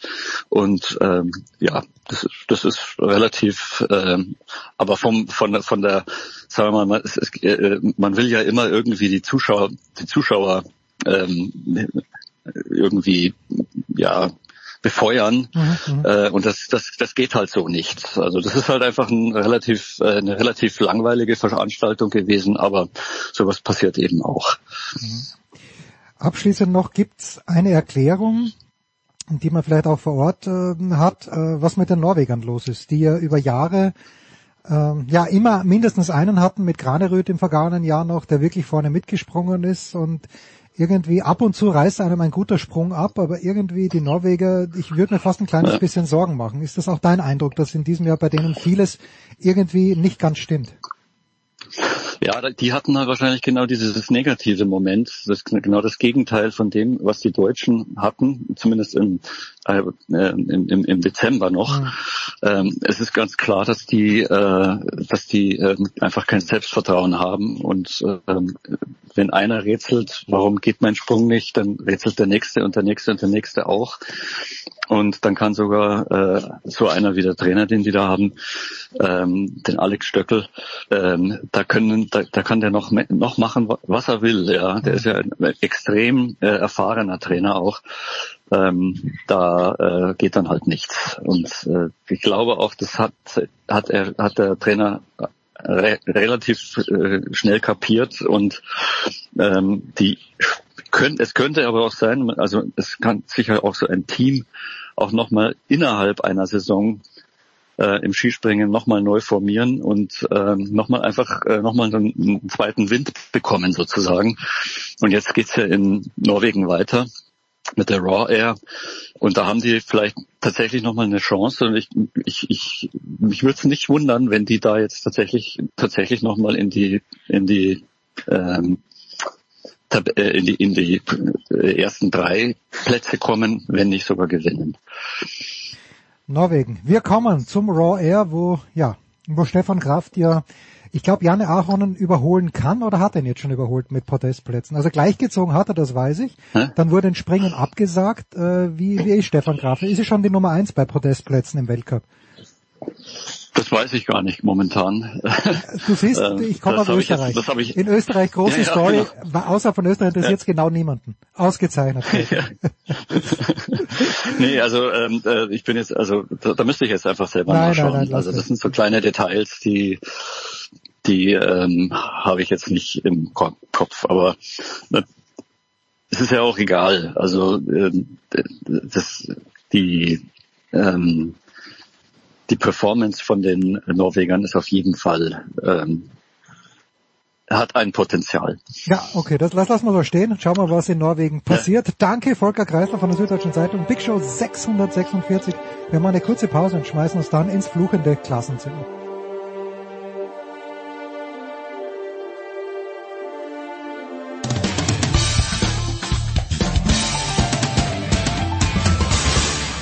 Grüß euch, das ist Niki Schmidhofer und ihr hört Sportradio 360.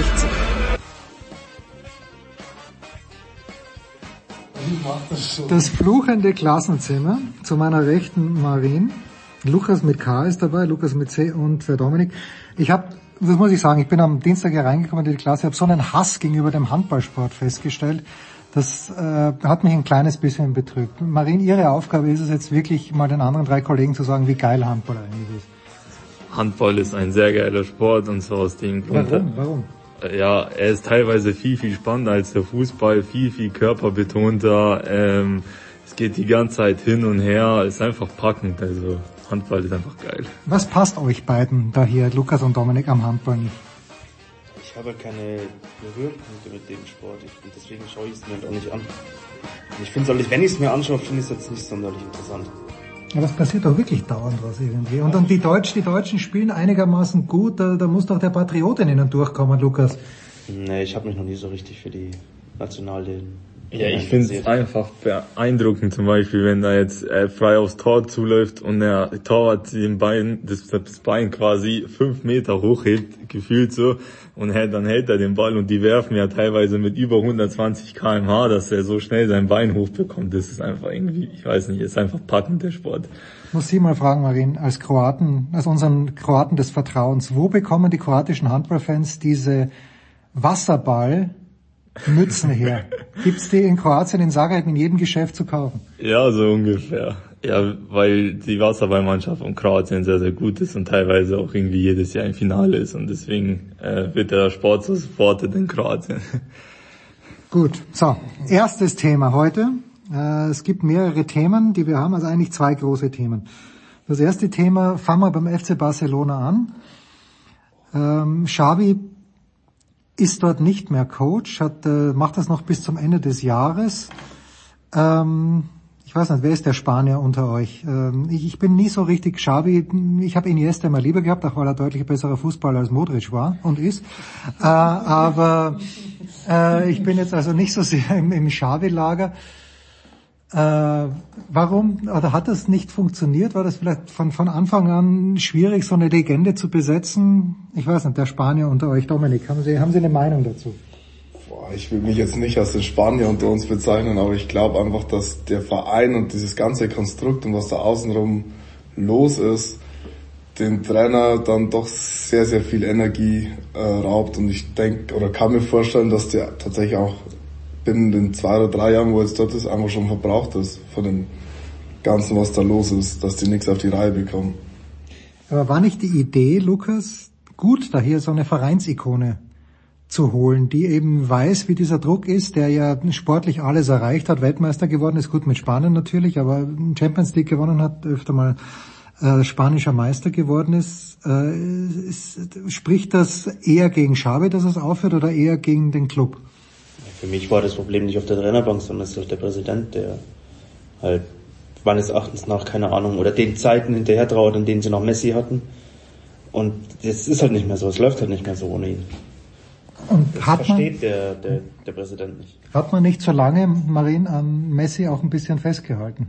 Also ich, ich bin auch sentimental und sage Messi in einem anderen Trikot als bei Barcelona schwierig für mich, außer natürlich das argentinische Nationaltrikot, aber irgendwie hat man doch das, das Gefühl gehabt, dass Messi schon weit über seinem Zenit war und äh, ja, dass man trotzdem alles um ihn herum aufgebaut hat. Ja, viel zu lange. Ich meine auch in der Zeit, wo Iniesta und Xavi und so gespielt haben, alle miteinander, hat sich auch irgendwie alles nur Messi immer gedreht. Ja gut, aber damals war er jung und, und, und hübsch und, und, auf dem, ja, dem Höhepunkt seines Schaffens. Und genau, und so und so haben sie ihn dann auch später behandelt, wo er immer älter geworden ist und äh, wo er dann vielleicht auch weniger Leistung bringen konnte, aber im Endeffekt war er für alles der Dreh- und Angelpunkt. Ich meine, wenn er, wenn die ihn ins Tor stellen hätten können, hätten sie ihn ins Tor gestellt, so gefühlt.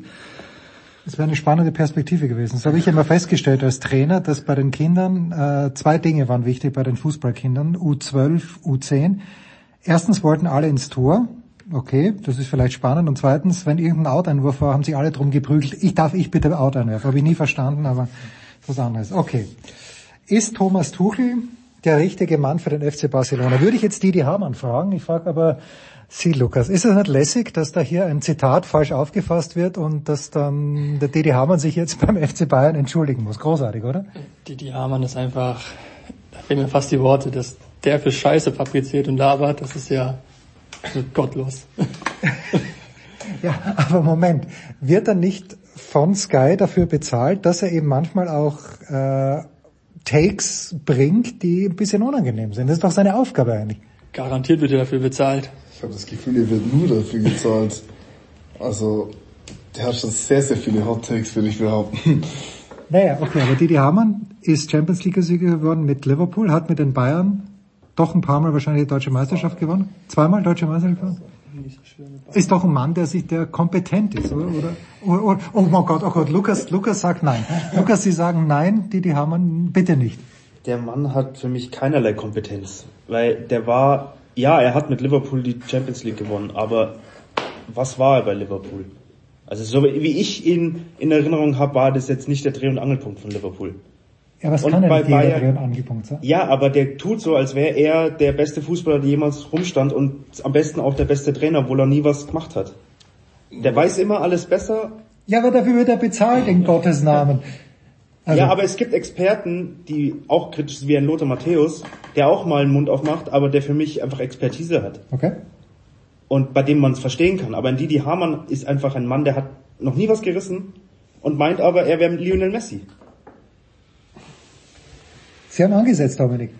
Ja, ich habe da nicht mehr so viel beizufügen. Also nur weil ich einen Masterabschluss habe, heißt es auch nicht, dass ich der beste Wirtschaftsingenieur auf der Welt bin. Also der redet schon sehr viel Schwieriges, sage ich mal. Ich bin jetzt auch nicht der allergrößte Fan von ihm. Aber ich fand tatsächlich die These mit dem Tuchel fand ich nicht mal so schlecht.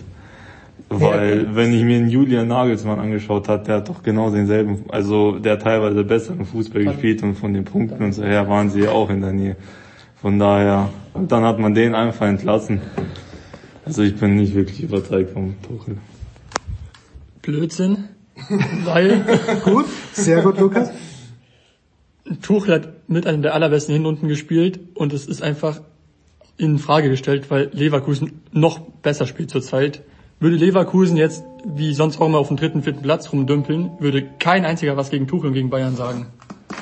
Also ich finde schon, dass diese Saison für die Bayern, wenn man schaut, natürlich bei den Bayern, weil wir in München leben, fällt es einem besonders auf, wie viele Leute fehlen, aber das ist schon eklatant, wie viele Leute, ich habe jetzt einmal nachgedacht, gibt's denn Nabri überhaupt noch? Offenbar gibt's ja noch, aber der ist ja auch verletzt. Ja, und, Verzögert sich wieder. ja Coman ist verletzt äh, jetzt. Äh, sie sind, ja, sage ich ja. Äh, meinte ich gerade, ja. Dann die ganzen Kroaten sind verletzt bei Bayern. Ich meine, das, das hilft natürlich auch nicht. Ja, Mandzukic spielt überhaupt keine Rolle mehr in diesem Jahr. kann ich, kann ich nicht verstehen. Äh, es ist einfach äh, okay. Und jetzt sind die Bayern trotz allem, also das ist, finde ich halt spannend. Das wird so viel über die Bayern gejammert. Aber im Grunde genommen sind sie zwei Punkte hinter Leverkusen, spielen, glaube ich, in zwei Wochen in Lever, also in, in zehn Tagen in Leverkusen. Wenn sie das gewinnen, dann, dann sind sie vorne. Also, ich sag nur, äh, ich, ich fand es dann schon okay. Der FC Bayern hat sich ja sofort nach dieser Stellungnahme oder nach dieser, diesem Kommentar von Hamann gemeldet, hat gesagt, okay, das, das stimmt so nicht. Und dann finde ich das schon gut, dass Didi Hamann sich dann sofort entschuldigt hat. Immerhin. Immerhin, aber ja, da wird viel draus gemacht, finde ich. Also er hat halt, es ist ja auch oft eine Sache, wie ich es kommuniziere und wie er sich dann da immer vor der Kamera gibt und so sehr, äh, sehr in Rage finde ich schon schwierig. Naja gut, aber ich, ich sage halt, die Zeit ist so, wenn jemand dort sitzt, der ein ganz kühler Analytiker ist, dann werden es die Leute nicht anschauen. Das ist ja keiner vom kühlen Analytiker, aber da sitzen ja genügend andere Menschen auch in den Studien, denen kann ich auch zuhören, ohne dass sie sich immer übers Ziel hinausschießen. Das ist ja nicht das erste Mal. Okay. Ich, ich schaue diese Sendungen nie an. Ich habe nur das Zitat gelesen. Ich habe dann die Aufregung äh, gehört, äh, auch äh, vom FC Bayern. Tuchel selbst hat da nichts dazu gesagt. Ich kann euch nur sagen hier, ähm, Markus Gaub, mein Anchorman, der macht ja immer mal die Pressekonferenz vom FC Bayern für die International Audience. Und auf das Urteil von Markus gebe ich was und der sagt, der Tuchel ist ein, also der Eindruck, der Tuchel ist offenbar sehr ehrlich bei den Pressekonferenzen. Das ist ja auch schon ein Wert an sich und ich glaube schon, dass er ein guter Trainer ist, weil sonst wäre er nicht dort, wo er ist. Und jetzt? Ja. Ich finde aber auch, wenn man sich mal die, die Interviews von Tuchel in der deutschen Presse gegenüber anschaut und die der internationalen Presse, sind zwei verschiedene Personen. Ja? Ich finde, also Tuchel ist gegenüber der deutschen Presse, die stehen irgendwie auf dem Kriegsfuß. Und seit Dortmund-Zeiten schon. Ja, oder auch in Mainz war das anscheinend schon so. Ich habe da letztes Mal eine Analyse drüber gesehen, wie diese Interviews ablaufen. Und wenn man bei CBS ist, ist das, da ist ein ganz anderer. Da ist der viel entspannter, viel halt, ja, ähm, Nett. Ja, Ja. netter und einfach halt einfach, das ist ein ganz anderes, genau, so ein Ja. ganz anderes Hin und Her zwischen denen und zwischen den Deutschen. Ja, da kann ich euch aus eigener Erfahrung sagen, bei Alexander Zverev war es genauso über Jahre. Ja, Zverev war für die englische Presse, die haben mal gedacht, what a nice guy, wie, wie der charming ist und der hat erzählt und erzählt. Und auf Deutsch hat er wirklich viele Jahre lang, weil ihm der deutsche Markt egal war oder weil ihm sein Manager das gesagt hat, hat er einsilbige zwei Satz maximal Antworten gegeben und das war, war eine unfassbare Diskrepanz zwischen dem englischen und dem deutschen Teil. Englisch und Deutsch, Stichwort, wo wird Jürgen Klopp, wenn überhaupt, nochmal Trainer werden? Lukas, Sie schütteln, Lukas mit C heute on fire. Sie schütteln den Kopf, bitte. Ich glaube, der Klopp macht erstmal vorerst gar nichts mehr. Der hat ja selber gesagt, dass er nicht mehr kann. Und das ist was anderes als nicht mehr wollen. Ja, gibt's gegenteilige Meinungen? Wo würde er denn, Klopp kann ja nicht zu den Bayern gehen. Klopp kann nicht nach Schalke gehen. Klopp wird nicht nach Dortmund gehen. Was bleibt für Klopp in Deutschland übrig, außer der Nationalmannschaft, Lukas? Ich könnte mir schon vorstellen, dass es nach dem, also er jetzt erstmal Pause macht und dann die Nationalmannschaft übernimmt, aber ich sehe ihn auch als Bayern-Trainer. Ich wüsste nicht, wieso er nicht zu Bayern gehen könnte. Sag das mal einem Dortmund-Fan. Ja, das, das meine ich. Also, ja, das aber er ist, er ist ein mittlerweile auch im Ausland sehr beliebter Trainer und ich würde sogar behaupten, dass die Zeit bei Liverpool größer ist als alles, was er hier bei Dortmund gerissen hat. Ja. Und damit steht es für mich mit Dortmund nicht mehr im. Er ist für mich kein Dortmund-Trainer, ehemaliger, sondern er ist ein international erfolgreicher Trainer. Und somit sehe ich das auch als nicht das Problem an, dass er. Es wäre ja auch nicht der erste Trainer, der beide Seiten trainiert, also. Ja, aber es die, ist schwerer vorzustellen, aber es ist jetzt nicht, ich, ja, es wäre glaube ich schon möglich. Also nur, nur bei Klopp ist halt diese emotionale Art, der sich halt dann wirklich äh, mit, mit Dortmund, der war halt dann Dortmunder für die Jahre, wo er dort war. Und das war Ottmar Hitzfeld aus meiner Sicht. Ich meine, natürlich war Ottmar Hitzfeld in Dortmund erfolgreicher sogar am Ende des Tages, weil er die Champions League gewonnen hat. Aber dieses Identifizieren, was Klopp jetzt auch in Liverpool gehabt hat, das fand ich halt bei Hitzfeld. Hitzfeld war der Trainer dort und hat natürlich 100% gegeben, aber so, dass man sich denkt, der schläft in schwarz-gelber Bettwäsche, das war bei Hitzfeld vielleicht weniger der ich Fall. Sehe halt kein, ich sehe momentan keinen Verein, wo der Klopp reinpasst. Ich sehe ihn nicht bei Barcelona. Nee, Ich nee. sehe ihn nicht bei Real Madrid. Nee. Ich sehe ihn nicht bei Paris. Italien auch nicht. England macht er nicht mehr. Ist auch logisch.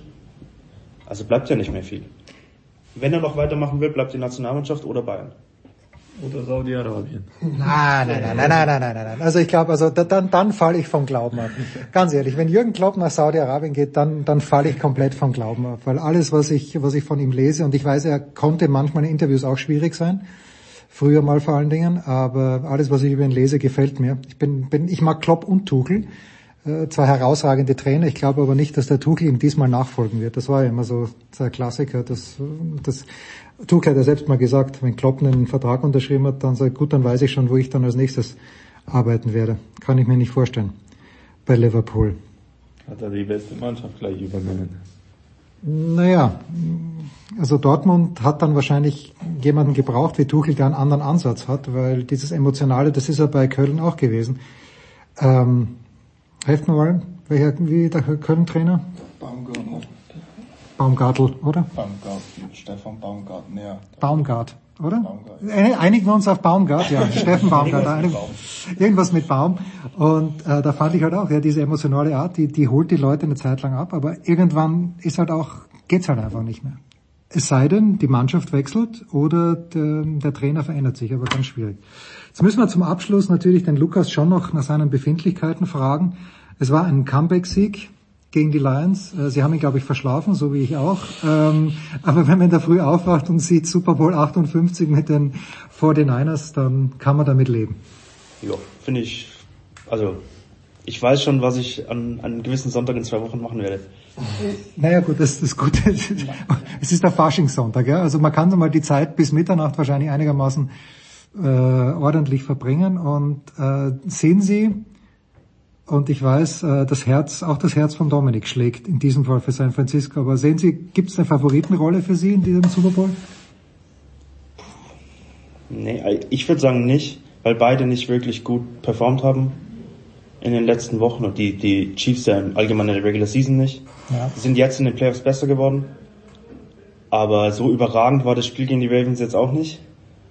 Und die 49ers hatten jetzt auch zwei Spiele, wo es gereicht hat, aber mehr. Also Das gegen die Packers war schon, war schon eng. Jetzt natürlich das Comeback war brutal. Aber okay, dieser eine Catch war brutal, ja, der, der kann, ja, also das war natürlich unfassbar, aber sowas braucht man einfach, wer sich erinnern kann. Ja, ich finde, die Lines sind einfach, die waren so hoch, also übermütig in der, nach der Halbzeit, die sind da einfach drüber gefallen. Ja. Wenn die das zu Ende gebracht hätten, oder warum muss man, wenn man 17 Punkte, glaube ich, vorne ist, einen vierten und zwei ausspielen, anstatt die drei Punkte mitzunehmen? Ist halt, aber so ist halt Dan Campbell, er geht halt das Risiko. Er ist auch ein Coach, der immer oder lieber mal ein Risiko nimmt, anstatt die sicheren Punkte. Und das hat sie in dieser Saison auch dahin gebracht, wo sie waren. Aber es hat halt nicht gereicht am Ende. Hat Bill Belichick früher auch gemacht mit den Patriots, dass er halt oft mal den vierten Versuch ausgespielt hat. So, Dominik, Ihr Herz wird nicht, äh, Ihr Herz hat für Baltimore geschlagen und das ist wirklich der Abschluss jetzt. Sie waren nicht happy mit der Vorstellung von Baltimore am vergangenen Sonntag. Ja, nicht wirklich, nee. Also die haben halt das Spiel auf der Linie verloren. Äh, das heißt? Jackson hatte überhaupt keine Zeit, die ersten drei Viertel irgendwas zu produzieren, weil er ständig unter Druck geraten ist. Es war jetzt nicht, dass Kansas City vor allem nicht in der Offensive überragend war, da waren sie auch weitestgehend kaltgestellt. Aber es war halt einfach der Druck, meiner Meinung nach, auf dem Jackson, der den Unterschied gemacht hat im Spiel. Deswegen konnte er nichts produzieren oder nicht viel. Und es hat offensichtlich dann Kansas City auch lange Zeit gereicht. Und sogar bis zum Ende. Wenn man sagen muss, dass das das Highlight von Lamar Jackson seine eigene Interception zu fangen war, dann das sagt ziemlich viel über die ersten drei Viertel aus. Ja gut, das war aber spannend, wenn man diesen Spielzug wirklich selbst, äh, es ist wie beim Tennis ein Netzroller, wenn man das immer auf, auf Wunsch produzieren könnte, das wäre großartig. Aber ausgeschaut das fantastisch. Das, das fluchende kann ich so bestätigen. Ah, das fluchende Klassenzimmer heute. Vielleicht entwickelt sich im Laufe des Schuljahres noch ein bisschen Liebe für Handball. Big Show 646 Pause.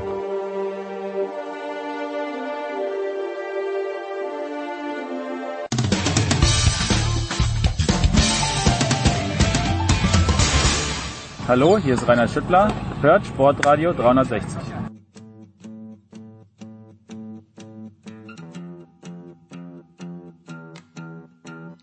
Sportradio 360, die Big Show 646. Wir bringen uns raus mit Tennis. Die Australian Open sind vorüber. Das deutsche Davis Cup Team spielt in dieser Woche in Ungarn. Aber wir wollen natürlich nochmal zurückschauen nach Melbourne, tun dies, wie schon am Montag im Daily Nugget mit Oliver Fastnacht von Eurosport. Grüß dich, Oliver grüß dich, grüß euch. Und äh, mit Jörg Almaro, Tennis Night. Servus, Jörg. Hallo. Jörg, wen wir nur ganz kurz angesprochen haben, aber wo mich deine Einschätzung doch sehr interessieren würde, ist der Auftritt von Alexander Zverev in Melbourne. Halbfinale, vierter Satz, hat er im Tiebreak einen 5 zu 4 Vorteil gegen Daniel Medvedev, äh, hat zwei Aufschläge, verliert es dann in fünf Sätzen. Wie bewertest du den Gesamtauftritt von Zverev in Melbourne, Jörg?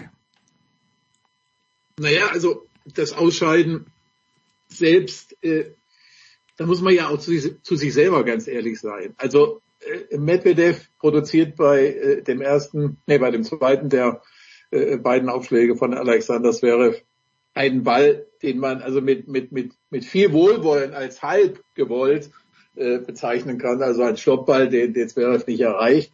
Äh, das heißt in dem Fall äh, Satzball statt Matchball. Und man muss sich ja eben selber fragen, was, was hätte man selbst, also was hätten alle gesagt, wenn dieses Spiel mit dem 6-5 und, und, dem nächsten Punkt von Alexander Zverev eben, eben, ja, auch gar, gar nicht mal, also eigentlich auch vielleicht logisch sogar zu Ende gegangen wäre.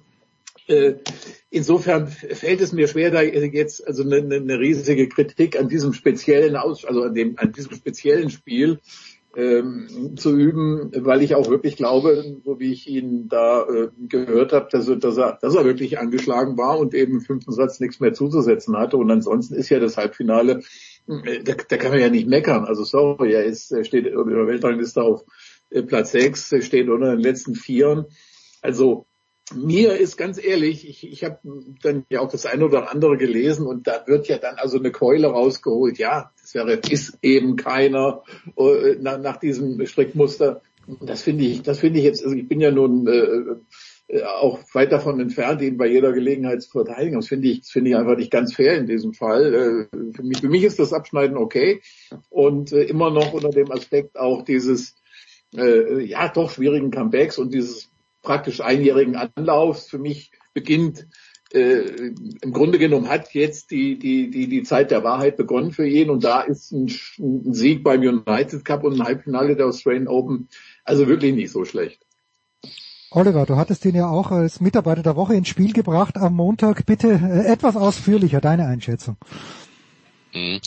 Ähm, also für mich ist das Abschneiden sogar nicht nur nicht schlecht, aber ich weiß, wie es Jörg meint. Ich finde, das ist ein äh, ganz besonders gutes Abschneiden das ganze Jahr bisher, weil da geht es ja auch um die Art und Weise. Es geht ja darum, wie einer als, als Persönlichkeit äh, sich zeigt. Und ich finde diese, diese Berichte und dies, wer also das schreibt, der ist keiner, äh, hat, finde ich, dann auch äh, einfach ist einfach fachlich auch auch eine auch falsch und persönlich finde ich es ziemlich diffamierend.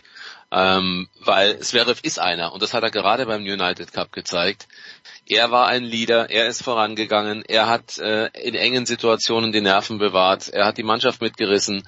Alles, was man ihm immer wieder mal so früher mal vorgeworfen hat, war nicht der Fall. Er hat über seine Grenzen gespielt, er ist aus schwierigen Situationen rausgekommen, wo er vielleicht früher einen Satz locker abgegeben hätte und in zwei Sätzen verloren hätte. Dann kommt dieses, dieses Turnier hier mit einem wirklich hervorragenden Auftritt gegen Alcaraz. Da sind natürlich dann die Zverev-Kritiker, die fangen dann auch schnell an zu sagen, ja, aber der Alcaraz war ja so schlecht. Herr Alcaraz ist so, wie er ist. Und ich finde, das ist etwas, was man auch besprechen müsste. Alcaraz ist noch nicht so weit, wie er gerne geschrieben wird, weil er einfach mental noch nicht so weit ist. Da kann er noch hundertmal erzählen, dass er, dass er sehr konzentriert und sein, und alles und, und mit Ferrero alles schön und gut, aber ich glaube, man hat ihm den Druck angesehen und dazu eben den Druck von Zverev. Das waren einfach zwei fantastische Sätze, die Zverev gespielt hat.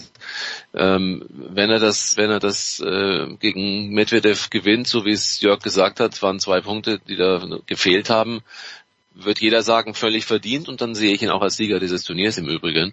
Aber äh, dieses Turnier war für mich ein, ein ganz klares Zeichen. Er hat gelernt, er ist gereift, er hat äh, ein, gutes, ein gutes Umfeld.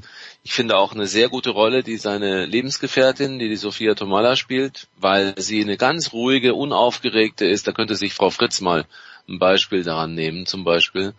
Ähm, nee, das passt und äh, deswegen finde ich, es war auch spielerisch äh, eine Steigerung. Offensivspiel, äh, Netzspiel, feines Spiel nach vorne, auch häufiger mal nachgegangen. Natürlich immer wieder auch das mit etwas weiter hinter der Linie, aber es ist auch Teil seiner seiner Taktik und seiner Idee, wo er sich positioniert und ich finde, das hat er auch ähm, durchaus gut gemacht. Ja, also ich wollte gar nicht so lang, aber alles in allem für mich eine, äh, ein ganz hervorragender Auftritt von ihm. Am Ende des Tages, Jörg, aber nur ein kleines Aber. Ich stimme ja allen zu. Äh, ich glaube auch übrigens, dass er das Finale gegen Sinner gewonnen hätte. Einfach, einfach weil, ja, einfach weil ihm Sinner liegt. Sinner hatte nur einmal gewonnen bei den French Open, wo es wäre, wer auch ein bisschen krank war und ansonsten liegt ihm das Spiel von Sinner einfach, weil klar, der wird immer besser der, der Sinner, aber irgendwie habe ich das Gefühl, dass alles, was Sinner gut kann, wäre vielleicht noch ein bisschen besser kann, mit Ausnahme der Vorhand möglicherweise, wobei die Vorhand gegen Alcaraz grandios war, zumindest die ersten beiden Sätze, auch von wo er sie gespielt hat.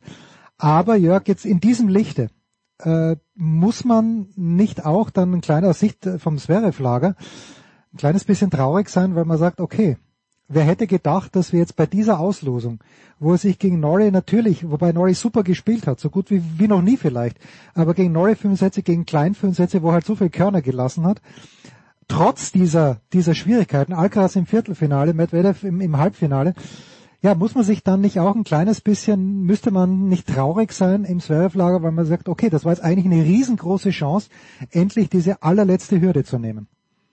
Naja, also ich gehe, gehe mit Sicherheit davon aus, dass die traurig sind, dass die frustriert sind, dass die, dass die enttäuscht sind. Alles. Das, das ist, das ist selbstverständlich. Also wie gesagt, die, die Tatsache, dass äh, Oliver und ich jetzt oder auch manche andere das äh, Abschneiden für äh, sehr gut halten. Ne? Also das äh, und, und, unter vielen Aspekten ähm, und ändert nichts daran, dass man natürlich gleichzeitig enttäuscht ist. Und äh, äh, natürlich ein, ein altes Manko, wenn man es jetzt als Manko in dem Fall eben auch wieder aktuell bezeichnen wird, ist natürlich der Punkt, wie, wie, wie, wie, wie schneidest du in der ersten, äh, nicht wie schneidest du ab, sondern was investierst du in, oder musst du in der ersten Grand Slam Woche investieren?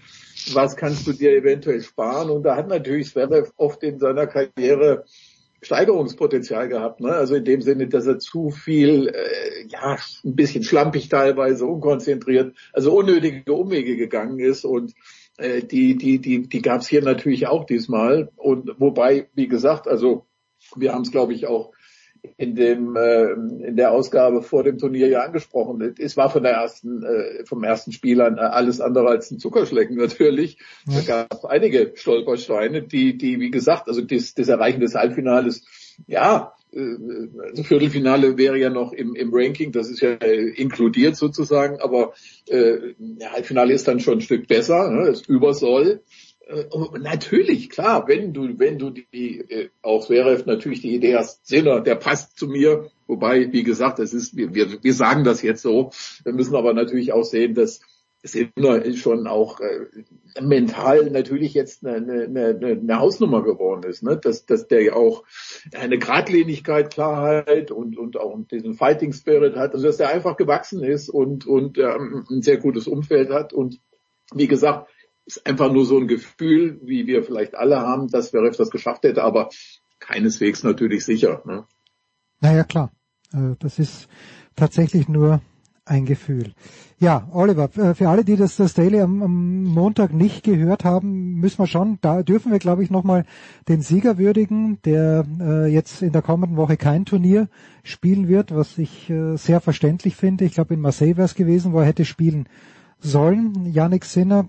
Ähm, und wir haben ja auch ein kleines bisschen drüber spekuliert, wie wird er damit umgehen, jetzt vielleicht mit einem neuen Druck, der da kommt? Äh, welche Rolle spielen dabei aus deiner Sicht seine beiden Coaches, die er hat, ähm, äh, Simone Vagnozzi und vor allen Dingen auch Darren Cahill? Du hast ja auch äh, diesen Cahill-Bonus, den Australien-Cahill-Bonus ein kleines bisschen, äh, kleines bisschen ihm zugerechnet.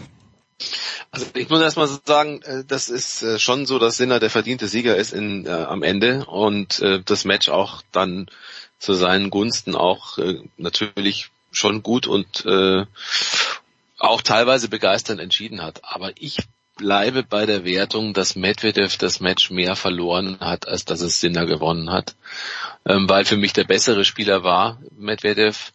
Er hat das zwei Sätze lang dominiert und zwar erstaunlich, finde ich, gegen einen sehr nervösen Sinner. Also die ersten zwei Sätze hatte der überhaupt nichts von dieser Ausstrahlung, die ihn letztlich in dieses Finale gebracht hat. Und deswegen glaube ich tatsächlich, dass das Medvedev da äh, das, das Match aus der Hand gegeben hat, auch wenn's, wenn man sagt, ja, 4-6, aber es gab diese Chance wieder, das Break aufzuholen. Er hatte davor einen Breakball, wir haben es gestern ja schon gesagt, auch ähm, ich meine, im vierten Satz war es, ähm, also auf jeden Fall gab es immer wieder mal Möglichkeiten für Medvedev und deswegen bin ich nicht ganz in den Jubelarien zu Sinner, das stimme ich nicht ganz ein. Der muss sich das erst, der muss das erstmal zeigen jetzt und ich sag auch nochmal, Kale-Effekt ist ein spezieller in Australien. Und ich weiß nicht, inwieweit er jetzt dann also in äh, den nächsten Turnieren mit ihm dann auch weiter arbeiten wird vor Ort. Ich glaube nicht, dass er alle Turniere begleiten wird, Darren Cale. Darren Cale ähm, und da würde ich erstmal abwarten. Außerdem ist der Druck natürlich jetzt ein ganz anderer. Ja? Also wenn man hört, Italien jubelt, äh, ist ja auch auch witzig, weil er ist ja Südtiroler. Er ist ja sehr mhm. unitalienisch. Gestern noch mit Andi Dorieux noch ein bisschen nach unserer äh, Sendung, Aufzeichnung gesprochen. Das ist ja schon etwas, was, was auffällt, ja, dass er eigentlich ein ganz ruhiger, er ist ja schon dieser, dieser Skifahrer-Typ eigentlich. Er ist ein er ist ein cooler, er ist ein, er ist, er ist ein, ja, er ist, er ist ein, ein witziger, er hat auch einen ganz guten Humor. Aber und er ist ja jetzt Dialekt nicht, noch dazu. Ja, aber er ist ja nicht der heißblütige Italiener, wo man jetzt sagen würde. Der Dialekt, der ist ja eher ja. Sagen, hier, hallo, hier spricht der Landfunk äh, irgendwie. Jo, ich meine, das ist ja auch, auch noch so. Ja, also es ist ja, deswegen, es ist schon, ich glaube, dass man, dass er aufpassen muss, er muss so bleiben, wie er ist, aber er wird das nicht so einfach können und deswegen warte ich gerne ab auf äh, das, was noch kommt. Ich sehe immer noch gewisse Schwächen bei ihm und ähm, wie gesagt, für mich war Medvedev äh, eine Zeit lang der klar bessere Spieler und dann nach und nach aber auch aufgrund der Vorgeschichte von Medvedev in diesem Turnier, das muss man sich ja auch mal immer vorstellen, ähm, hat das dann ein, eben nicht mehr ganz matchen können, was von Sinner kam, der aber auch Ausfahrten gewählt hat mit dem Vorhand äh, Longline Knaller, weil er keine andere Chance mehr gesehen hat im Ballwechsel. Das hat halt funktioniert. aber so völlig ausgereift ist die Nummer noch nicht aus meiner Sicht. Na gut, wäre ja auch noch schöner. Das haben ja auch viele Leute. Ich zähle mich da nicht dazu. Ich, ich habe gesagt, ich schaue gern dem Alcaraz zu, ähm, weil ich nie weiß, was er als nächstes macht. Und in letzter Zeit hat er ziemlich viel Blödsinn als nächstes gemacht, äh, auch. Aber äh, auch bei Alcaraz ist das Spiel noch nicht ausgereift. Vielleicht war da zu viele Optionen. Ja, du weißt, wie ich es meine. Ja, ja, ja, ja. ja, ja. Aber so weit, wie er geschrieben und wie er ge ge gemacht wird, so weit ist er noch nicht. Das, das trifft vielleicht besser, weil ausgereift ist er natürlich sowieso nicht, aber ich finde, er wird mir ein bisschen zu hoch gejazzt. Ja gut, er ist 20 Jahre und der Sender ist 22 Jahre. Also es wäre schlimm, wenn da noch, wenn da irgendwie, wenn wir auch nur irgendwas halbwegs Perfektes äh, sehen würden. Nein, da ist nicht. Äh, ich, ich denke aber auch jetzt nur, nur als ganz, ganz kleine Antwort. Äh, du musst aber eben natürlich auch als Sinner erstmal ein Grand Slam Finale nach 0-2 Rückstand gegen jemand wie Medvedev, der dich so runterspielt, erstmal umdrehen. Also, da gibt's doch einige, die dann nach so diesen ersten beiden Sätzen schlichtweg die weiße Fahne hissen und einfach gar nicht mehr zurückkommen. Also das, das muss man, glaube ich, schon würdigen und äh, auch völlig klar, da äh, hat Oliver natürlich völlig recht. Äh, das zu bestätigen ist ja, ist ja die, nicht die große Kunst, das ist, das ist diese tägliche Arbeit, die jetzt allen bevorsteht im, im äh, Camp von, von Yannick Sinner und naja, Darren Cagle ist kein äh, Tag-zu-Tag-Trainer jetzt, ne? Also der äh, wird äh, wahrscheinlich bei den amerikanischen großen Turnieren und und äh, vielleicht bei ein, zwei Masters-Turnieren im Frühling.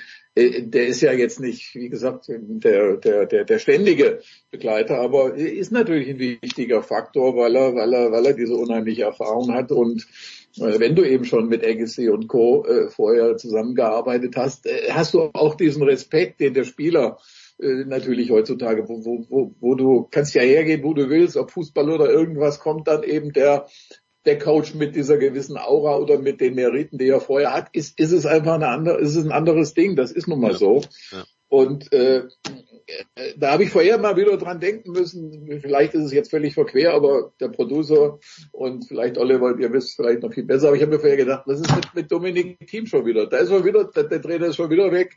Äh, braucht er jetzt eventuell einen Supertrainer oder geht er zu seinem Vater zurück? Äh, aber äh, diese ganze äh, Richtung, die diese Geschichte, die, die finde ich so wahnsinnig traurig, äh, weil, weil ich glaube, dass äh, er auch einen ganz anderen Weg hätte gehen müssen können.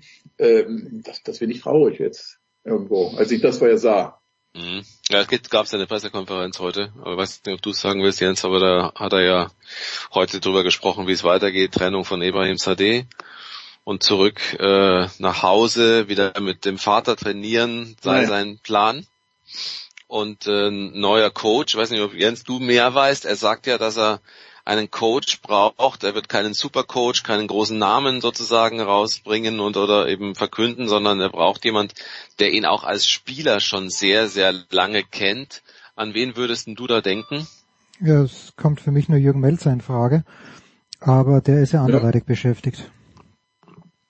Ja, aber was läuft, ich meine ganz ehrlich, das ist, das ist für mich jetzt, weil ich habe auch im, im Fall von Sinne habe ich jetzt auch gedacht, äh, da gibt's ja so manche Parallelen natürlich. Ne? Also da, die, erstens die, die, die Geschichte sich frühzeitig natürlich von zu Hause zu lösen und, und äh, einen ganz harten Weg zu gehen, als schon relativ ganz junger Spieler äh, weg zu sein von zu Hause und sich irgendwie durchsetzen zu können. Zweitens eben auch äh, jemanden dann ja, nicht rauszuschmeißen, aber ihm, ihm auch Wiedersehen zu sagen, wenn du glaubst, dass es da nicht weitergeht, ne? dass du also nicht ewig mit Piatti da zum Beispiel und so wie es Federer mit Lundgren zum Beispiel gemacht hat und andere mit anderen äh, Trainern äh, und und und äh, das Team jetzt also immer wieder und ich muss ich muss auch sagen, wie gesagt, ich habe jetzt gar nicht so den Einblick, aber als ich zum Beispiel letztes Jahr dann da in, in Halle dieses ganze drumherum bei ihm gesehen habe, ich gedacht, das ist erstens viel zu viel, zweitens ist es viel zu viel Family,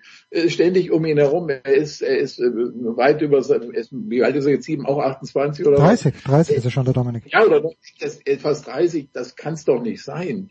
Das kann doch nicht die Lösung sein.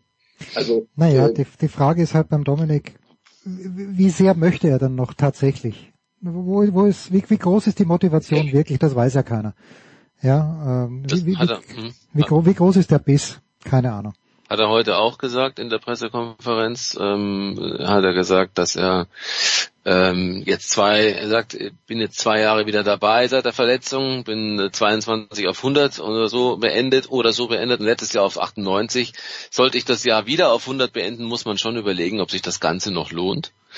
Ziel sind die Top 50 auf jeden Fall. Und ähm, klang jetzt schon oder klingt jetzt schon so, ich habe das nur, kann das nur zitieren aus einem Artikel äh, aus dem Standard Nice, ja. von ähm, weiß nicht, ich habe wahrscheinlich bei Tennisnet auch geschrieben, keine Ahnung, habe ich noch nicht nachgeschaut. Aber ähm, ja, ist halt jetzt eine Entscheidung, die er trifft. Er will braucht wieder sozusagen, braucht äh, wieder wahrscheinlich dieses wieder zu Hause dann zu sein.